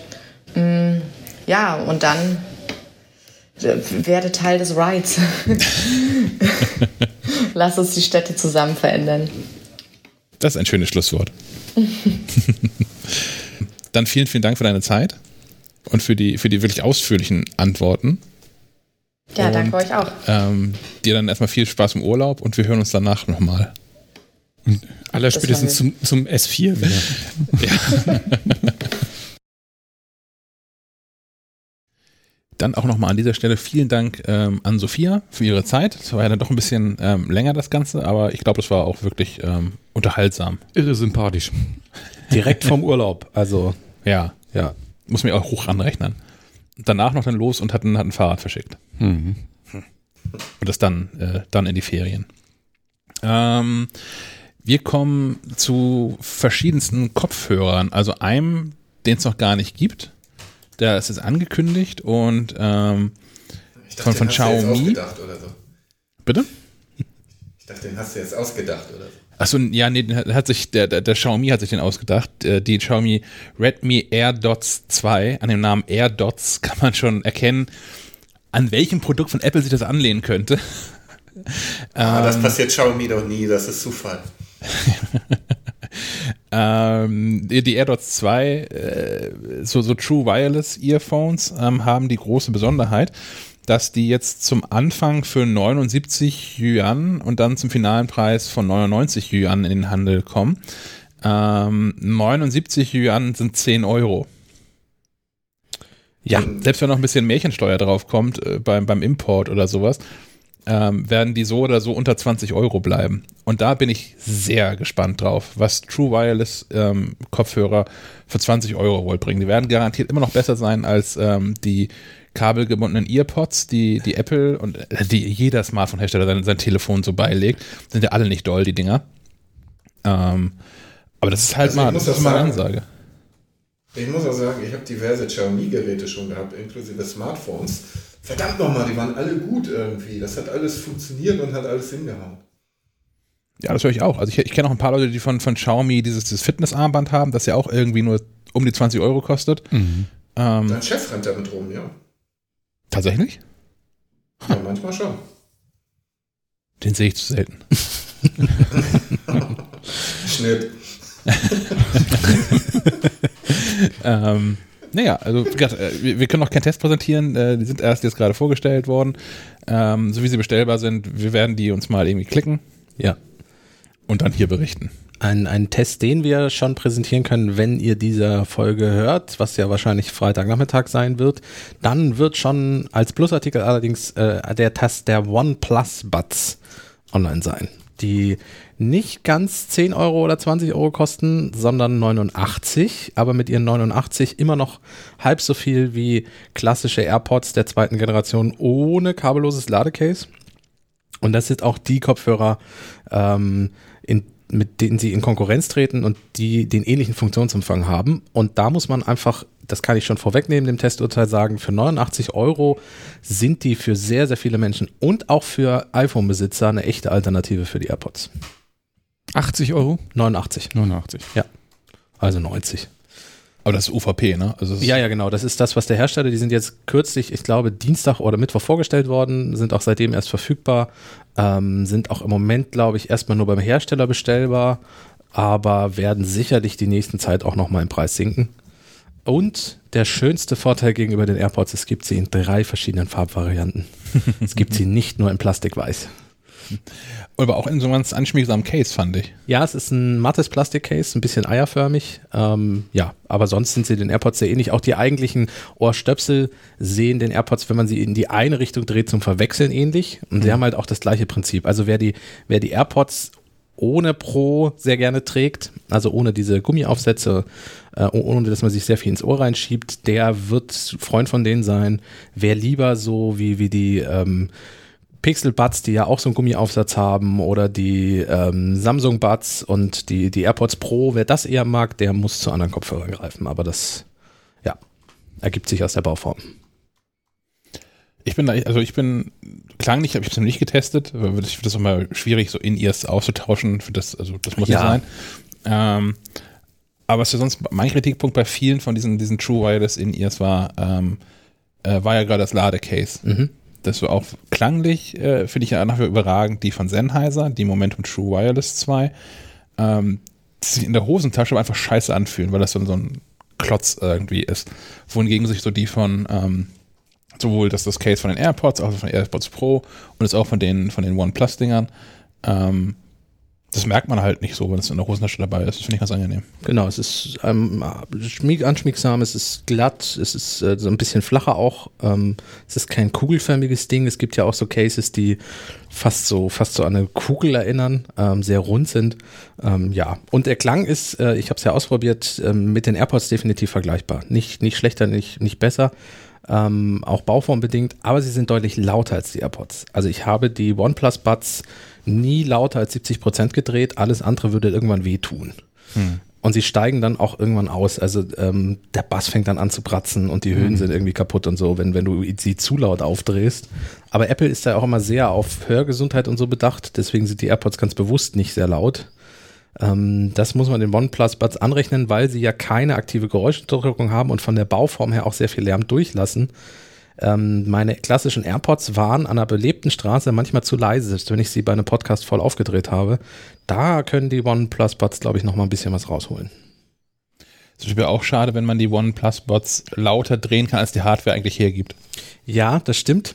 Das ist, das ist so ein Punkt, da hätte man vielleicht äh, von OnePlus her auch ein bisschen abregeln müssen. Hm. Ähm, wir haben noch ein, ein anderes Sound-Device im, im Test gehabt. Ich wollte kurz noch fragen, ob Thomas so schon sein Paket testen konnte, was er heute oh, uns ja. geschickt hat. Nee, es ist leider erst eine halbe Stunde vor der Aufzeichnung. Ah, da war der Postmann zu spät. Na gut, dann machen ja. wir das nächste Woche. Das sind die Google Pixel Bots, okay. die jetzt ja seit zwei Wochen, drei Wochen auch in Deutschland erhältlich sind. Leider nur in weiß. Äh, in den USA gibt es gibt's die jetzt in mehreren Farben. Aber sehr interessant. Ähm, das ist so ein bisschen das fürs Pixelphone, was ähm, die AirPods fürs iPhone sind. Hm, was ich glaube, Herrn Schack sehr interessiert, ist die Übersetzungsfunktion. Ähm, oh ja. Google hat eine, nutzt seine künstliche Intelligenz da drin für die Übersetzungsfunktion, einen Simultanübersetzer. Da bin ich auch sehr gespannt drauf. Äh, du, du, hast, du hast noch ein gutes Stichwort geliefert. Äh, du sagtest, das ist das, das sind die für die für die fürs Pixel, Google Pixel. Die OnePlus Buds sind natürlich in erster Linie auch für OnePlus Smartphones entwickelt worden. Und du hast da die meisten Funktionen auch mit einem OnePlus Telefon. Also dieses Case öffnen, automatisch koppeln, zwischen den Geräten schnell wechseln und so. Ähm, aber es geht auch wunderbar mit, mit iOS-Geräten, hm. die als normale Bluetooth-Kopfhörer zu nutzen. Sehr gut. Wo wir gerade bei ähm, Tipps waren für Alternativen zum, zu den AirPods. Ich weiß, da ist zurzeit ein kleiner Hype drum, deshalb ist das jetzt ein billig, bisschen billig vielleicht. Aber apropos billig, die Palmu Slide Mini heißen die. Petmate Palmu Slide nur, Entschuldigung. Da gibt es glaube ich auch noch Slide Mini. Die liegen bei Amazon zurzeit bei 88,82 Euro. Die, mit denen laufe ich hin und wieder, die habe ich jetzt auch gerade drin übrigens. Ähm, mit denen laufe ich seit einem halben Jahr rum. Die werden überall im Netz als wirkliche, ach man sagt immer AirPods Killer und bla bla bla, das ist Blödsinn, aber fantastischer Klang, fantastischer Sitz, auch beim Sport. Hm, die sind wirklich mal, Geheimtipp kann man ja fast nicht mehr sagen, aber sind wirklich ein toller Tipp. Die sind irgendwann durch die Crowdfunding-Geschichte gegangen, da hatten wir sie auch mal in der MacLife, meine ich, in Schwab finanziert und sind jetzt mittlerweile vielleicht ein Jahr auf dem Markt. Pet mit Pamu Slide heißen die. Und die kann ich durchweg empfehlen. Das ist selten genug der Fall. Ja, äh, also ja ich habe hab wirklich schon viele Kopfhörer in den Ohren gehabt. Und noch eine kleine Empfehlung und dann können wir weitermachen. Ähm, unsere geliebte Firma RHA, das ist ein schottisches Unternehmen. Da kannten Herr Schack und ich mal eine deutschsprachige ähm, Vertriebsmitarbeiterin oder PR-Mitarbeiterin, die leider nicht mehr da ist. Ähm, und die war wirklich sehr freundlich. Aber ähm, die haben ähm, als True Wireless Modelle eins meiner Lieblingsmodelle und zwar den True Connect. Da, mit den Dingern bin ich, ja, ich, ich denke, anderthalb Jahre rumgelaufen oder ich weiß nicht, oder waren erst 2019 auf der IFA neu, keine Ahnung. Ähm, die haben auch einen ganz tollen Sitzen, wirklich tollen Klang von allen True, ähm, True Wireless Geräten, die ich kenne, bisher den besten Klang. Ich habe mal, als ich mit Sammy im Dunkeln äh, im Frühjahr unterwegs war, ist mir, mal ist mir dann doch mal einer rausgefallen. Den habe ich nie wieder gefunden. Seitdem weine ich den hinterher. Sammy hat auch alle, alles in Gang gesetzt, aber die auch nicht gefunden. Ähm, aber davon gibt es jetzt, extra gibt jetzt es gibt jetzt die True Connect 2. Und die werde ich ähm, entweder diese Woche noch, ach nee, wir sind ja schon beim Freitag, also Anfang nächster Woche wahrscheinlich bekommen. Da bin ich auch sehr gespannt drauf, denn die Firma RHA, das kannst du sicherlich bestätigen, äh, Jacques, die machen einfach tolle Sachen, die machen tolle Kopfhörer. Und Definitiv. eine sehr sympathische, eine sehr sympathische Firma aus Schottland. Das hat man ja selten genug, dass, ähm, dass hier aus Europa mal was kommt. Dann, dann ja. müssen wir da aber auch nochmal einen Ausflug hinmachen und uns deren Werk angucken und, und äh, Hallen und so, oder? Du hast gar keinen Bock auf Büro, ne? Ich, seit, seit ich jetzt äh, durchgängig quasi im Homeoffice bin, muss Redaktion muss nicht sein. wir, Weil wir, wir, wir sind mit einem, mit einem dänischen äh, Unternehmen im Gespräch, ob wir nicht bei denen mal, weil die haben so ein sehr geiles Audiolab ähm, und wie die ihre Geräte testen und so. Und Dänemark ist ja nun von Kiel aus nicht so weit weg, auch wenn die jetzt im Norden Dänemark sitzen. Also eine kleine Autofahrt wird es trotzdem. Ähm, und Corona-bedingt haben wir das bisher noch nicht gemacht. Sobald die Corona-Zeit es ein bisschen zulässt, wollen wir da auch mal vorbeischauen und werden dann sicherlich auch Audioinhalte irgendwie mal mitbringen oder produzieren dabei, also Mikro Mikrofon laufen lassen. Ja, und Schottland, warum nicht? Warum nicht eine zweiteilige Serie draus machen? Oder mal so eine mehrteilige, alle deutschen oder europäischen äh, Audiohersteller mal besuchen. Ja. in, in welcher Stadt ist Bang, Bang Olufsen? Äh, ganz im Norden, die ist ganz klein, da sind sie auch der größte Arbeitgeber. Es gibt sogar eine Straße, die nach ihnen benannt wurde. Hm. So wie, wie in der Wedemarkt mit Sennheiser. Ja. Am Labor 1. Genau, so in etwa. Wo das alte Sennheiser Labor auch steht. Die sitzen in äh, Struer, Strüher, Strüher. Noch nie gehört. Okay, kenn ich gar nicht. ist da irgendwas in der Nähe, was man kennt? Ist eine Kleinstadt mit 10.300 Einwohnern in Jütland im Westen Dänemarks am Limfjord gelegen. Oh ja, ist schön da. Also nicht irgendwas ganz im Norden, in, aber.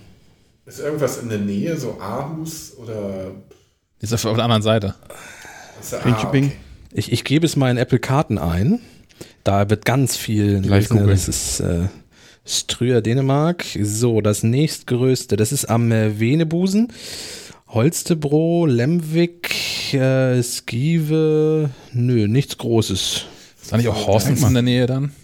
Da ist Strö, da ist Lemwig, Holzebro, Skive, Mors. Also ist nicht viel Großes dabei. Nö, ist schön da. Also ländlich. Wird, wird ein schöner Ausflug, kann ich schon sagen. Sehr gut. Land, Landpartie. Ja.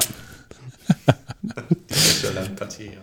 Gut, und da können wir auch ähm, ähm Svens neues Gadget testen, dann in völliger äh in völliger Einsamkeit. Ja, da haben wir vielleicht die Gelegenheit, genau. weil wir Stimmt, haben ja. ähm, ebenfalls ursprünglich aus Dänemark stammend eine Soundbox geschickt gekriegt mit KS am Ende, nicht mit X. Ja. Ähm, das ist quasi, ich würde schätzen, die lauteste Bluetooth-Box, die es so gibt. Es auf alle Fälle die, die wir bisher da hatten. Das auf jeden Fall, ja. Ähm, es ist auch eher eine, also es wirkt wie eine PA. Man kann sie auch als solche nutzen, also man kann Instrumente anschließen. Bei XLR. Ähm, die spricht nur Bluetooth, aber dafür spricht sie sehr laut. Und trotzdem hat sie einen wahnsinnig guten Klang. Sie ist ähm, gemacht für Festivals eigentlich. Sie ist, äh, die, die Story ist auch, dass die äh, Gründer, die Erfinder, wie auch immer, ähm, auf dem Roskilde Festival damit angefangen haben. Haben gedacht, das Festival dauert ja insgesamt eine Woche und erst in den letzten vier Tagen ist, glaube ich, Musik auf den Bühnen. Und damit vorher im Camp das auch schon ordentlich wumst, haben die sich gedacht, brauchen die eine ordentliche Box. Es gibt auf Festivals häufig äh, skurrile Eigenbauten. So mit, mit Autobatterie und mit Bollerwagen und hast du nicht gesehen. Die haben sich gedacht, wir brauchen irgendwas Cooles, was nicht kaputt geht, was laut ist. Äh, die haben einen äh, wechselbaren Akku mit mhm. einer Laufzeit von 40 Stunden. Jeweils. Also kommst du auf 80 Stunden ohne zu laden. Eine, eine Ladung dauert dreieinhalb Stunden und dann ist das Ding auch wieder voll. Kannst du also eine ganze Woche mit locker mit durch Party machen. Wir haben das bisher, die höchste Lautstärkestufe von vier oder so. Vier von elf und ja, vier und ist schon. Wichtig, es geht bis elf. Es geht bis elf. also. Und der Lautstärkenregler ist auch sehr schwergängig. Ich ja. war erst irritiert, ihr habt mir dann erklärt, warum. Natürlich sehr logisch einleuchtend, damit man nicht versehentlich mal dagegen kommt und das Ding auf elf hochreißt, weil ich wette, dann würden bei uns in der Redaktion die Fensterscheiben rausfliegen. Ähm, no. Je nachdem, wie basslastig der Song ist, der gerade läuft. Genau. Ähm, das neue Modell ähm, ist ein bisschen leichter, glaube ich, als das andere, wiegt immer noch 15 Kilo oder so. Das ist ganz witzig, für den Transport gibt es ein, ein, ein, ein Gestell für den Rücken. Man kann sich das quasi auf den Rücken schnallen, wie so ein Rucksack. Wer es mag. Ähm, und man kann die jetzt untereinander zusammenschalten. Also wenn man zufällig in einem Camp noch jemanden ist, findet. Das Nachbarcamp hat ein ähnliches Gerät und man kann sich auf die Musikrichtung einigen. Kann man die beiden zum Stereopaar zusammenschalten.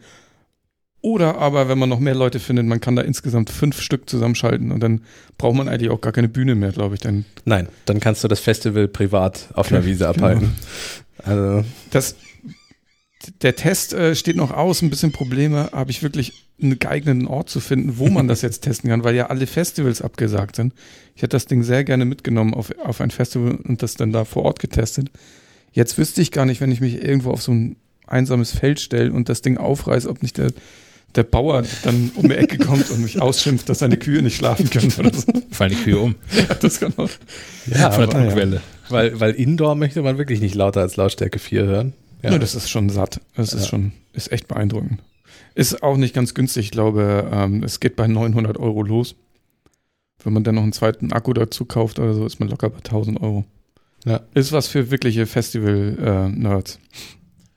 Aber was du auch, wenn du das schon sagtest, ist, macht doch wirklich einen guten Klang. Das ja. ist also nicht so, wie man es von vielen anderen Bluetooth-Boxen ja so kennt.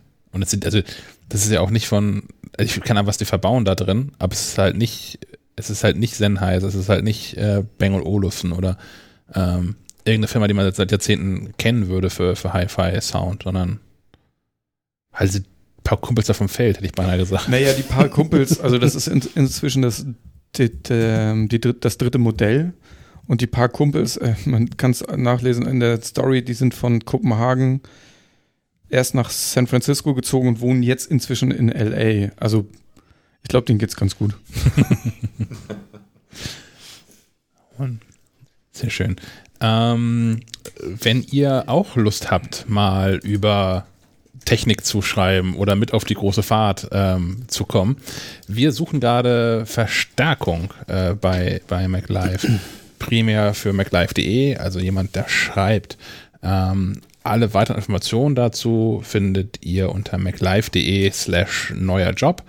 Ähm, da findet ihr nochmal ein bisschen in, in salopper formuliert, was wir eigentlich, was wir eigentlich suchen, was wir eigentlich machen. Ähm, da gibt es dann auch den Link auf die äh, formellere Stellenausschreibung, wo man sich dann auch direkt bewerben kann. Das landet dann hier bei uns auf dem Schreibtisch und dann vielleicht melden wir uns ja zurück, wenn ihr eine vernünftige Bewerbung einsendet. Gerne äh, mit irgendeinem journalistischen Text zum Thema Apple. Das wird, wird helfen. Und wenn ihr bisher nicht so veröffentlicht habt, einfach mal was schreiben und mit einsenden. Das hilft dann ja auch. Und gerne auch mit anschreiben und also wir haben schon Dinge ja. gekriegt. Also nur ein Link reicht nicht. Ja, ich habe ein, eine Bewerbung haben wir bekommen, die besteht aus einem PDF und das PDF heißt link.pdf und drin ist ein Link auf eine Webseite. Und da habe ich eigentlich ah. ehrlicherweise aus Prinzip schon keine Lust drauf. Also ein bisschen, ein bisschen die Form wahren kann man schon, auch wenn das ja alles locker ist, aber so eine Bewerbung kann man trotzdem ernst nehmen, finde ich. Ja, es macht den Eindruck, als wenn man sich keine Mühe gegeben hätte. Ja. Gut, also bewerbt euch, wir freuen uns drauf. Genau. Ähm, wo eure Artikel dann auch landen ist, da können wir auch mal kurz einen ganz kurzen Werbeblock einschieben. ähm, bei MacLife Plus. Das haben wir jetzt inzwischen schon vor ziemlich genau einem Monat gestartet. Ist auch ganz gut angelaufen. Ähm, kennt ihr schon, äh, es gibt diverse Artikel auf MacLife, die jetzt hinter einer Bezahlschranke sind. Ähm, ich finde nach wie vor ein relativ faires Angebot. Man ist mit 5 Euro im Monat dabei. Oder man das Jahresabo kauft mit 36 Euro, also umgerechnet 3 Euro im Monat. Ähm, günstiger wird's nicht, sag ich mal. ich habe Zugang auf diese, diese Artikel, die exklusiv plus geschrieben werden. Ähm, viele Artikel, die dann der eins im Heft erscheinen, erscheinen dort vorab. Und der hat trotzdem auch nochmal Zugang ähm, zu allen Printpublikation in digitaler Form ähm, über dann maclife.de-magazine. Da könnt ihr alle Hefte entweder im Browser lesen oder als PDF runterladen oder in der MacLife Kiosk App auf dem iPhone und iPad angucken. Ähm, was besonders ist in diesem Monat, beziehungsweise eigentlich von uns in jedem Monat haben, ist, dass es für Mitglieder von MacLife Plus auch ähm, exklusive Gewinnspiele gibt. Wir haben einfach mal Spaß an der Freude das aktuelle Gewinnspiel in den Show Notes mit verlinkt kommt ihr natürlich nur drauf, wenn ihr schon Plus-Mitglied seid. Ähm, da verlosen wir unter, unter anderem diesmal ähm, zwei HomeKit-Sicherheitskameras und zwar die von, von Eve haben wir im Furing-Podcast vorgestellt und für gut befunden und mit der glatten 1 bewertet. Ähm, von daher klickt euch so einen MacLife Plus-Account und dann, dann viel Glück. Auch im weiteren Leben. ja, schön. kommen wir zu den, zu den App-Tipps. Ja, kommen wir. Äh, eine App, die, die Sven rausgesucht hat oder gefunden hat oder ihm über den Weg gelaufen ist. Mir ja. ist sie auch über den Weg gelaufen. Ja, die ist mir so im Internet äh, häufiger aufgefallen. Ja. Willst du, soll ich? Mach du mal, ich, ich mach noch Shownotes. Gut. äh, sie heißt, ich muss ein bisschen scrollen, weil sie nicht auf Seite 1 ist. Duplicate, Dupli ja, Duplicate, ja, ja würde ich auch sagen. Ähm, mit äh, OU. Ähm, ich musste auch dreimal nachfragen. D-O-U-B-L-I-C-A-T. Ja, ja, genau. Also von wie Copycat, nur halt ja. mit, genau. mit doppelt. Ähm, man nimmt am Anfang ein Selfie auf und dieses Selfie wird dann genutzt, um in Bilder und Videos und äh, GIFs von Stars eingebunden zu werden durch Deepfake, also diese typische Gesichtsaustausch-Variante. Ähm, das Ganze funktioniert mit KI und es funktioniert mal besser und mal schlechter. Es kommt ein bisschen auf das Motiv an. Ähm, ich zum Beispiel habe geguckt, dass ich häufig bärtigere Männer nehme, um ansatzweise in die, in die Richtung zu kommen.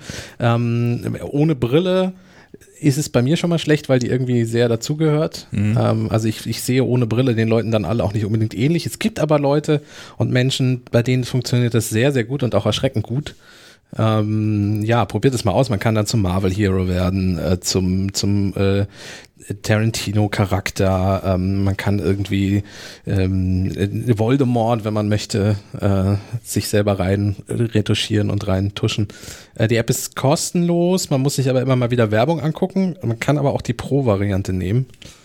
Ja, die ja, ist ich glaube nicht so günstig. Der kostet nee. 45 Euro im Jahr. Ich glaube, das ist äh, nee, wow. das ist Quatsch. Ja, genau. Also zum Austesten ist es kostenlos ganz, äh, ganz, ganz lustig und dann passt auf, dass ihr da nicht den Internetkauf Genau, es gibt auslöst. nämlich sogar ein Weekly-Abo Für 4,49 Euro. Ja, genau. Oder monatlich 7,50 Euro. Das sind alles Sportpreise dafür, dass man. Ja, da sparst will, du richtig. Das kann, das kannst du lieber in MacLife Plus investieren. ja. da gibt es mehr für. Äh, aber keine lustigen GIFs. Ähm, die Sache ist, dass dadurch auch das Wasserzeichen verschwinden würde, was man mit rumschickt, ja. wenn man das teilt. Aber mein Gott, also für, für einmal rumspielen, ausprobieren.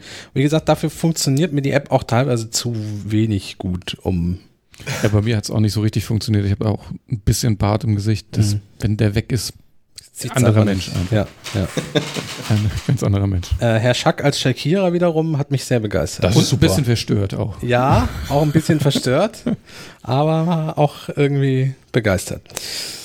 Äh, ja, probiert es einfach mal aus, äh, tobt euch ein bisschen aus. Ich glaube auch, dass die, also es wird immer live mit dem, man kann auch GIFs suchen, die da nicht so wirklich in der Startseite mit drin ist. Also das wird wohl live auch tatsächlich von der KI auf äh, äh, Dinge, die man selber da einfügt, angewendet. Also man kann da sich auch wirklich austoben.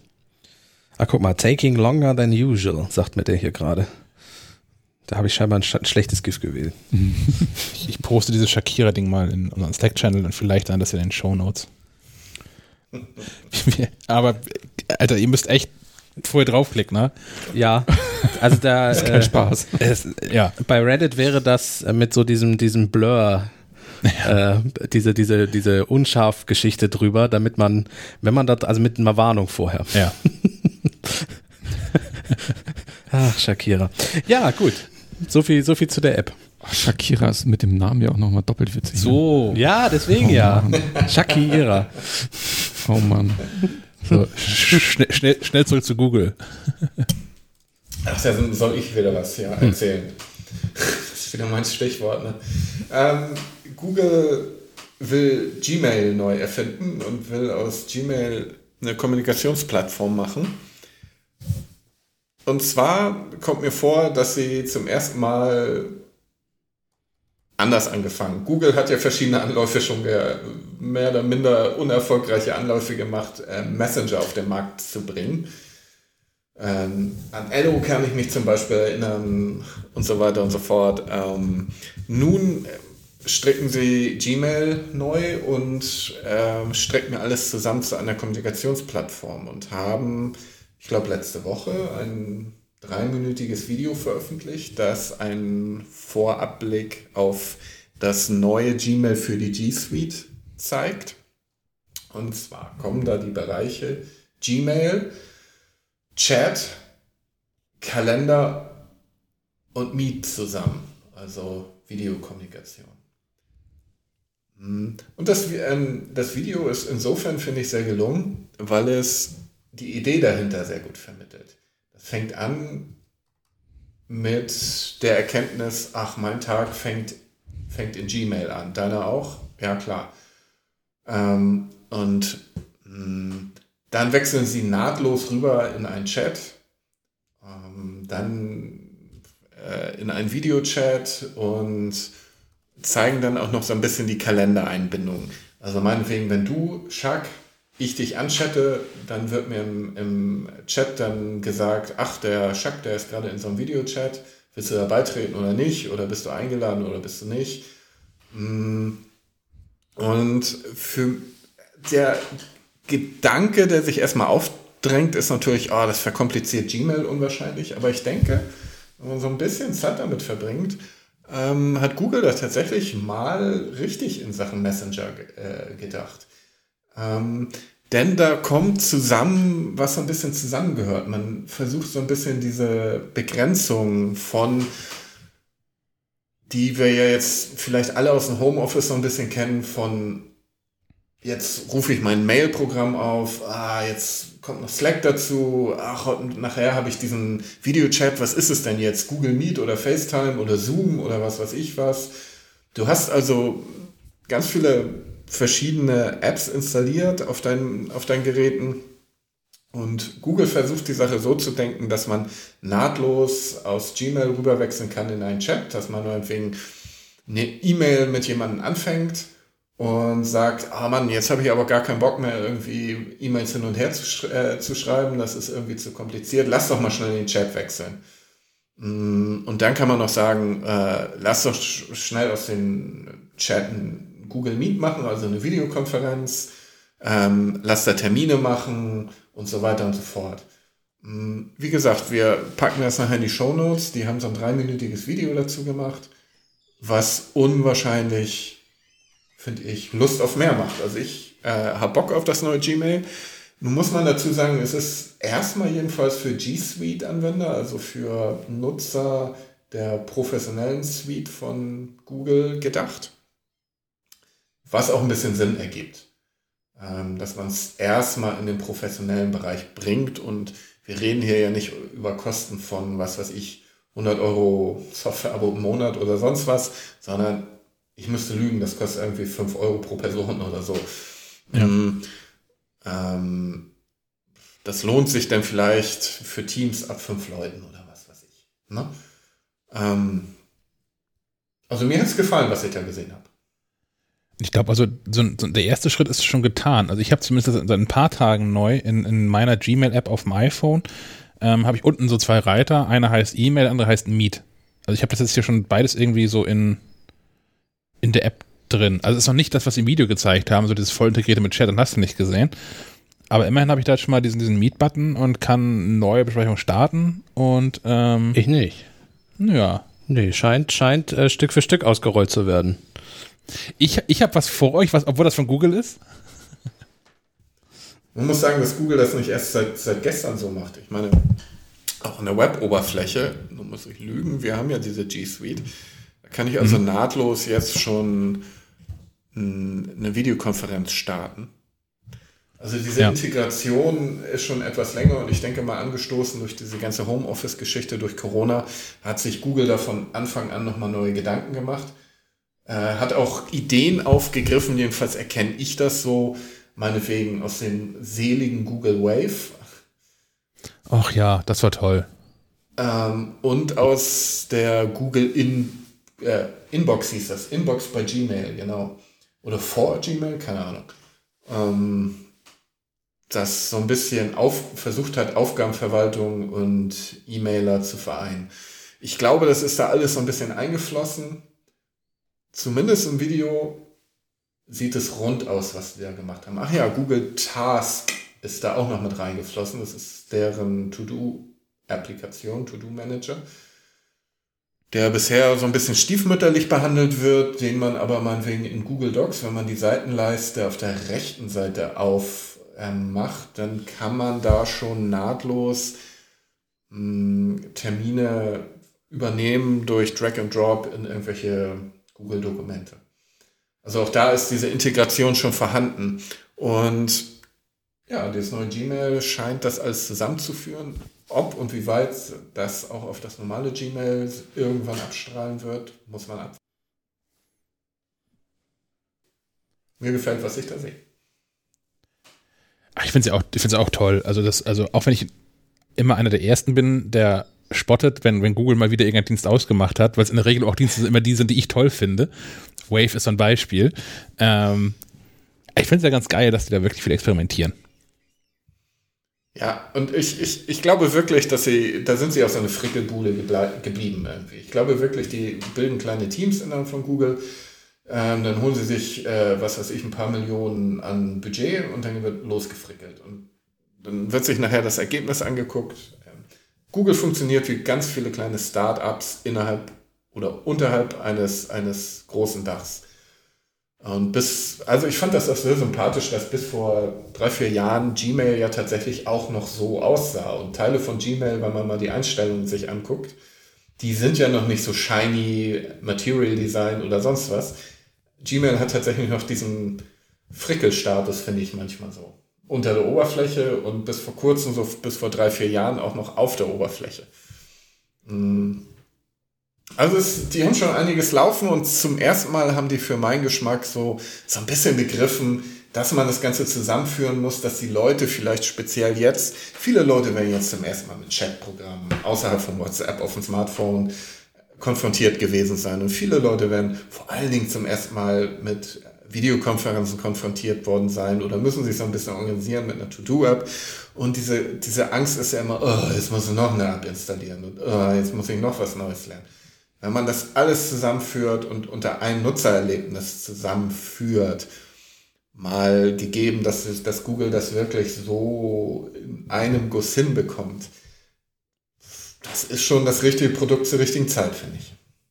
Ja, aber dann verstehe ich eben nicht, warum es in der Mail-App versteckt ist. Also mein Tag fängt schlicht nicht in der Mail-App an.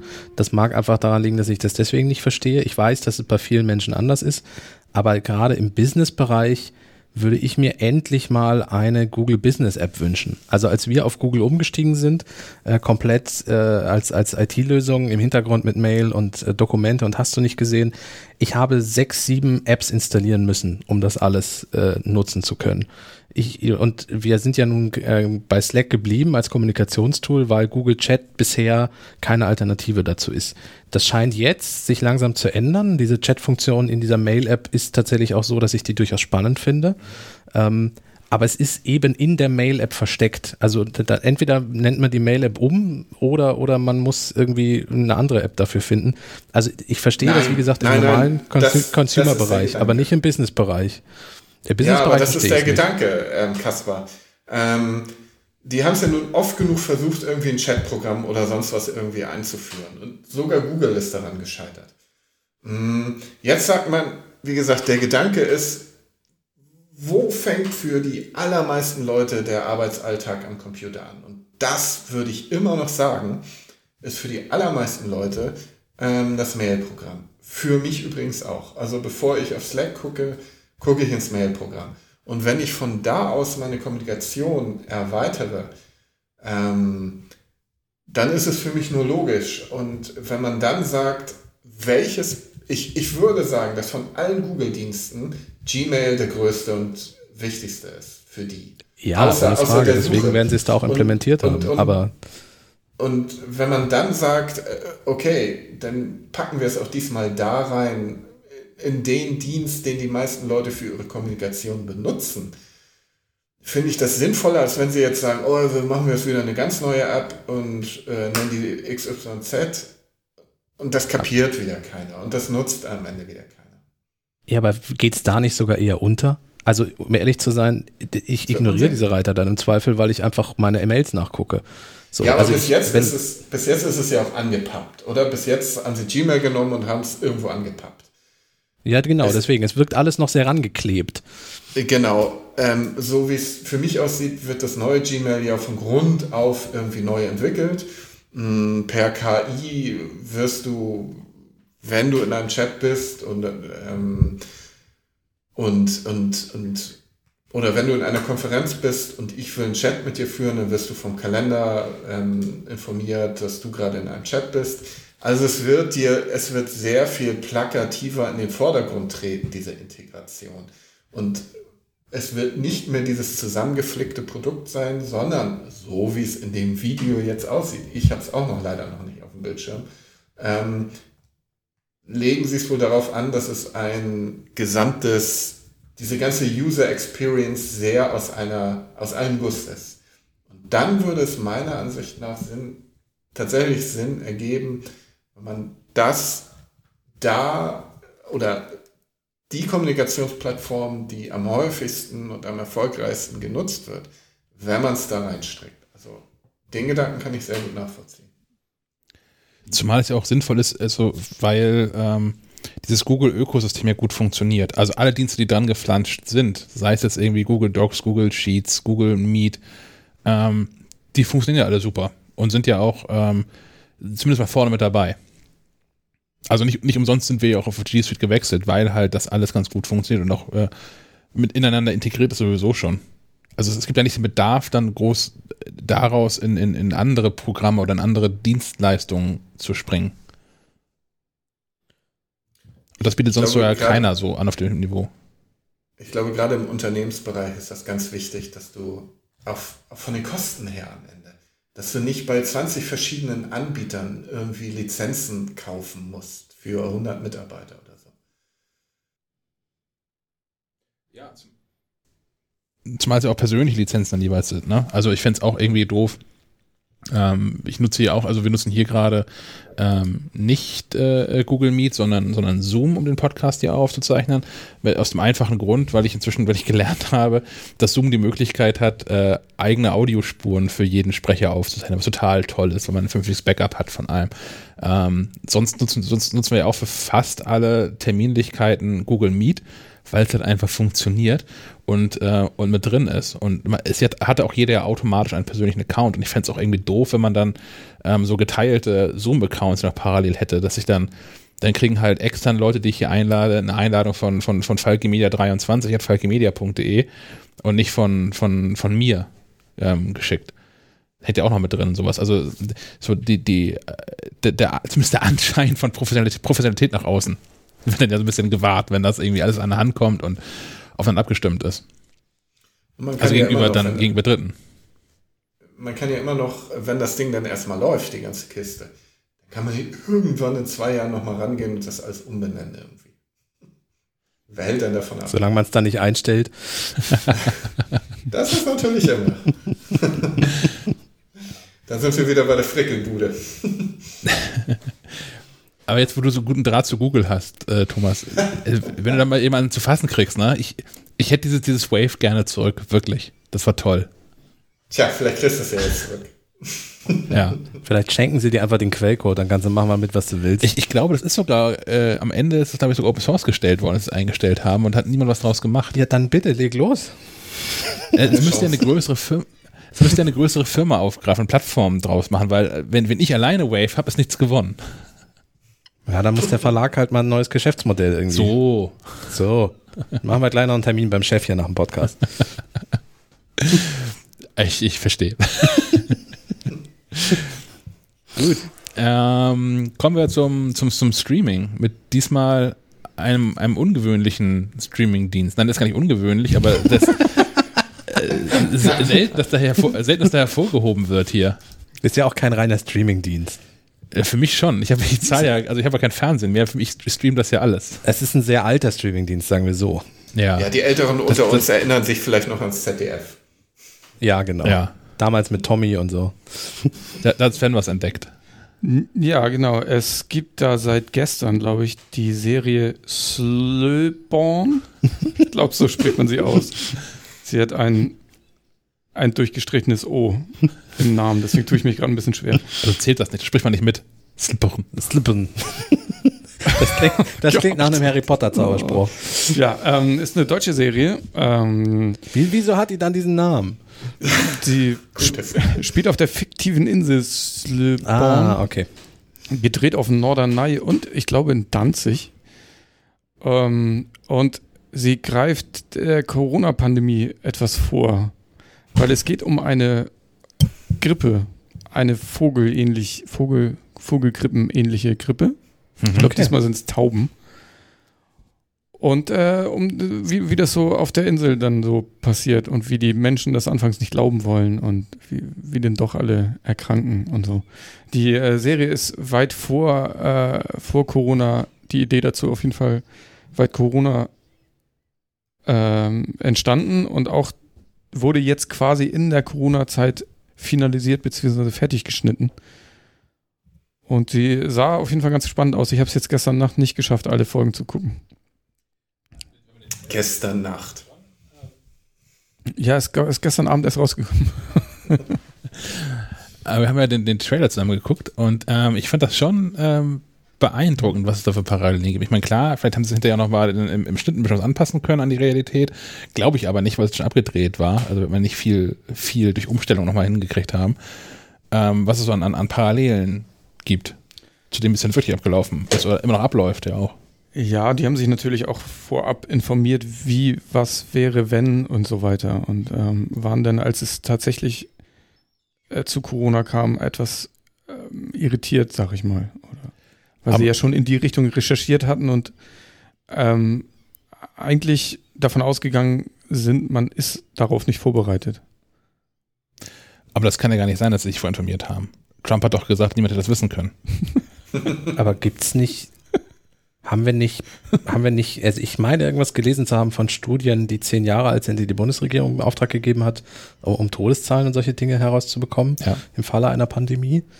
Also ein bisschen Vorbereitung scheint es ja zumindest gegeben zu haben.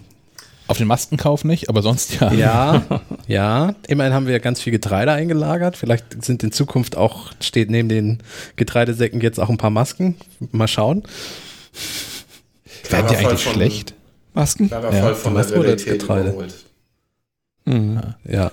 Es gibt noch einen anderen, ich glaube, ich weiß nicht, habe ich das letzte Mal erwähnt, einen koreanisch, nee, japanisch? Weiß ich jetzt leider nicht, aber der heißt Pandemie und ja. der behandelt genau das aktuelle Thema gerade. Okay. Schon ein bisschen gruselig, wenn die, wenn die Fiktion eingeholt wird von der Realität. Hm. Ja, ja vor allem mit dem Thema, ne? Hm. Also wir, wir kennen es sonst bei, also auch, auch hässlichen Themen, aber ähm, vom Postillon kennen wir es ja auch, der ja auch häufig genug die, die, die, die Zukunft vorhersagt. Oder von den Simpsons. Ja. ja.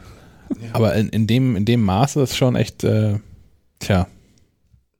Ja, Apropos, wenn der, wenn der ähm, Postillon das wenn der Postillon, ganz kurz, wenn der Postillon schreibt, dass, dass der Berliner Flughafen noch 30 Jahre dauert, das hat er vor 10 Jahren geschrieben und das leider nicht unrealistisch war jetzt am Ende. Ja. Ja, ja und das jetzt hat er auf und keiner fliegt. Keiner fliegt, ja. ja. Na, jetzt, jetzt bist du dran. Jetzt, jetzt. Dein ich habe hab zu, viel, hab zu viel Latenz irgendwie mittlerweile. Ja, ich glaube auch. Hm. Ähm, das Logo von Slowborn, erinnert euch das auch an Slipknot? Boah, da muss ich jetzt direkt mal reingucken. Sehr ähnlicher Zeichensatz.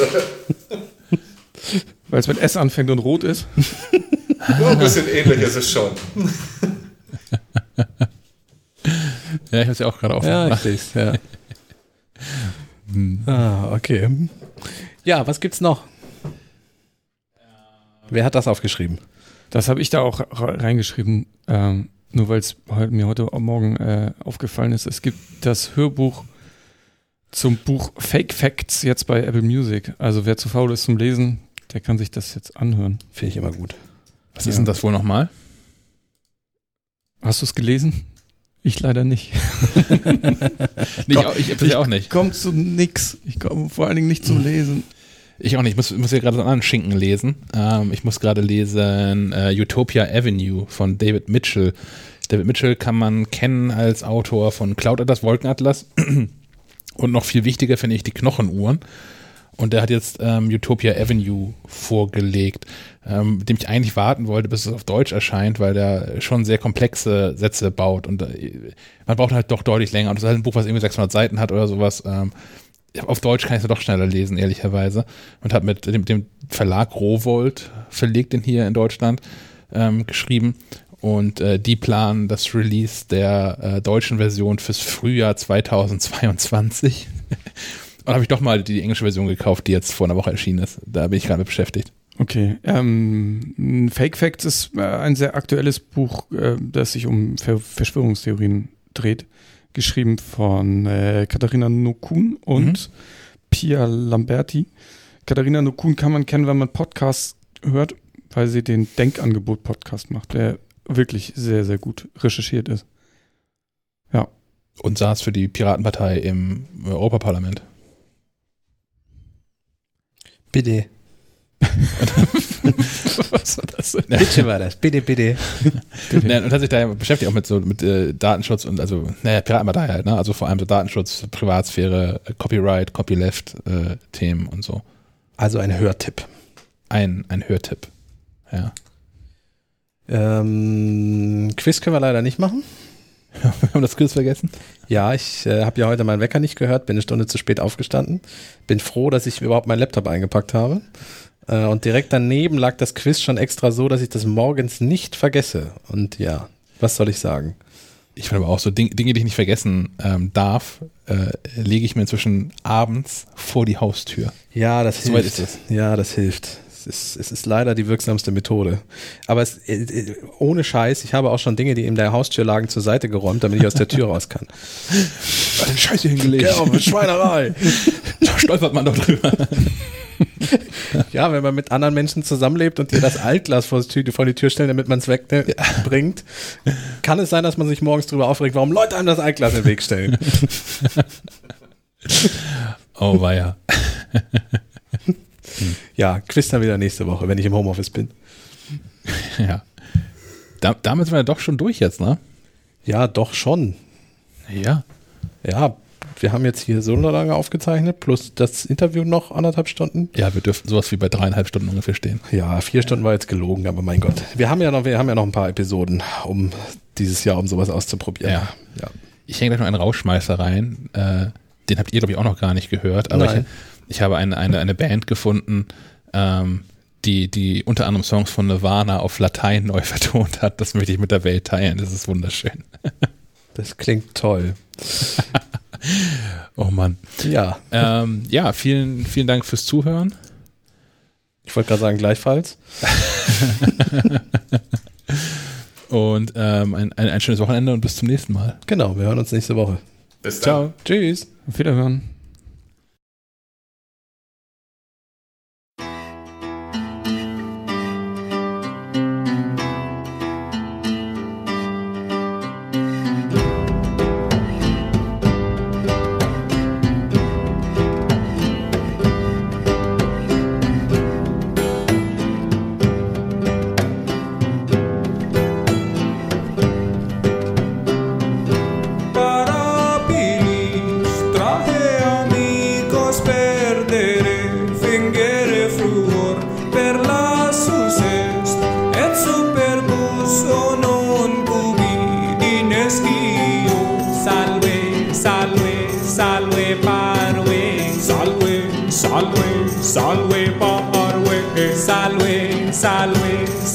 salve, parve, salve, salve, salve. Sine luce angur vino sublectate, lucic sumus me aiger stumus sublectate, lucic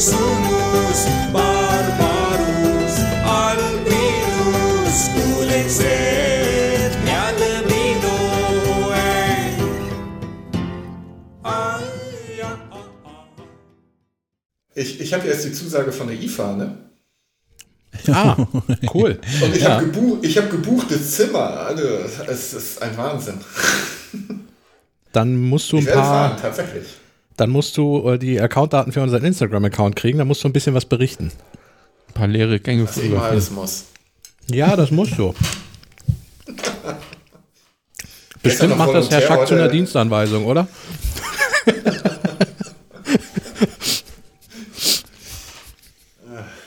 Ja, einen Schritt weiter. Ja, jedenfalls Tick, TikTok Thomas. TikTok Thomas. Mit lustigen oh, Tanzvideos in leeren IFA-Hallen. Ich bin dabei.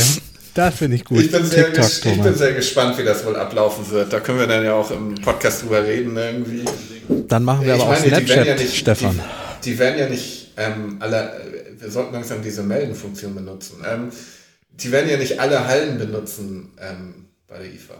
Ähm, nee, auch, ja. das wäre ein bisschen ob, lächerlich. Ob die, nur, ob die nur vorne diesen Bereich, wo auch immer diese die Showveranstaltungen sind? Die nehmen einfach alle Hallen und pro äh, Stand eine Halle. Oh, wäre das geil. in die Mitte. hallo, hallo, hallo. Echo. Hallo. oh, das ist Thomas. Oh, super. ja, man kann sich nicht mehr versehentlich nicht über den Weg laufen. Ich bin sehr gespannt. Vielleicht wird das die beste IFA aller Zeiten, kann auch sein, ne? Ja, durchaus. Wir sitzen alle in diesem, in diesem Restaurant da, in diesem Fernsehturm da. ich wäre ja schon ganz gerne nach Berlin gefahren, aber na gut. Also ohne Corona. Ja, du hast ja Angst gehabt. Sonst ja, ich habe immer noch Angst. Ich muss mich nicht mit, mit tausend Menschen aus anderen Ländern irgendwo in der Halle zwängen. Ich muss ich gestehen, du das als Ausrede. Zwängen, das ist der Trick. Ja. Du benutzt das als Ausrede? Ja. Um nicht hinzufahren? Ja. Also auch ohne Corona. Wer hättest du gerne so eine Ausrede? Hm? Ich meine, ich, ich, mein, ich bin der allergrößte IFA-Fan. Habe ich ja schon vielleicht zwei, Mal erzählt. Und ich, ich finde es ich find's gar also, nicht schlecht, dass es in diesem Jahr einfach keine Diskussion gibt. Wenn ich sage, ich, ich möchte nicht dahin fahren, dass die alle gehen davon aus, es ist wegen Corona. Ich möchte da nie hinfahren. Aber dieses Jahr wird das einfach akzeptiert. Ich mag also einfach ich, Messen. Komischerweise mag ich Messen. ich muss gestehen, nach dem zweiten Tag nervt mich die IFA auch definitiv. So. Deswegen Nein. fand ich es ganz schön. Dieses Jahr hätte ich ja, wäre ich ja lange vor der IFA hingefahren, hätte viele Pressetermine mitgemacht, die in irgendwelchen Berliner Loftwohnungen gewesen wären mhm. und hätte dann noch anderthalb IFA-Tage gehabt. Und das ist, glaube ich, echt aushaltbar. Also die wissen ja auch, warum sie die ganzen Termine inzwischen alle vor der IFA machen. Ja. Ja, aber Darauf diesmal sind diese gehabt. ganzen Be Besucher ja nicht da. Es sind nur Fachbesucher und nur Presse. Das könnte echt cool werden. Ja, ich bin gespannt, was TikTok Thomas dann auf TikTok. Vielleicht mache ich mir dann auch mal einen Account. ich lade mir jetzt die App, Thomas. Wie heißt du da? Ja, ja stimmt. Ich gucke jetzt mal, ob der Nutzername frei ist. äh, ich muss mal Maul gehalten.